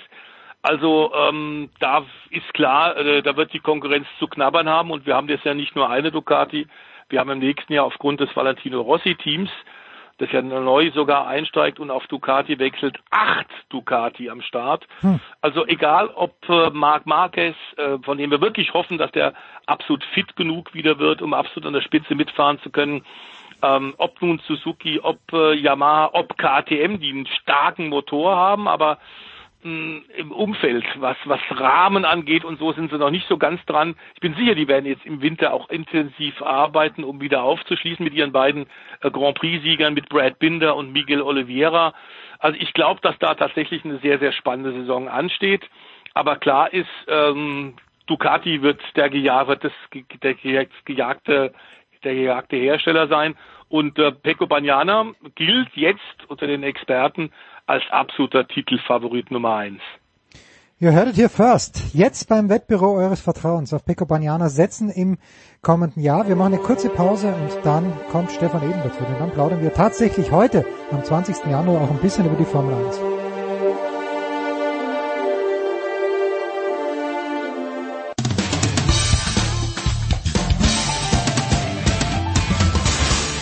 Hallo, hier ist Rainer Schüttler. Hört Sportradio 360. geht weiter in der Big Show 543 mit dem Motorsport. Stefan Ehlen von motorsport.com ist dazugekommen. Stefan, gleich die direkte Frage. Warum ist Alpine, oder sagen wir mal so, warum kommt äh, Alain Prost nicht mehr zu den Teammeetings bei Alpine dazu? War das absehbar? War das eine große Überraschung? Er ist ja doch der Professor. Und das lief ja ganz gut bei Alpine eigentlich. Ja, er ist der Professor und es passt eigentlich auch ganz gut, weil Alain Prost war ja in den 80ern auch einer der Führungsfahrer von Renault und im Prinzip auch so ein bisschen drauf gepolt, um mit Renault Weltmeister zu werden. Das hat dann nicht geklappt und er ist dann später ja wieder zurückgekehrt zu der Marke dann als Berater und naja, es, es hat schon ein bisschen den Anschein, dass da ähm, ja auch ein bisschen persönlicher Frust jetzt dabei ist, dass er quasi nicht mehr gewünscht oder nicht mehr gebraucht wird. Er hat da auch recht deutliche Worte gefunden dann in den sozialen Netzwerken Ungewöhnlich von, deutlich, ja. Genau, ungewöhnlich deutlich, was man eigentlich so nicht macht. Das war schon in Richtung Nachtreten fast, dass er gesagt hat, naja, der Chef, der Rossi, der will quasi jetzt alle raushaben, der will allein im Rampenlicht stehen und der räumt jetzt halt deswegen so auf. Ähm, und das ist mehr oder weniger dann ähm, alle Persönlichkeiten, die es dann noch so gab, die ihm, dem Chef, dem Alpinchef Rossi dann das Licht hätten wegnehmen können, die wurden jetzt aussortiert. Also so in der Form hat es Anna Prost geschildert. Ähm, Finde ich recht interessant. Ich glaube, dass bei Alpine oder Schrägstrich Renault das nie so ein richtig einfaches Pflaster war. Das haben wir schon mehrfach geschildert. Weil das sind einfach, oder da klafft eine große Kluft zwischen Ambition und Wirklichkeit. Also mhm. man wäre gern wieder so wie Anfang der 2000er eines der Top-Teams. Und man hat ja beim Wiedereinstieg als Renault 2016 auch mal gesagt, in fünf Jahren sind wir Weltmeister. Und das ist eher ein bewegliches Ziel bei Renault Alpine. Ähm, dieser Fünfjahresplan verschiebt sich eigentlich jedes Jahr um ein Jahr nach hinten und die Ergebnisse geben es jetzt nicht unbedingt so her. Und dann ist natürlich irgendwo klar, wenn man dann merkt, hey, es funktioniert halt nicht, die Rechnung geht halt so nicht auf über Jahre hinweg, dass man dann irgendwie auch in so ein Frustpotenzial da reinkommt und vielleicht dann die Schuld irgendwo bei gewissen Personen zieht. Und ich glaube, so ist es jetzt auch in gewisser Weise gekommen, dass der Alpinchef gesagt hat, hey, wir müssen jetzt was anderes machen. Allerdings dieses anders machen, das hat Renault schon mehrfach versucht. Ich glaube, Eric Bouillet war ja auch schon mal Teamchef dort. Man hat dann aus der MotoGP Davide Privio rübergeholt und hat da auch versucht, dass man den ins Team irgendwie integriert. Und der wird jetzt auch gerade schon wieder gegangen. Genau, der war im Prinzip da und hat dann gemerkt, nee, es ist nicht so seins und er wollte dann im Prinzip schon wieder zurück zur Motorradweltmeisterschaft. Und äh, Marcin Budkowski, den hat man dann von der FIA, vom Automobilweltverband, losgeeist, als guten Mann geholt. Der war dann eine Doppelspitze mit Privio. Das war aber nie so richtig klar, ja, wer hat jetzt eigentlich den Hut auf. Und Alan Prost als, als graue Eminenz gewissermaßen auch dabei noch irgendwo.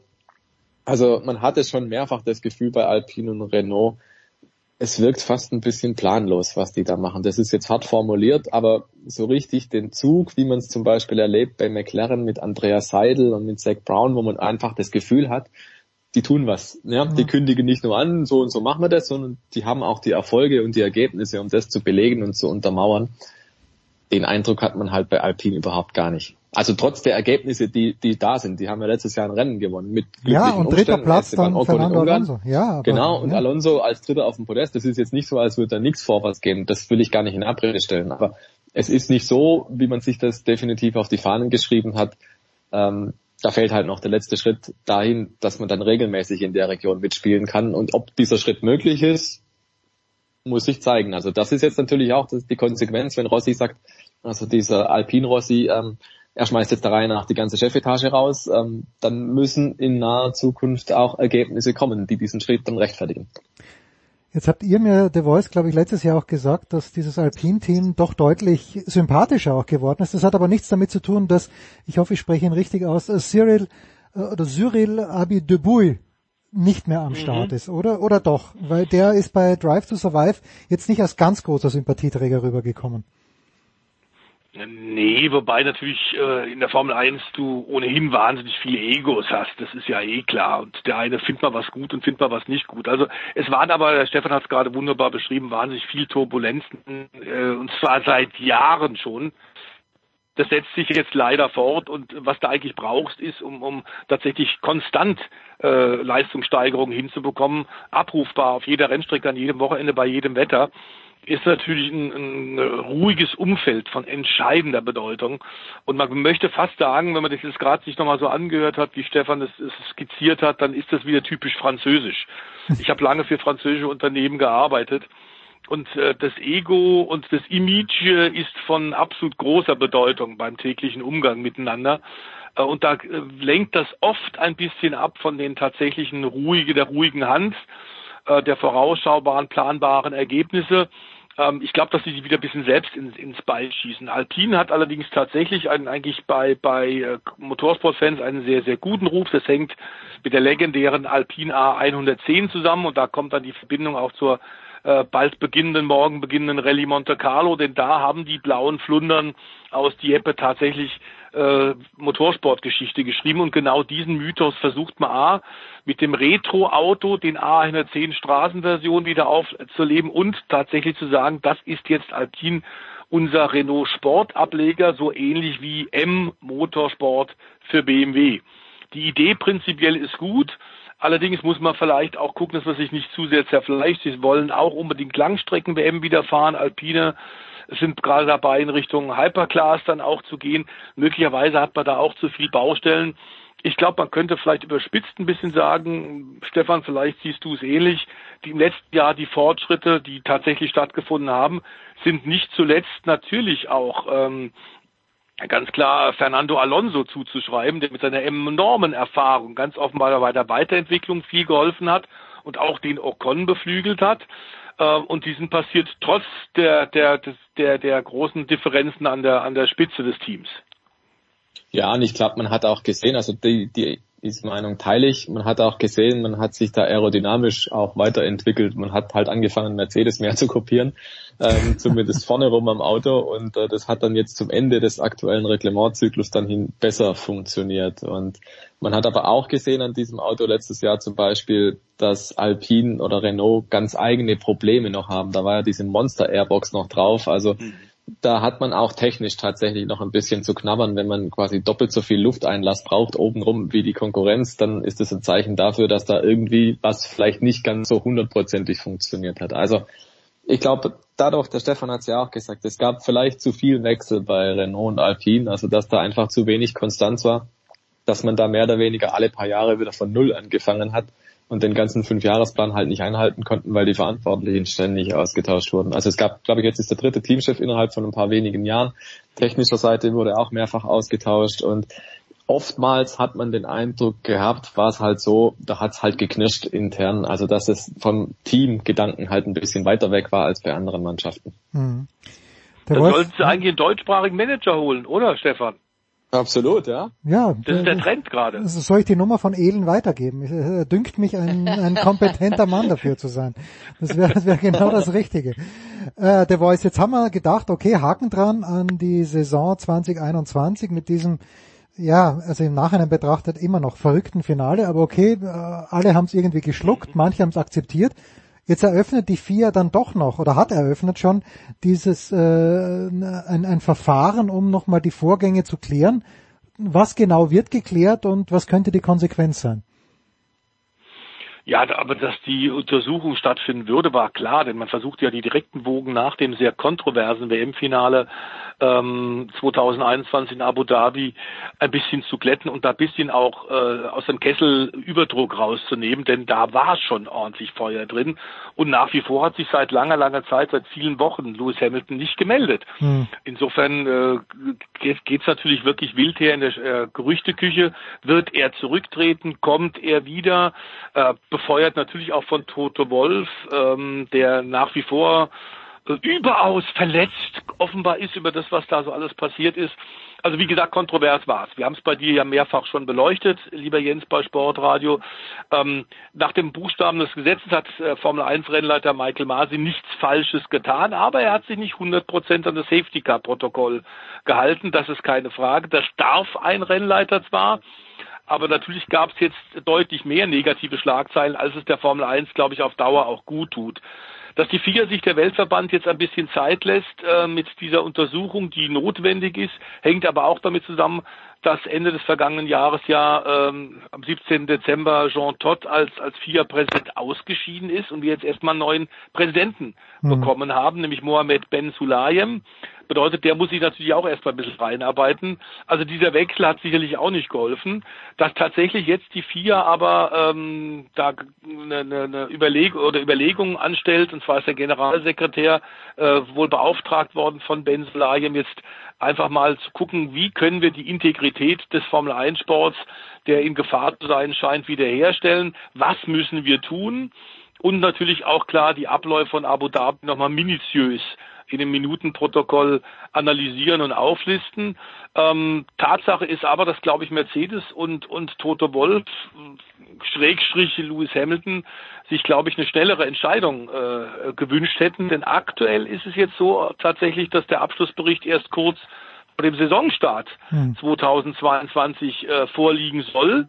Also ob tatsächlich ähm, in Bahrain äh, dann schon diese neuen Regeln gelten sollen, von denen man hofft, dass sie eine Wiederholung äh, des Abu Dhabi Chaos verhindern können, ähm, weiß ich nicht. Äh, ich glaube, das wäre dann auch zu knapp und äh, die, die Hoffnung ist natürlich da, dass man dieses turbulente Kuddelmuddel ein bisschen äh, besser hinkriegt nach den Buchstaben des Gesetzes. Hat Herr Masi keinen Fehler gemacht. Aber es war natürlich etwas unglücklich. Und was auch richtig ist, und das wird der Stefan unterstreichen können, und was tatsächlich stimmt, ist, dass viele Fahrer sich im Verlauf des vergangenen Jahres tatsächlich über äh, viele Entscheidungen der Rennleitung beschwert haben. Das ist per se jetzt erstmal nichts Ungewöhnliches, kennen wir aus der DTM, aus der MotoGP vergleichbar. Der Rennleiter ist wieder Fußballschiedsrichter, der natürlich äh, es nicht allen recht machen kann. Und Michael Masi hat verdammt große Fußstapfen, in die er da äh, reintreten muss, nachdem äh, Charlie Whiting äh, völlig unerwartet ja kurzfristig gestorben ist vor einigen Jahren.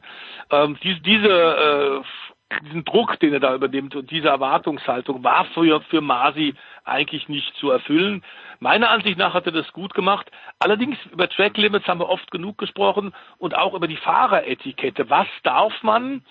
Äh, Max Verstappen ist manchmal sehr hart äh, eingestiegen. Mal gab's äh, eine Strafe, dann gab's wieder keine Strafe. Also eine, eine gleichmäßige, klare Linie, die für alle Fahrer einzusehen ist und wo man weiß, bis dahin darf ich gehen. Und äh, wenn ich darüber über dieses Limit gehe, gibt es eine Strafe. Das ist so eine, ein verlässlicher Strafenkatalog. Der, äh, den haben wir noch nicht bekommen und deswegen gibt es da leider immer wieder neue Diskussionen. Und äh, Stefan, ich glaube, dass das tatsächlich ein Vorwurf ist, bei dem man gucken muss, ob der Herr Masi vielleicht nicht manchmal überfordert ist und ob er das vielleicht auf mehrere Schultern verteilen sollte. Das wäre, glaube wirklich ein guter Ansatz. Alleine schon, wenn ich dann denke, dass die Herren Horner und Wolf dann während dem Rennen wieder anfangen, den Rennleiter anzuhupen und anzufunken und dann sagen, ja, wie sieht's jetzt aus? Was machen wir jetzt? Und bitte Safety Car und bitte kein Safety Car. Also alleine daran, finde ich, muss man schon erkennen, die haben den Michael Masi schlichtweg auch überfordert. Also nicht nur die Teams, sondern auch die FIA an sich, indem sie zum Beispiel diesen Funkkanal erstens der Öffentlichkeit preisgibt. Da steht der Michael Masi immer da wie ein Idiot, geht gar nicht anders so nach dem Motto, der lässt sich ja bequatschen, der lässt sich ja reinreden oder sowas. Ähm, auch wenn er selbst immer eigentlich versucht hat und das sehr höflich, aber bestimmt zu sagen, Freunde, ich weiß, was ich tue, ne? Und äh, lasst mich einfach meine Arbeit machen. Und da sind die Teams dran schon mitschuld an der ganzen Situation. Hätte man einfach diesen Kanal gesperrt, zumindest für die Öffentlichkeit, glaube ich, wäre vieles erspart geblieben. Und ich gehe schwer davon aus, dass das bei Charlie Whiting diesen Kanal auch gab, diesen kurzen Dienstweg. Aber niemand hätte sich erlaubt, so mit Charlie Whiting zu reden, so mhm. wie die Leute heute mit Michael Masi reden. Und das ist ganz einfach so, dass der Charlie Whiting, der hat die Formel 1 gewissermaßen durchlaufen, der war Mechaniker, der war Chefmechaniker, dann war er einfach verantwortlich, ist da reingewachsen in die Position über Jahre dabei. Der Michael Masi kommt von den Supercars in Australien, ja, Tourenwagen, Rennserie am anderen Ende der Welt der ist nicht in diesem Paddock aufgewachsen, so wie Charlie Whiting. Der ist natürlich auch deutlich jünger als Charlie Whiting. Und ich glaube, das sind alles so Faktoren, die es für ihn extrem schwierig gemacht haben. Und dazu kommt dann, dass man immer mehr Show draus machen muss, immer mehr Funk zugänglich machen muss, Bilder aus der Rennleitung und dergleichen. Das gab es bei Charlie Whiting teilweise auch. Aber ich glaube, mittlerweile ist der Rennleiter einfach so, Entschuldigung, zugeschissen mit Aufgaben, die er während des Rennens begleiten muss, dass er eigentlich gar keine Wahl hat, als die Hände über den Kopf zusammenzuschlagen, weil das einfach so viel ist. Und dann alle paar Minuten plärt dann noch irgendeiner in den Funk, äh, dass doch die Entscheidung bitte zu seinen Gunsten ausfällt und dass sie nicht einverstanden sind, wie es jetzt war und so. Also wie soll der Mann seine Aufgabe machen können, stelle ich da die Frage. Und meine Antwort ist, geht gar nicht. Also da braucht es definitiv jemanden, der zumindest diesen Funk ihm abnimmt. Oder jemanden quasi ein Sekretär, der sagt, Freunde, ist recht, danke, wir haben es notiert. Ähm, so wie Herbie weil, Blash. So wie Herbie Blash, irgendwo eine rechte und eine linke Hand, am besten wahrscheinlich sogar beides.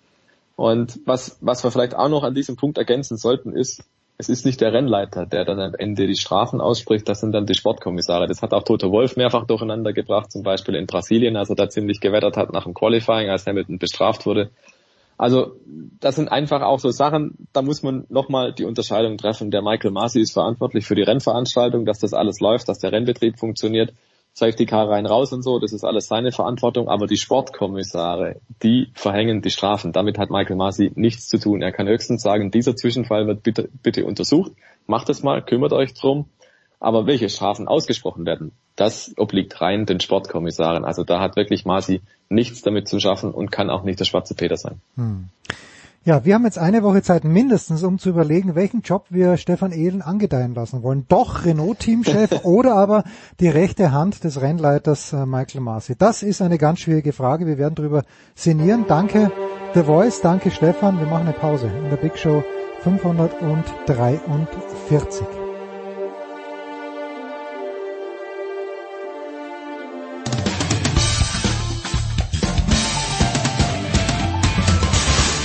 Grüß euch, das ist die Niki Schmidhofer und ihr hört Sportradio 360.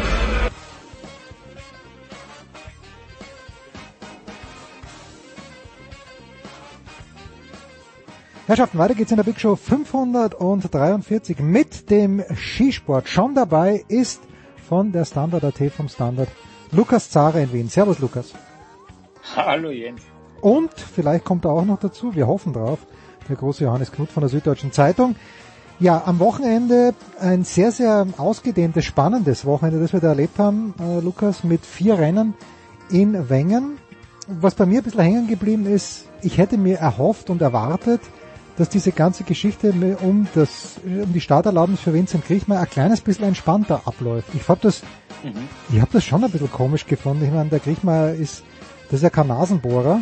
Und dann gewinnt das Rennen auch noch am Samstag, was natürlich dann schon ein bisschen dem Ganzen noch eine besondere Pointe ver verliehen hat. Aber wie hast du die ganze Situation beurteilt? Ich war auch überrascht, bin ganz bei dir, dass sich das doch so aufgeblasen hat. Am, äh, am Donnerstag ist es ja losgegangen mit dem Super G. Da war es ja mhm. grundsätzlich kein Problem. Ich meine, Vincent Kriechmeier ist am Mittwochabend angereist, glaube ich erst.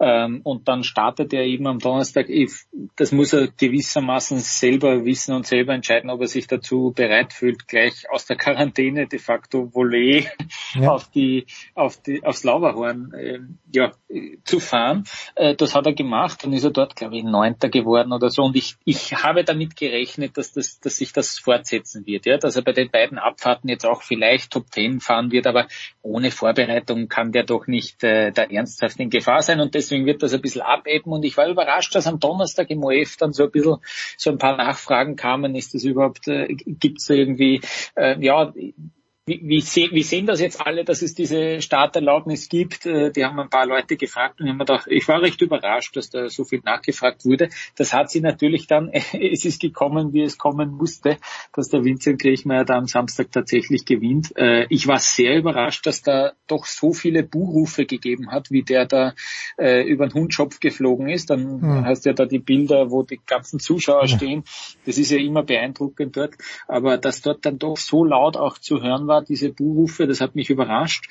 Und ja, es gibt da, es gibt da natürlich mehrere Sichtweisen irgendwie, finde ich. Die FIS sagt, das hätte man für jeden gemacht. Äh, das finde ich ein bisschen das finde ich mutig formuliert. Sie haben jetzt natürlich ein Exempel statuiert. Ja. Jetzt, wo Sie es einmal gemacht haben, dass Sie, ähm, Sie in den Regeln der FIS steht, dass du erst nach zehn Tagen ähm, eines positiven Tests erst wieder an den Start gehen darfst. Diese Regel haben Sie offenbar, auch wenn man diesen genauen Termin des positiven Testergebnisses von Vincent Griechmeier nicht kennen, das haben Sie offensichtlich ähm, dann auch nach, nach Djokovic-Manier ein bisschen verdreht, so nach ein bisschen verschoben. Ja, Sie, haben, Sie, haben die Regeln angezogen wegen Omikron, ja, haben ja. gesagt, ja, erst ab zehn Tagen, da wollen wir sicher gehen. Es gibt in Österreich ähm, die Regel, dass man nach fünf Tagen sich freitesten kann. Das hat er gemacht und deswegen ist er auch nach, in die Schweiz gekommen, Vincent Griechmeier. Und dann hat er eben auch die Starterlaubnis bekommen. Ja, die eine, die eine Sache ist die, dass man ohne Training bei einer Abfahrt starten kann. Mhm. Gab es auch noch dieses, dieses Video, ich weiß nicht, wie viele es gesehen haben, aber der ist de facto aus dem Starthaus gegangen und hat sofort wieder abgeschnallt. Das gab es auch schon früher einmal im Weltcup, ja. Das, und das gilt dann als offizieller Trainingslauf. Das hat er eben so gemacht. Äh, das andere ist, äh, ob man jetzt eben diese Corona-Regeln, die man sich selbst, die man, glaube ich, erst seit Anfang des Jahres äh, straffer wurden innerhalb von der FIS, dass man die halt jetzt sofort wieder aufweicht nach, nach wenigen Wochen im Sinne des Sports heißt es, man will jedem, äh, man will jedem äh, die Chance geben und nicht wegen dieses verdammten Viruses, wie der Markus Waldner, der Renndirektor, sagt, äh, irgendwelche Starts nicht ermöglichen. Und einen Punkt will ich noch sagen. Es ist ja schon noch ein Risiko gewesen, dass die FIS dazu sagt, weil wenn es den Vincent Kriechmeier in der Abfahrt ganz, ganz, ganz böse aufbröselt, ja, wenn der wirklich heftig stürzt, dann muss sich die FIS natürlich Vorwürfe gefallen lassen, warum lassen wir den fahren überhaupt ohne ein Training. Das Training soll ja auch zur Sicherheit dienen, dass sich die Fahrer ein Bild machen können von dieser Abfahrt einem erfahrenen Abfahrer wie Vincent Kriechmeier, der in Wengen schon einmal gewonnen hat, dem kann man das vielleicht noch eher zutrauen als einer Startnummer 50, 60 dann in dem Rennen. Deswegen finde ich, war es leichter, einem Vincent Kriechmeier diese, diese Regel äh, ja, irgendwie zu erleichtern. Es war dann schon interessant, fand ich dann am Samstag bei der langen Abfahrt, dass auf diesen Teil den er eben noch nicht gefahren ist, nämlich auf den ersten 44, 45 Fahrsekunden, dass er da doch eigentlich relativ viel Zeit verloren hat, obwohl er die Strecke natürlich kennt, aber es waren ja auch nur vier oder fünf Zehntel, aber trotzdem irgendwie doch erstaunlich, dass so ein erfahrener Mann wie der Kriechmeier dort dann trotzdem Zeit verliert. Goldrichtig, 52 Hundertstel waren auf dem Bert Feuz, der da hinten war. Und dann vor allem über diesen Hundschopf, das sind ja gar nicht so viele, das sind ein paar Sekunden, aber auch die Anfahrt auf dem Hundschopf, eben dieses S da, das, das sie einbauen immer, damit man da eben weniger Tempo hat äh, und dann über diesen, diesen spektakulären Sprung, der beste Sprung wahrscheinlich im Weltcup, ja. finde ich, ähm, dass man, dass man da eben mit kontrolliertem Tempo drüber fährt, ja. Ähm, und und der, da hat er überraschend viel Zeit auch rausgemacht und dann natürlich dieses S, dieses Brückli Kernen S, ähm, da ist, er hat auch die Bestzeit gehabt und dann hat er tatsächlich diese 52 Hundertstel wieder aufgeholt und das war, das war beeindruckend und wie du schon gesagt hast, genau in dem äh, in dem Abschnitt, wo er eben noch nie gefahren ist im Vergleich zu den anderen. Äh, es gab ja eine kurze Abfahrt am mhm. Freitag, aber die ging eben kurz vorm Hundschopf los. Äh, die ist er schon mal gefahren. Aber genau dort, wo er nicht gefahren ist, hat er eben diese halbe Sekunde verloren. Er war unten doch so schnell, dass er das noch aufgeholt hat, das hätte ich ihm nicht zugetraut. Und ja, das hat er dann, hat er dann herausgefahren und dann war es am Ende so doch fast vier Zehntel, glaube ich, die er fahren war. Also schon beeindruckend. Ja, er ist ein Schleicher, der Vincent. Und äh, der Schweizer, Schweizer Kugelblitz, äh, ich habe das Interview gesehen von Urs Lehmann, was im ORF, glaube ich. Der, die Schweizer haben ja auch eigentlich dagegen gestimmt, dass der Krieg mal erfahren darf, aber Lehmann hat ja dann auch gesagt, naja, äh, das ist ja gut zu wissen für uns, weil kommende Woche, wenn der Beat Feutz dann Papa wird, er ist es mittlerweile geworden, äh, dann, dann kann der ja in Kitzbühel auch ohne Training starten. Also da, hm, gut, da ist ein bisschen hin und her geflaxt worden und ich weiß nicht, ob ich das gut finde, aber ist ja okay. Die, irgendwie mögen sie sich ja doch alle miteinander und das war natürlich dann eine ganz besondere Pointe. Äh, die beste Pointe fand ich aber an dem Wochenende doch, äh, ich mag den Christoffersen, aber dass, dass es den vier Tore vom Ziel rausschmeißt, ist natürlich Wahnsinn, vor allen Dingen äh, unter dem Aspekt, weil dem Clement Noel in Madonna genau das gleiche passiert ist. Auch, also der, die haben es beide eigentlich nicht mehr verlieren können. Gut, der Braten ist natürlich immer näher gekommen, theoretisch. Aber das hat mich schon sehr überrascht und ich glaube, der Christoffersen, äh, was glaubst du denn? Wie, wie, wie, wie legt das in Kitzbühel an, der Christoffersen? Angefressen und volle, volles Rohr oder fahrt er vorsichtig am Sonntag?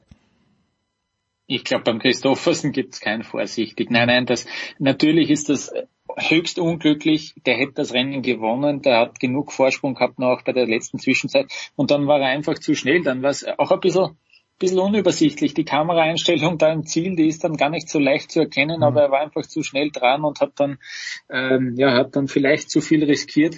Ein blöder Fehler, der ganz bitter war. Das haben wir jetzt schon ein paar Mal gesehen in dieser Saison. Eben Clement Noel beim letzten Tor äh, gescheitert. Ich kann mich auch erinnern, Alex Wiener hat glaube ich, auch einmal äh, ja, gestürzt stimmt, stimmt. vor dem letzten ja. Tor. Also das ist äh, irrsinnig viel Dramatik in diesem Jahr drin.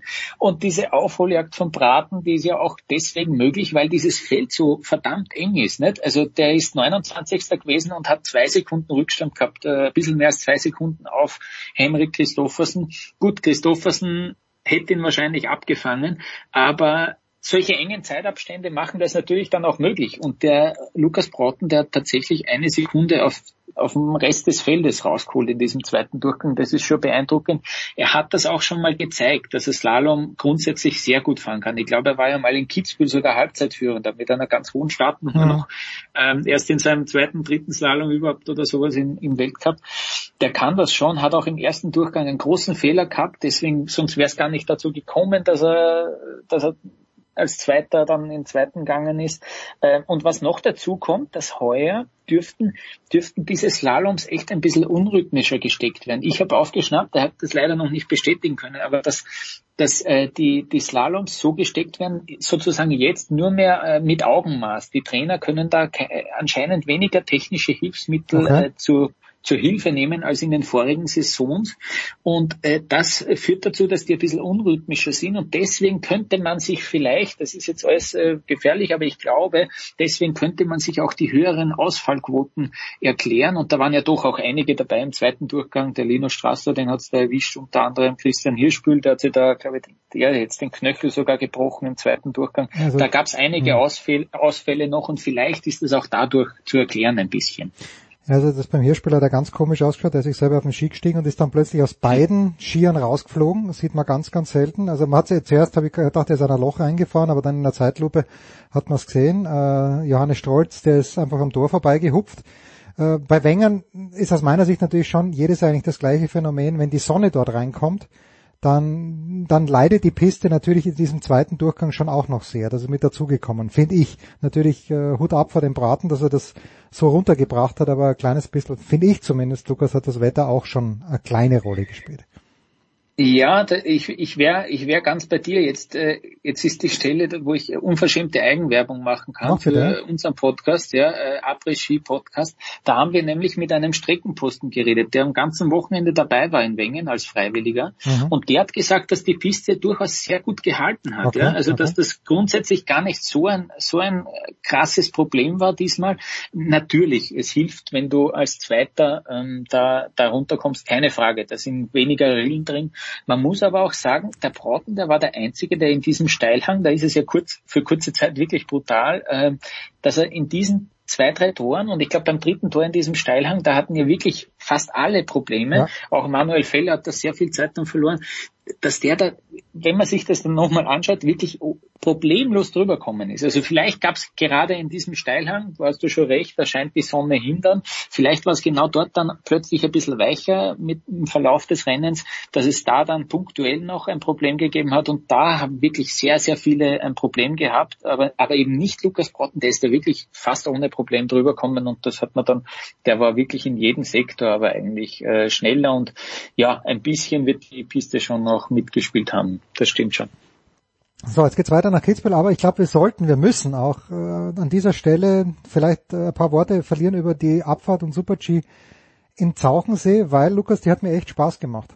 Ganz ehrlich, mhm. weil die war selektiv. Äh, schade, dass es die Gotcha hingebracht hat in der Abfahrt, äh, aber also wirklich eine ganz, ganz schöne ganz, ganz schönes Rennwochenende, mm, wo ich mich frage, äh, wird sich die Vlhova ein kleines bisschen jetzt ärgern, dass sie teilgenommen hat, weil Punkte hat sie so gut wie keine gemacht, aber ein bisschen Kraft hat sie gelassen. Oder denkst du, dass ihr das wurscht sein wird und wie hast du das Wochenende gesehen? Äh, grundsätzlich finde ich auch, diese Strecke ist Weltklasse und ich finde, man sollte echt überlegen, ob man nicht vielleicht doch einen anderen Termin bekommt, weil das ist leider unglücklich, wenn Wengen ist und leider dann auch Kitzbühel, das überstrahlt so viel. Es geht ein bisschen unter, vor allem international. Der OF zum Beispiel hat schon probiert, die haben Abfahrtstraining übertragen, so wie sie das zum Beispiel in Kitzbühel jetzt in der Woche auch machen. Das würden sie sonst nicht machen. Aber es geht schon ein bisschen unter, finde ich, ist meine persönliche Meinung. Und das ist ein bisschen schade. Vielleicht könnte man das so tauschen noch, äh, dass das, dass das mehr zur Geltung kommt. Aber einfach nur, weil mir auch diese Abfahrt extrem gut gefällt, dieser, dieser Starthang, das ist, ein Wahnsinn. Die Alexander Meisnitzer hat sich da sogar, hat man glaube ich ein bisschen überwinden müssen bei der Kamerafahrt, hat schon kurz vor dem Start hat sie so gemeint, ja, da geht's jetzt gleich äh, richtig steil äh, los. Sie hat es zwar nicht gesagt, aber ich glaube, es herausgehört zu haben, das ist schon ein Spektakel. Ähm, Genau, Petra Vlhova war auf einmal bei diesem Speedrennen dabei. Das haben ja, wir in der Saison noch nicht gesehen. Ähm, und und Michaela Schifrin hat wiederum ausgelassen. Mir ist nicht so ganz klar, warum. Sie wird auch in Cortina nicht an den Start gehen nächstes Wochenende.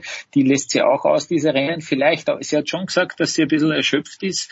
Ähm, auch noch durch die Corona-Infektion, die sie hatte ja doch, äh, dürfte doch Symptome gehabt haben. Vielleicht lasst sie aber auch aus, um eben auch sicher zu gehen, dass sie eben ja, zu Olympia nichts hat. Äh, genau, dass sie zu Olympia eben fit ist. Ähm, Vlhova hat tatsächlich, wie du richtig sagst, nicht viel gepunktet, aber plötzlich ist der Abstand doch wieder, ich glaube, wir sind jetzt so im Bereich, ich weiß es nicht auswendig, aber so 50 Punkte oder so. Weniger, 50, ja, irgendwie, um die, ja, ja. Mhm. irgendwie 46 ja, wahrscheinlich, ja. Genau, ja. Äh, das ist doch jetzt überraschend und plötzlich war Vlhova da und Schifrin hat ausgelassen. Ich bin gespannt, wie es jetzt in Cortina ist. Ich weiß es noch nicht äh, bei Petra Vlhova, aber Schifrin wird dort auch wieder auslassen und plötzlich äh, ist es doch wieder ein bisschen spannender, dieses ganze Rennen im Gesamtweltcup. Ob sich die Vlhova jetzt ärgert, ja sicher wird sie sich ärgern, weil die, weil die, wenn die an den Start geht, natürlich mindestens in die Top Ten kommen will. Ähm, da hat sie sich sicher mehr ausgemalt. Vielleicht auch diese Strecke jetzt nicht so ideal gewesen, obwohl man ja mit diesen langgezogenen Kurven sagen könnte, äh, sie als exzellente Technikerin hätte das ja eigentlich drauf. Aber ja, für die erste Abfahrt in der Saison ist äh, Altenmarkt Zauchensee, glaube ich, schon ja, motiviert zumindest. Ja. Naja gut, man hätte natürlich hier schon auch annehmen können, ja, wenn jemand wie Tessa Worley, die ja sehr gut gefahren ist im Super-G, mhm. ähm, da hätte ich mir gedacht, okay, das, das wäre es ja dann auch gewesen für Petra Vlhova. An diesem Wochenende, Lukas, äh, das Highlight des österreichischen Sportjahres, soweit lehne ich mich mal aus dem Fenster, die Rennen in Kitzbühel, äh, nachdem mein Impfstatus in Österreich für einen Kanal ist, also ich, ich gelte nicht mehr als geimpft in Österreich, was Wahnsinn ist, im Grunde genommen, äh, in Deutschland sehr wohl. Also diese, diese Willkür ist einfach sehr anstrengend. Werde ich du meinst, nicht, weil zu viel Zeit, weil zu viel Zeit vergangen nein, ist? Weil, in Öster weil in Österreich seit dem 3. Januar äh, Johnson nicht mehr akzeptiert wird. Ah, mh, ich bin drei, okay. Monate, drei Monate davor geimpft worden. Das ist, das ist komplett absurd. Aber ist ja wurscht. Ich mhm. werde nicht an der, an der Strecke sein. Aber äh, wir haben diesmal zwei Abfahrten, einen Slalom. Was war nochmal die Idee dahinter? Ich bin mir sicher, ihr habt das bei Après-Ski aufgearbeitet oder wenn auch nicht, dann im Standard.at. Warum gibt's kein Super-G mehr? Na, das äh, weiß ich tatsächlich auch nicht so wirklich, warum es den nicht mehr gibt. Es war ja immer ein Spektakel, immer mhm. ähm, ja generell Super-G ist so eine coole Disziplin, ja. dass es da überhaupt Diskussionen gibt, äh, dass man das vielleicht, ich fand auch den in äh, Altenmarkt-Zauchen sehr herrlich. Also äh, es sind immer knappere Abstände noch, es ist immer ein Spektakel, dadurch, dass es keine Trainings gibt, muss man immer ein bisschen taktieren vielleicht auch. Ein paar Tore werden immer extrem eng sein, weil man da mit mehr mhm. Tempo hinkommt, als was, als was man das äh, sich ausrechnet. Ich kann es dir jetzt gar nicht so genau sagen, warum es diesen Super-G nicht gibt. Ich finde es äh, sehr schade. Äh, ich bin nur generell ein bisschen skeptisch, ob es überhaupt diese zwei Abfahrten geben wird. Gut, wir wissen, dass Kitzbühel alles daran setzt, dass es diese Rennen gibt, aber das, das, der Wetterbericht schaut, schaut gar nicht so gut aus. Ja. Und äh, ja, und was ich noch sagen kann, ja, ist ein absolutes Hochinzidenzgebiet. Also es ist schon ein Wahnsinn. Die Inzidenz äh, aktuell liegt bei 3600. 1000 Zuschauer sind trotzdem zugelassen. Die Kitzbühler sagen dann, ja, äh, das liegt ja daran, dass wir so viele Gäste haben und es wird trotzdem immer nur auf dieselbe Einwohnerzahl gerechnet. Und wenn jetzt Gäste sich infizieren, zählen die halt plötzlich als positiver Fall, obwohl wir nicht mehr geworden sind, mehr Leute, die in Kitzbühel leben. Aber ja, dass dadurch die Inzidenz jetzt gestiegen ist. Aber es ist schon ähm, interessant, dass es dort 1000 Zuschauer gibt und äh, in Flachau zum Beispiel musste das Rennen abgesagt werden äh, und nach Schladming verschoben werden, dieses Night Race von den Frauen. Äh, was aber auch wieder cool war, dass die einmal in Schladming gefahren sind, fand ich auch ein sehr cooles Rennen eigentlich. Ja, ich fand es nur natürlich schade, keine Zuschauer, weil ich habe mir danach, ich habe letzte Woche mit Tom Heberlein das ja auch äh, besprochen, ich habe danach mir nochmal äh, auf YouTube äh, einen Lauf vom Hirsch angeschaut, ich glaube aus dem 2018er Jahr, wo volle Hütte war und das ist natürlich dann ein ganz anderes Spektakel gewesen. Ja, ich lehne mich mal so weit ja. aus dem Fenster und sage, alle 1000 Zuschauer, die am Samstag und am Freitag und am Sonntag dort an der Strecke sein werden, kennen Harti Weirater persönlich weil das werden sicher, das werden sicherlich nur die VIPs sein, die für kleines oder nicht so kleines Geld sich einen Platz gekauft haben und dann auch eben beim, beim Wirten direkt hinter, also ich weiß nicht, ob dieses Zelt wieder aufgebaut wird, das im Regelfall von einem deutschen Automobilhersteller, der auch den Skiweltcup großzügig sponsert, äh, aufgestellt wird. Äh, dort werden sich die herumtreiben. Lukas, wann geht's los? Wann geht's los Richtung Peking? ja, ähm, ich werde ja in München einen Zwischenstopp machen müssen. Ja. Äh, mein Flug geht von München los. Äh, das ist am 30. Ja, Ach so, oder? Ja, genau, am 30. Zeit, also am Sonntag nächste Woche. Naja, das komm. ist, das dauert noch, aber es wird immer präsenter, ja, schon lang. Ich muss jetzt äh, täglich sagen, ob ich erhöhte Temperatur habe, ob ich Husten habe oder nicht. Das muss ich denen äh, in China mitteilen. Mir geht es Gott sei Dank sehr gut noch äh, jetzt, jetzt beginnt da die Selbstisolation, meine persönliche, dass da nichts mehr anbrennt und dann freue ich mich äh, auf die Reise nach Peking. Ja. Puh, ja, dann he he heute zusammen zu Hause. Das war Lukas Zara von der Standard.at, Johannes Knut dann möglicherweise nächste Woche oder später, das schauen wir mal. Kurze Pause in der Big Show 543.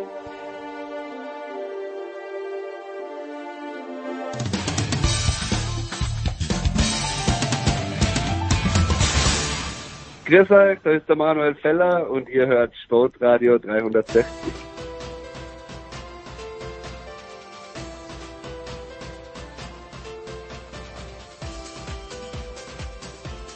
Wackelalarm in 3, 2, 1.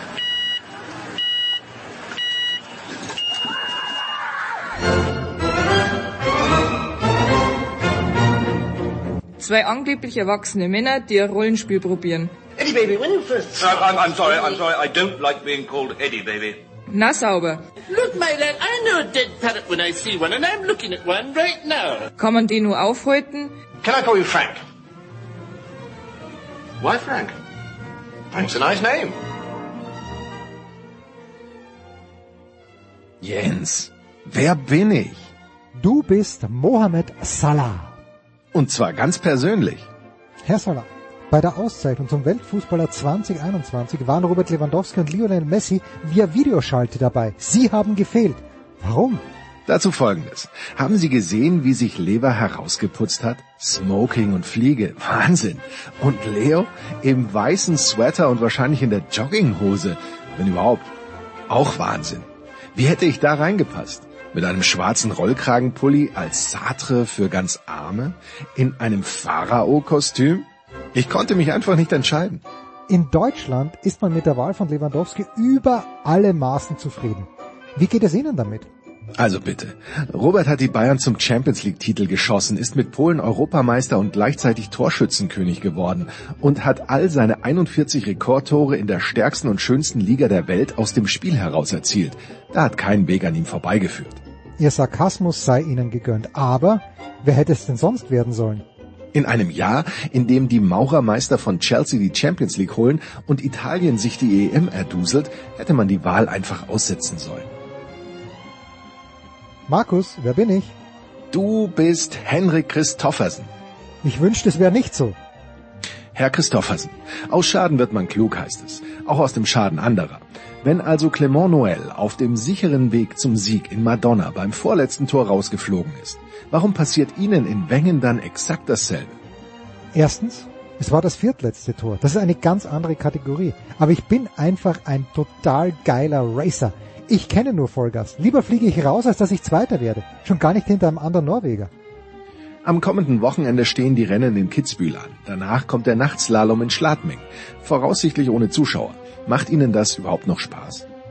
Das ist natürlich ein Debakel. Ich hätte mir die Typen, die mir damals auf der Planei die Schneebälle nachgeworfen haben, schon gerne mal gegriffen. Aber was soll ich sagen? Damals war die Angst, dass ich den Marcel schlage, einfach übermächtig groß. Mit Recht übrigens. Jens, wer bin ich? Du bist Nikola Karabatic. Oui. Monsieur Karabatic, wussten Sie eigentlich, dass Sie einer der Lieblingshandballer des Producers von Sportradio 360 sind? Das lässt sich umgekehrt leider nicht behaupten. Sie werden im April 38 Jahre alt. Wie lange wollen Sie die Gegner denn noch auf dem Parkett quälen? In erster Linie quäle ich ja meine Coaches. Die haben vor mir dermaßen Bammel, dass sie sich gar nicht trauen, mich nicht aufzustellen. Olympia 2024, das ist mein Ziel. Und dort sehe ich mich auch ganz deutlich. Sie haben lange für den THW Kiel gespielt. Was vermissen Sie am meisten aus diesen Jahren? Ganz sicher nicht die Auswärtsfahrten nach Melsungen und auch nicht, dass man nicht einmal in Balingen die Punkte geschenkt bekommt. Aber ganz ehrlich, eure Autobahnen? Mon Dieu, bei uns zu Hause muss man für jeden Meter extra bezahlen. Und die Deutschen bauen die breitesten Straßen, haben kein Tempolimit und wollen keine France dafür? Das ist so großartig verrückt. Markus, wer bin ich?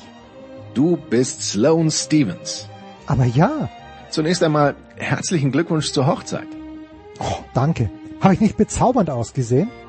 Umwerfend geradezu. Wie übrigens auch ihr Ehemann Josie Altidore. Was macht der Junge derzeit eigentlich beruflich? Wie bitte? Josie ist die tragende Säule in Toronto und das jetzt schon seit sieben Jahren. Gut, der FC Toronto ist nicht der FC Villarreal, aber immer noch besser in Kanada zu spielen als in der Türkei bei Bursaspor.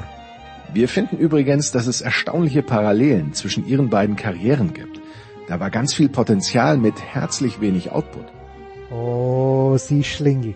Das lasse ich Ihnen als US Open Siegerin von 2017 jetzt aber gerade mal noch durchgehen, weil ich immer noch Jetlag von der Australienreise habe. Die ja im Grunde schon wieder vorbei ist nach der Erstrundenniederlage gegen Emma Raducanu. Haben Sie Ihrer nach, nach, nach Nachfolgerin Tipps mit auf den Weg gegeben? Natürlich. Ich habe gesagt, sie soll sich einen amerikanischen Pass besorgen. Hier interessiert man sich nur für zwei Wochen pro Saison für Tennis. Wenn die US Open vorbei sind, hat man fast ein ganzes Jahr lang Ruhe und keinen Druck. Herrlich! Emma soll einfach rüber machen.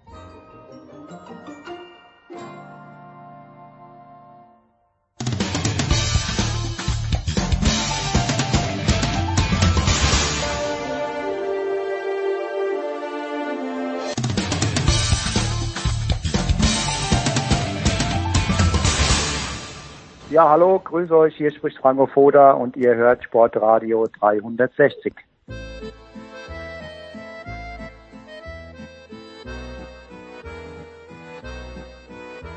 Big Show 543. Wir kümmern uns jetzt noch um die NBA. Heiko fällt in dieser Woche aus, also heute tatsächlich nur Parkett, kein Eis und mit dabei ist zu meiner großen Freude wieder André Vogt vom God Next Magazin. Hi Dre.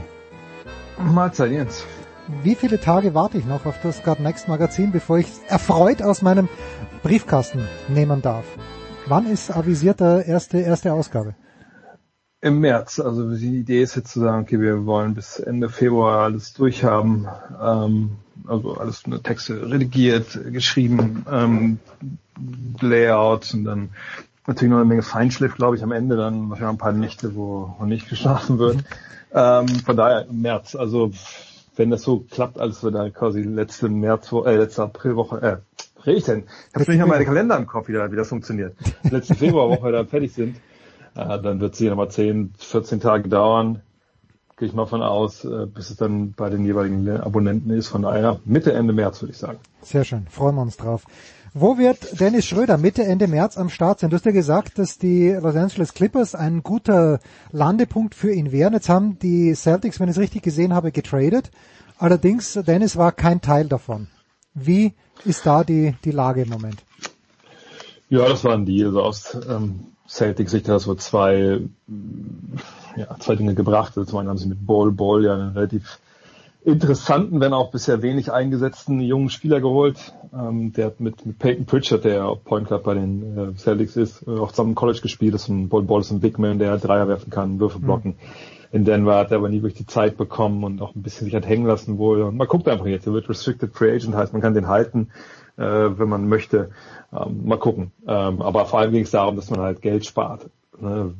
Das ist ja immer so eine Geschichte in der NBA, wenn du ab einer bestimmten Grenze, wenn du zu viel Geld ausgibst, dann zahlst du ja noch extra Steuern und so und dann wird es nicht so leicht, ein Team zusammenzustellen. Deswegen man guckt immer, dass man da genau halt aufpasst. Und das hat eigentlich mit Schröder jetzt relativ wenig zu tun. Also klar, wenn sie denken, sie kommen noch in die Playoffs äh, und sie brauchen Dennis, dann werden sie nicht traden. Wenn sie denken, na gut, das Playoffs hin oder her ist auch irgendwie egal, wir den jetzt im kommenden Jahr verlieren, weil die können ihm nächstes Jahr eben nicht so viel Geld bezahlen, weil sie eben schon viele Verträge in Büchern haben.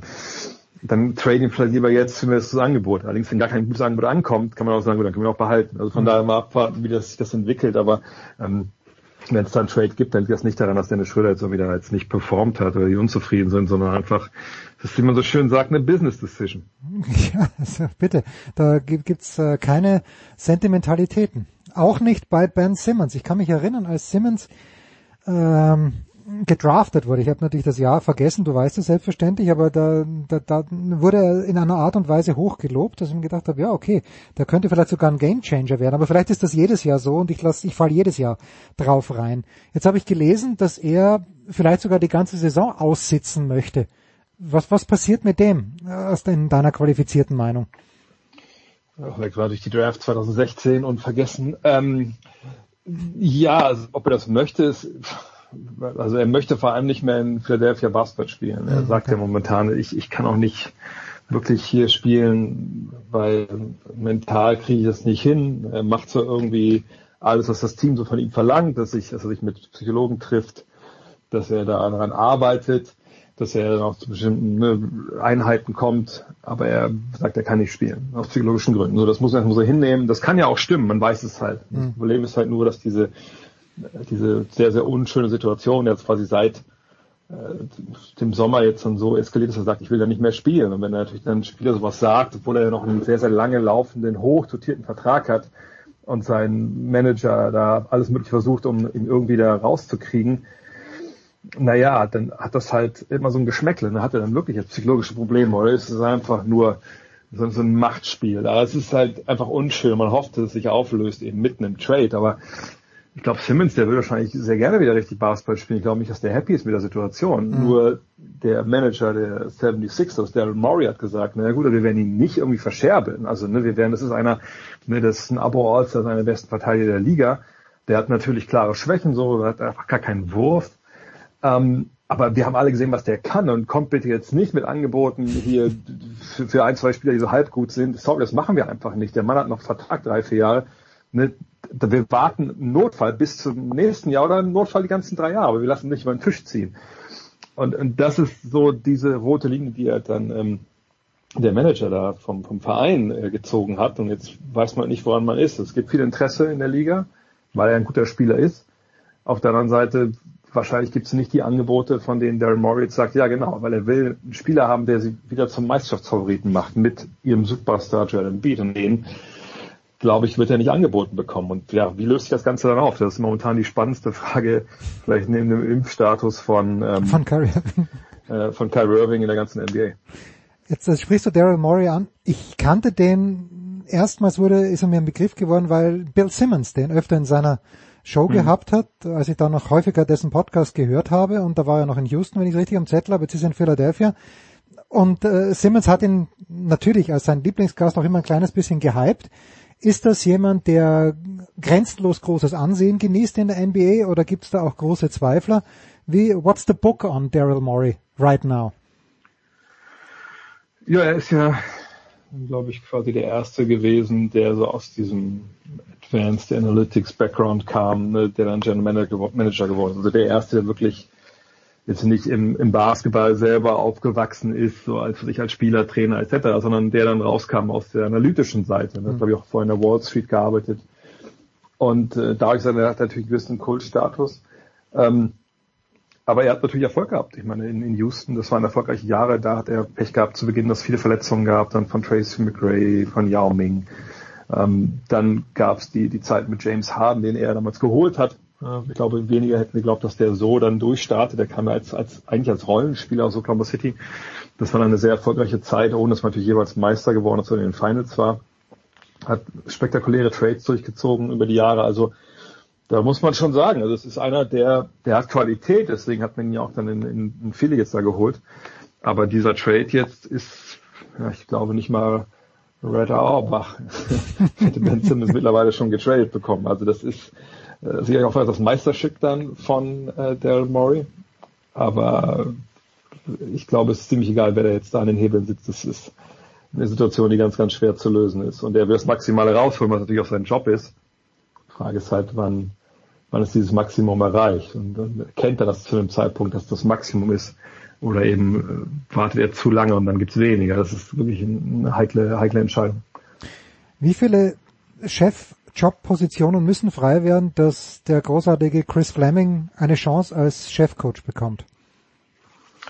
Ich glaube nicht viele. Ich glaube es geht nicht darum, dass jetzt ähm, genau eine Liste äh, da ist, die abgearbeitet wird, sondern ähm, Chris Fleming, einer der, glaube ich, der MVP-Gäste hier bei, bei Sport Oh ja, 360, oh ja, ähm, ist, äh, ist schon länger, glaube ich, auf der auf der Shortlist, was das angeht. Ähm, er ist jemand, der auch schon bei ESPN, glaube ich, vor ein, zwei Jahren mal so auf einer Liste stand, so ja, das sind die, die jungen, in Anführungszeichen, äh, aufstrebenden Assistenztrainer, die jetzt demnächst eine, eine Chance bekommen. Aber es ist natürlich oft so, dass du, du jung sein kannst und, und dynamisch und tolle Ideen hast, aber es ist natürlich auch so, so ein Business in der NBA, ist glaube ich nicht anders als im Fußball in, in Deutschland. Der Typ, der dich einstellt, muss dich irgendwie kennen, Ja, glaube ich. ja, also ja, ne, das glaube ich, also von, von vier Jobs, die, die vergeben werden in, in dem Umfeld, gehen mindestens zwei, wenn nicht eher drei weg an Leute, die man entweder selber kennt oder wo man jemanden sehr, sehr gut kennt, der den kennt und der den halt empfiehlt. Und ich denke, das ist das nicht das Problem ist von Chris Fleming. Er ist ja auch schon länger da, er hat in, äh, in Denver gearbeitet, jetzt ist er in Chicago. Kenny Atkinson, der ehemalige Head Coach ähm, der Brooklyn Nets, ist ein guter Freund von ihm. Also er hat da jetzt schon Connections, wird sich schon rumsprechen, dass der gute Arbeit leistet. Aber die Frage ist, glaube ich, immer, kommst du an den Punkt, wo du in engeren Auswahl bist, die letzten zwei, drei Kandidaten, und entscheidet dann vielleicht deine Expertise, deine Expertise so viel größer als die von den anderen beiden, vielleicht die noch dabei sind, die aber der Besitzer kennt oder so, oder die, die der General Manager kennt oder irgendwas. Und ne, das ist, da ist aber viel Glück mit dabei und es gibt eben nur 30 von diesen Jobs.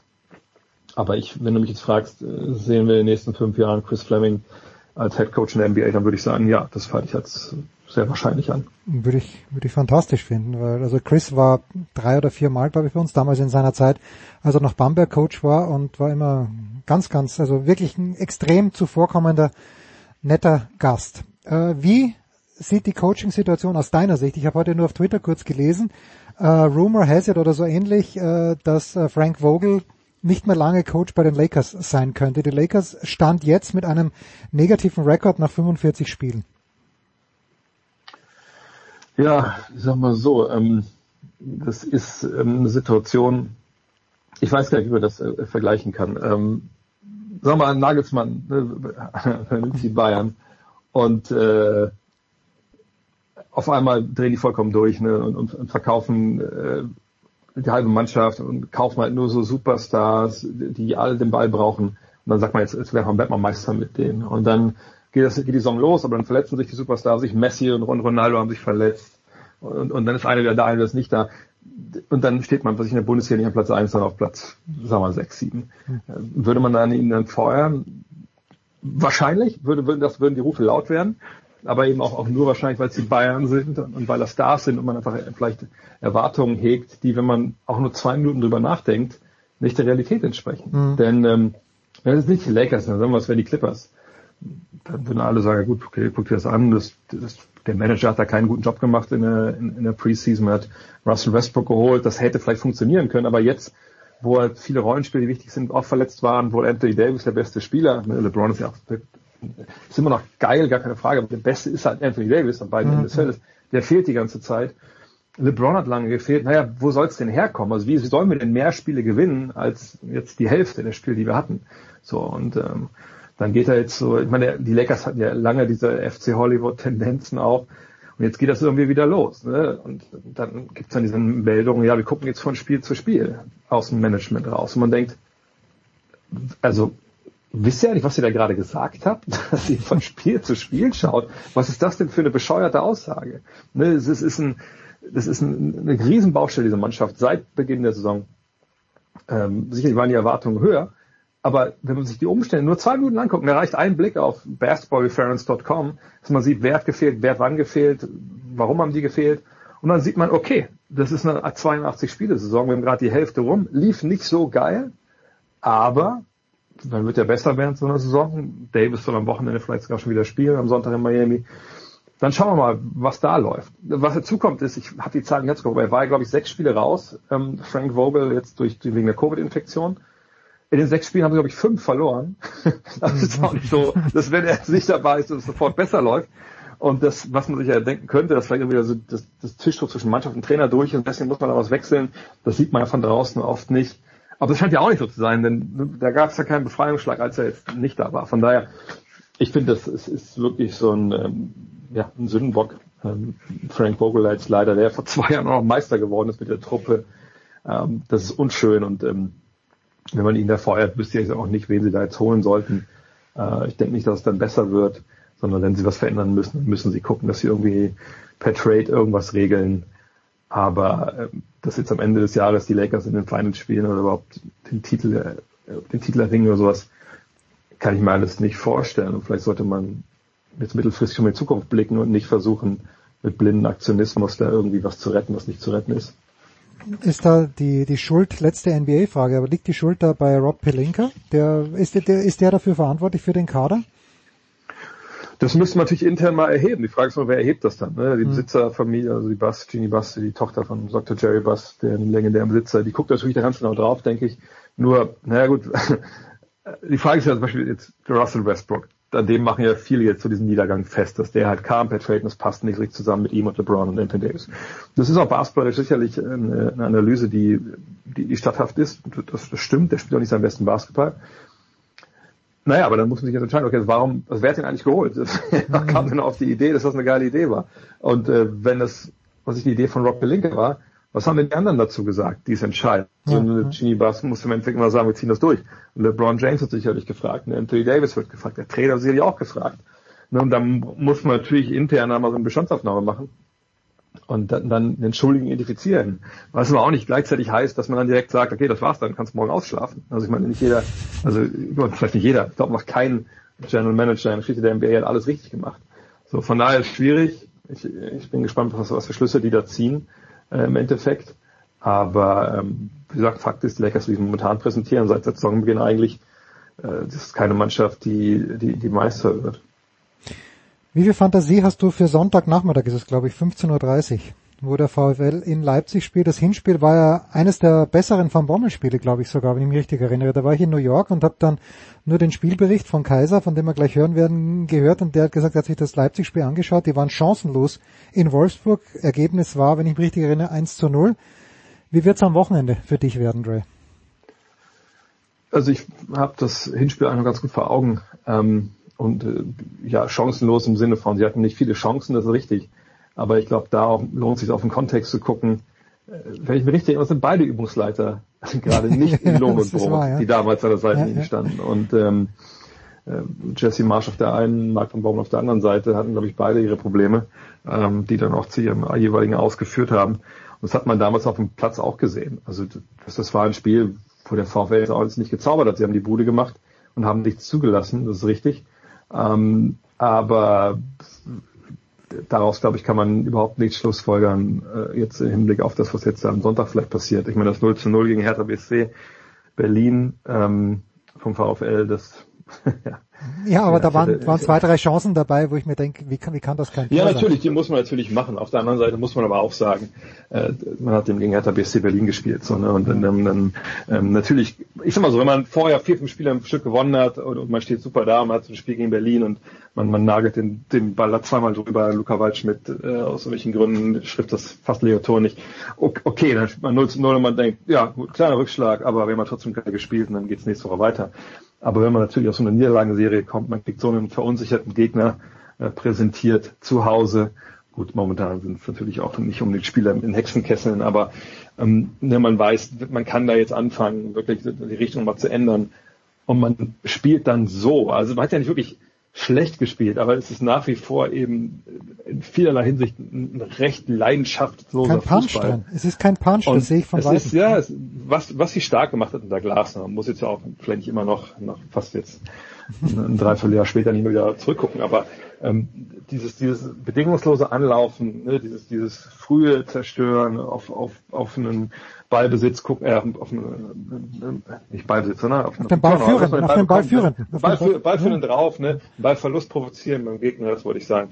Und, und dann umschalten, dass wir das immer noch nicht, dass wir das nicht wiederentdeckt haben. Ist sicherlich auch nicht, nicht leicht, denke ich mal, man trainiert auch nicht so viel, denke ich, aber ähm, das stört mich am allermeisten, weil es scheint mir so, dass diese Mannschaft eben dieses diesen ständigen Druck intern auf sich selbst, dass man da hinläuft, dass man Vollgas gibt, den braucht. Und wenn man so ein bisschen ähm, ja auch so liest, was geschrieben wird, so ein bisschen sich umhört hier, dann gibt's wohl, das gibt's öfter leider in Wolfsburg alle paar Jahre, dann doch so eine Wohlfühlfraktion, die, die der in der Kabine läuft ja gut. sagt, ja, aber es läuft ja okay und Hauptsache Training ist nicht so, nicht so doll. Ne? Und dann, und das ist halt vielleicht schwierig in der, in der Bundesliga, wo glaube ich die Abstände dann doch nicht so groß sind von Platz zwei bis Platz, Platz 16 und ähm, ich habe ich sag keine große Hoffnung, dass es gegen, gegen Leipzig ähm, ähm, und dann stellt sich immer mehr die Frage, was macht eigentlich Lorenz Günther Köstner? immer noch besser als Werner Lorand. Uh, Dre, ich hab, du hast deinen äh, Schedule für Dazone gepostet. Ich habe ihn nicht im Kopf. An diesem Wochenende bist du im Einsatz. Ich bin sonst äh, zweimal im Einsatz, weil ich da für einen Kollegen einspringe. Also am Sonntag um, um 19 Uhr und um 21.30 Uhr gleich zweimal. Also wer da vorbeischauen möchte, ist natürlich herzlich eingeladen. Sehr, sehr schön. Gut, das machen wir am Sonntag. Äh, NFL kann man am Second Screen dann anschauen. Ich glaube, da ist doch, es gibt, gibt glaube ich 19 Uhr Spiel am Sonntag. Da habe ich jetzt nicht genau aufgepasst. Vorhin. Das war auf jeden Fall Dre Vogt in der Big Show 534. Danke Dre, kurze Pause. Und dann schmeißen wir uns hier mit Tennis raus.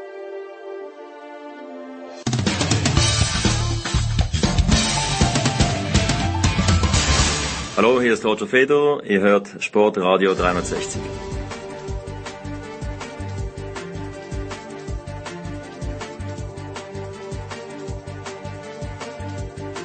Ja, und wir beschließen die Big Show 543 mit jenem Mann, der Sebastian, ist es Tag 13 deiner 48-tägigen Reise? Da sind wir schon äh, an Tag 14 mit Sebastian Kaiser von der Bildzeitung, der in Melbourne gerade vom Court 98 gekommen ist, wo Philipp Kohlschreiber verloren hat. Welchen Tag haben wir, Sebastian? Den 13. müssten wir haben. Den 13. Ganz verrückt, ja. Und äh, wer, hätte sich, Ja. wer hätte das gedacht, wie es für dich losgeht? Äh, dazu vielleicht, äh, nein nicht vielleicht, sondern ganz sicher später, aber zunächst mal deine Eindrücke. Felix Kohlschreiber hat sehr, sehr glatt verloren gegen Roberto Batista Agut, äh, 1-6-0-6-3-6. Du warst am Court. Ich habe auch Michael Kohlmann gesehen am Court. Äh, ja, was, was war da los, Sebastian? Ja, keine Ahnung. Also völlig von der Rolle, völlig weg von allem, keine, also nicht ein Hauch einer Chance vom ersten Ball an.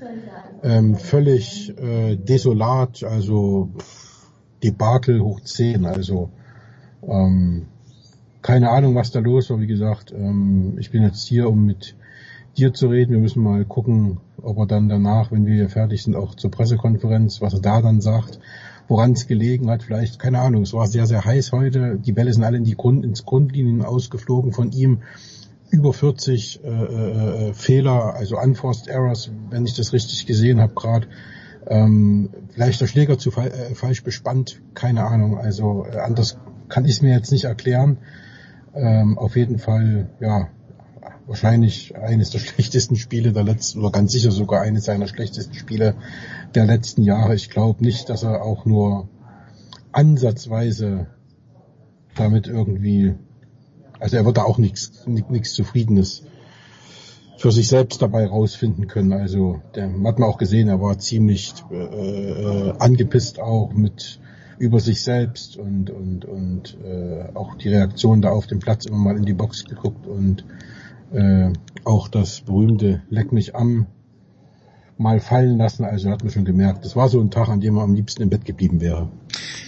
Ja, und wahrscheinlich, äh, ich möchte dem Code nichts unterstellen, aber es könnte durchaus sein, dass das auch sein letzter Trip nach Australien gewesen ist. Jetzt hat dein Trip begonnen mit ganz, ganz aufregenden Tagen um Novak Djokovic. Du warst Dauergast äh, bei Bild TV und auch bei Sky Sport News.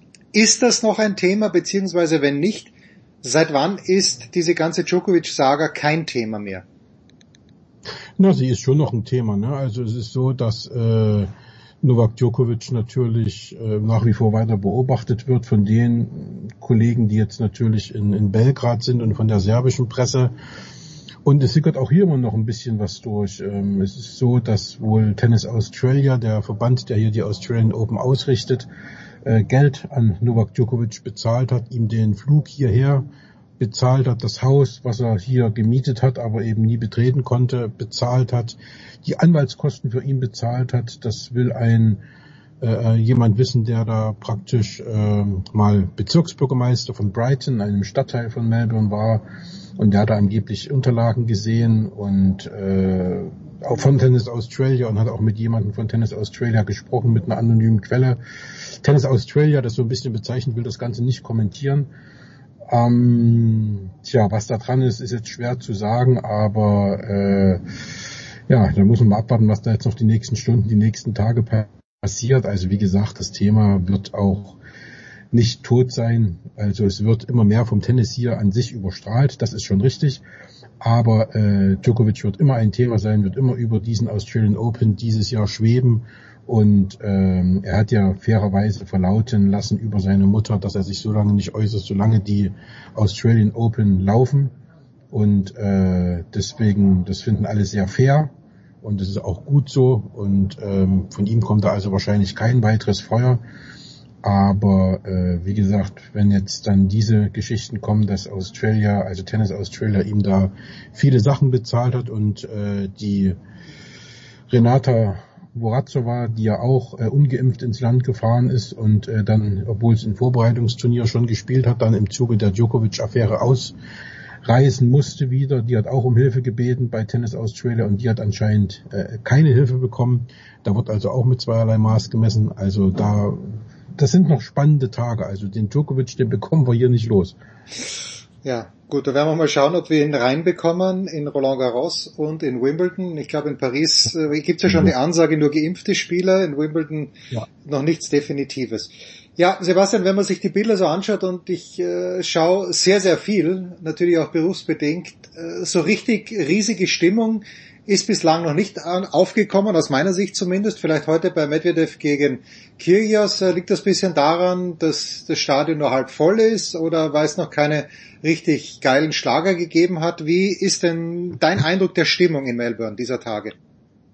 Naja, der Grund, äh, dass jetzt die Stimmung noch nicht so ist, wie, sie, wie man sie von Australien, von diesem sportbegeisterten Publikum kennt, ähm, ist natürlich schon, dass eben hier nur die Hälfte der Zuschauer da sind. Ne? Also sonst haben wir immer äh, zwischen 50 und 60.000 auf der Anlage, jetzt sind es eben 25, 26.000 pro Tag. Also das ist natürlich schon mal ein Riesenunterschied und die Stimmung, die kann schon kommen. Ne? Also wir hatten ja gestern Abend das Spiel zwischen äh, John Millman und Alexander Zverev. Also da war schon eine australische Fangemeinde da, die da in T-Shirts und äh, mit Känguru also Plastikkänguru, jetzt äh, kein echtes natürlich, auf der Tribüne saßen und Stimmung gemacht haben. Und das ist schon, da sitzt man schon da und guckt sich das an und sagt, Mensch, was wäre denn jetzt hier los, wenn da jetzt 15.000 wären? Wenn da jetzt 15.000 äh, äh, Australier den Millman nach vorne peitschen gegen den deutschen Alexander Zverev. Ne? Da können dann die, keine Ahnung, 100 Deutschen, die dann vielleicht im Stadion nicht viel ausrichten. Auch am, äh, am, am Tag davor, da hat äh, Emma Raducanu abends gespielt gegen Sloan Stevens, ein sensationelles Match eigentlich für die erste Runde. Ähm, da war auch richtig Stimmung, aber eben äh, mit angezogener Handbremse, weil eben nur halb voll. Das war auch so ein Match, was mitgerissen hat, weil es auch viele Wendungen gab im Spiel. Ähm, und dann ja, hast du eben das Stadion nur halb voll. Das merkt man schon. Ne? Es ist natürlich angenehm zum Anreisen, weil die Bahnen sind nicht so voll, die Straßen sind nicht so voll. Ähm, aber das gilt eben für die ganze Stadt in dieser Zeit. Die ist generell nicht so voll wie sonst. Die ganzen Touristen fehlen. Das kennen wir ja in Deutschland auch. Also äh, das sind ja im, auch viele Städte äh, gerade um die Weihnachtszeit rum leer gewesen, weil eben die Touristen in diesen Magneten nicht da waren. Ne? Also äh, ich kenne es ja auch aus Berlin. Also das, das ist hier schon genauso und äh, die haben viele Probleme, die wir genauso haben. Da schließen die Läden, da sind 40 Prozent, sagte mir der eine Ladenbesitzer, wo ich jeden Tag meine Zeitung hole. Die haben schon geschlossen, mehrere werden folgen, weil eben niemand mehr ins Stadtzentrum geht. Es geht niemand mehr ins Einkaufszentrum in der Stadt, weil eben äh, ja die Leute das auch nicht mehr wollen. Denen gehen diese Corona-Maßnahmen auf den Geist und äh, dann lassen die sich eben lieber äh, liefern, bleiben zu Hause und äh, ja und wie gesagt, der Tourismus an sich, der fehlt natürlich dann vollkommen, weil hatten wir ja nur in den letzten Tagen und Wochen gehört, wie schwierig es ist, hier nach Australien einzureisen. Wir sind ja, als wir in New York waren, relativ problemlos essen gegangen. Ab und zu ja. mal. Wie, wie, wie schaut das in Australien aus? Das ist im Grunde genommen auch möglich. Ne? Also wenn du hier bist, kannst du dich ganz normal bewegen, kannst es ganz normal machen. Ähm, Spieler, die jetzt äh, hier sind und dann abends frei haben, handhaben das auch total unterschiedlich. Die eingehen und Sascha Zverev sagt zum Beispiel, er geht nicht, er will das Risiko nicht eingehen, auch äh, weil er nun gerade in der eigenen Familie einen Corona-Fall hatte letzte Woche mit seinem Bruder. Und äh, er will das einfach nicht äh, riskieren und lässt sich das Essen immer ins Hotel liefern. Er hat gesagt, er hatte ein sehr schönes großes Zimmer und äh, insofern ist das alles in Ordnung. Und äh, deswegen wird er da auch äh, sich mächtig zurücknehmen, aber andere gehen essen und ja, feiern ist jetzt zu viel gesagt, aber die, haben halt ihr ganz normales Leben hier unten. Also wie gesagt, für uns war es jetzt noch nicht möglich, essen zu gehen, weil wir eben äh, immer bis abends äh, spät hier auf der Anlage waren und erst irgendwann in der Nacht um zwei im Hotel. Also wir hatten immer die Abendspiele bisher mit äh, zweimal Zwerf und einmal Kerber und äh, deswegen ist das jetzt natürlich ein bisschen anders für uns gewesen, aber wir haben auch vor, irgendwann mal hier essen zu gehen, wenn es eben äh, die Zeit erlaubt. Aber wir sind ja wie gesagt nicht zum Spaß hier, sondern zum Arbeiten. Welchen Eindruck macht Sascha auf dich? Gegen Altmaier in drei Sätzen gewonnen, dann gegen Milman in drei Sätzen gewonnen, jetzt äh, geht's gegen Albert, gegen den muss er gewinnen, gegen den kann er gar nicht verlieren. Ich möchte es mal so formulieren, auch wenn er, glaube ich, im einzigen Spiel fünf Sätze gebraucht hat, dass die beiden US Open war es, glaube ich, 2019, sich geliefert haben. Wie, wie, wie gut ist Sascha drauf? Naja, er hat ja auch die letzten Auftritte immer Schwierigkeiten gehabt gegen Millman. Ne? Also in Köln hat er drei Sätze gebraucht, äh, in äh, äh, Paris hat er, glaube ich, sogar mal fünf Sätze gegen ihn gebraucht. Also das, äh, jetzt hat er drei Sätze gebraucht. Insofern ist das schon ähm, zu sehen, dass dieser Fortschritt, den man ja von ihm in den letzten Jahren gesehen hat, äh, tatsächlich auch immer weitergeht. Also diese Erstrundenpartien, die er jetzt hatte mit diesen zwei Gegnern, da hätte er vor drei Jahren, vor vier Jahren ganz locker noch vier, wenn nicht gar fünf Sätze gebraucht. Und das hat sich jetzt bei ihm gebessert. Da marschiert er jetzt souveräner durch, ist ruhiger auf dem Platz. Da merkst du auch, selbst wenn man am Ball nicht kommt, er flippt nicht gleich aus, er behält die Ruhe. Auch gestern die Stimmung natürlich führt den Australier gewesen, ne? aber er weiß eben, wie er sich damit die Sympathien verschafft. Ne? Er hat auch die Lockerheit, ne? das, das, das, das verbissene, verkrampfte.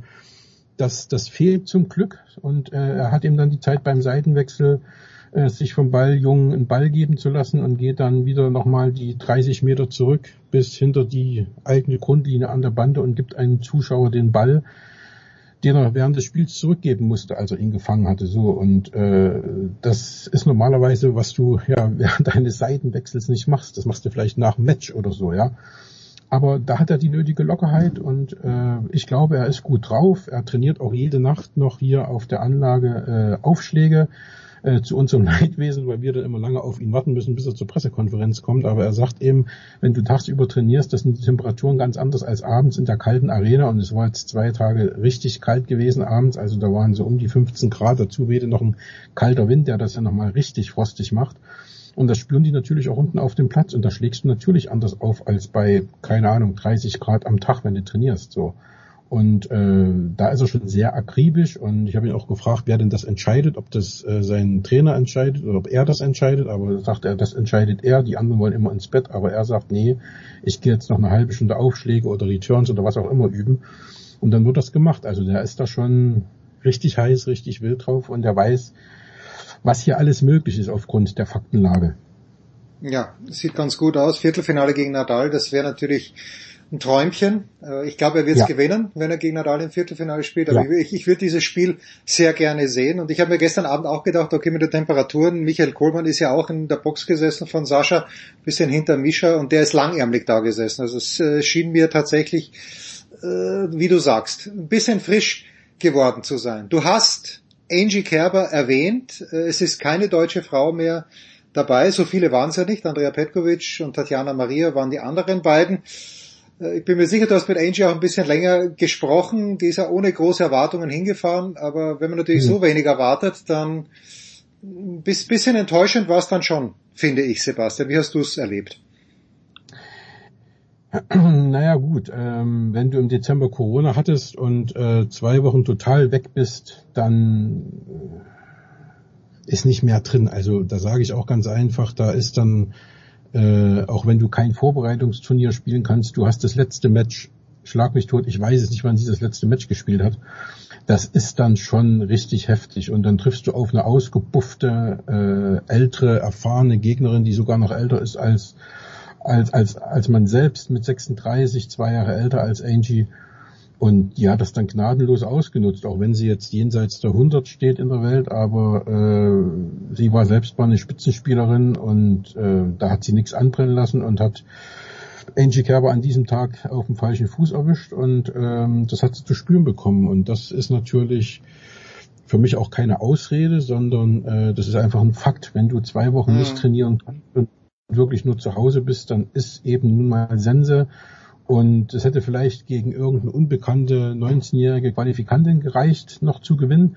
Aber dann wäre eben spätestens in der zweiten oder dritten Runde äh, Schluss gewesen. Und das hat sie schon richtig eingeschätzt. Sie hat auch vorher gesagt, äh, jedes äh, Match, was sie hier gewinnt, wäre für sie in, in, wie ein Turniersieg. Und äh, insofern geht sie auch mit niedrigen Erwartungen ran. Und dass das richtig war, wie sie äh, das vorher eingeschätzt hat. Dazu ist sie natürlich auch mit ihren 34 Jahren viel zu erfahren, als dass sie sich da irgendwas vormachen würde. Und äh, wie gesagt, da sehe ich wirklich ein, dass dieses äh, dass diese dass, dass diese Corona-Erkrankung, das Ding, äh, dass das die hat sie gekillt jetzt in diesem äh, in diesem Jahr oder in diesem Turnier sportlich gesehen und das lag jetzt nicht an ihrem neuen Freund, der da auf der Tribüne saß, oder an, dass er keinen Trainer mit dabei hat, sondern das lag eben wirklich an der Krankheit, durch die sie gut durchgekommen ist. Ne? Das ist alles kein Problem gewesen und alles gut ausgegangen und auch äh, mit äh, wenig Symptomen, nur in den ersten Tagen ein bisschen. Also da ist sie alles, war alles gut, aber sie konnte halt nicht trainieren und das ist eben nicht gut für eine Leistungssportlerin, wenn dann zwei oder drei Wochen später eins von vier Grand Slam Turnieren ansteht. Ja. So.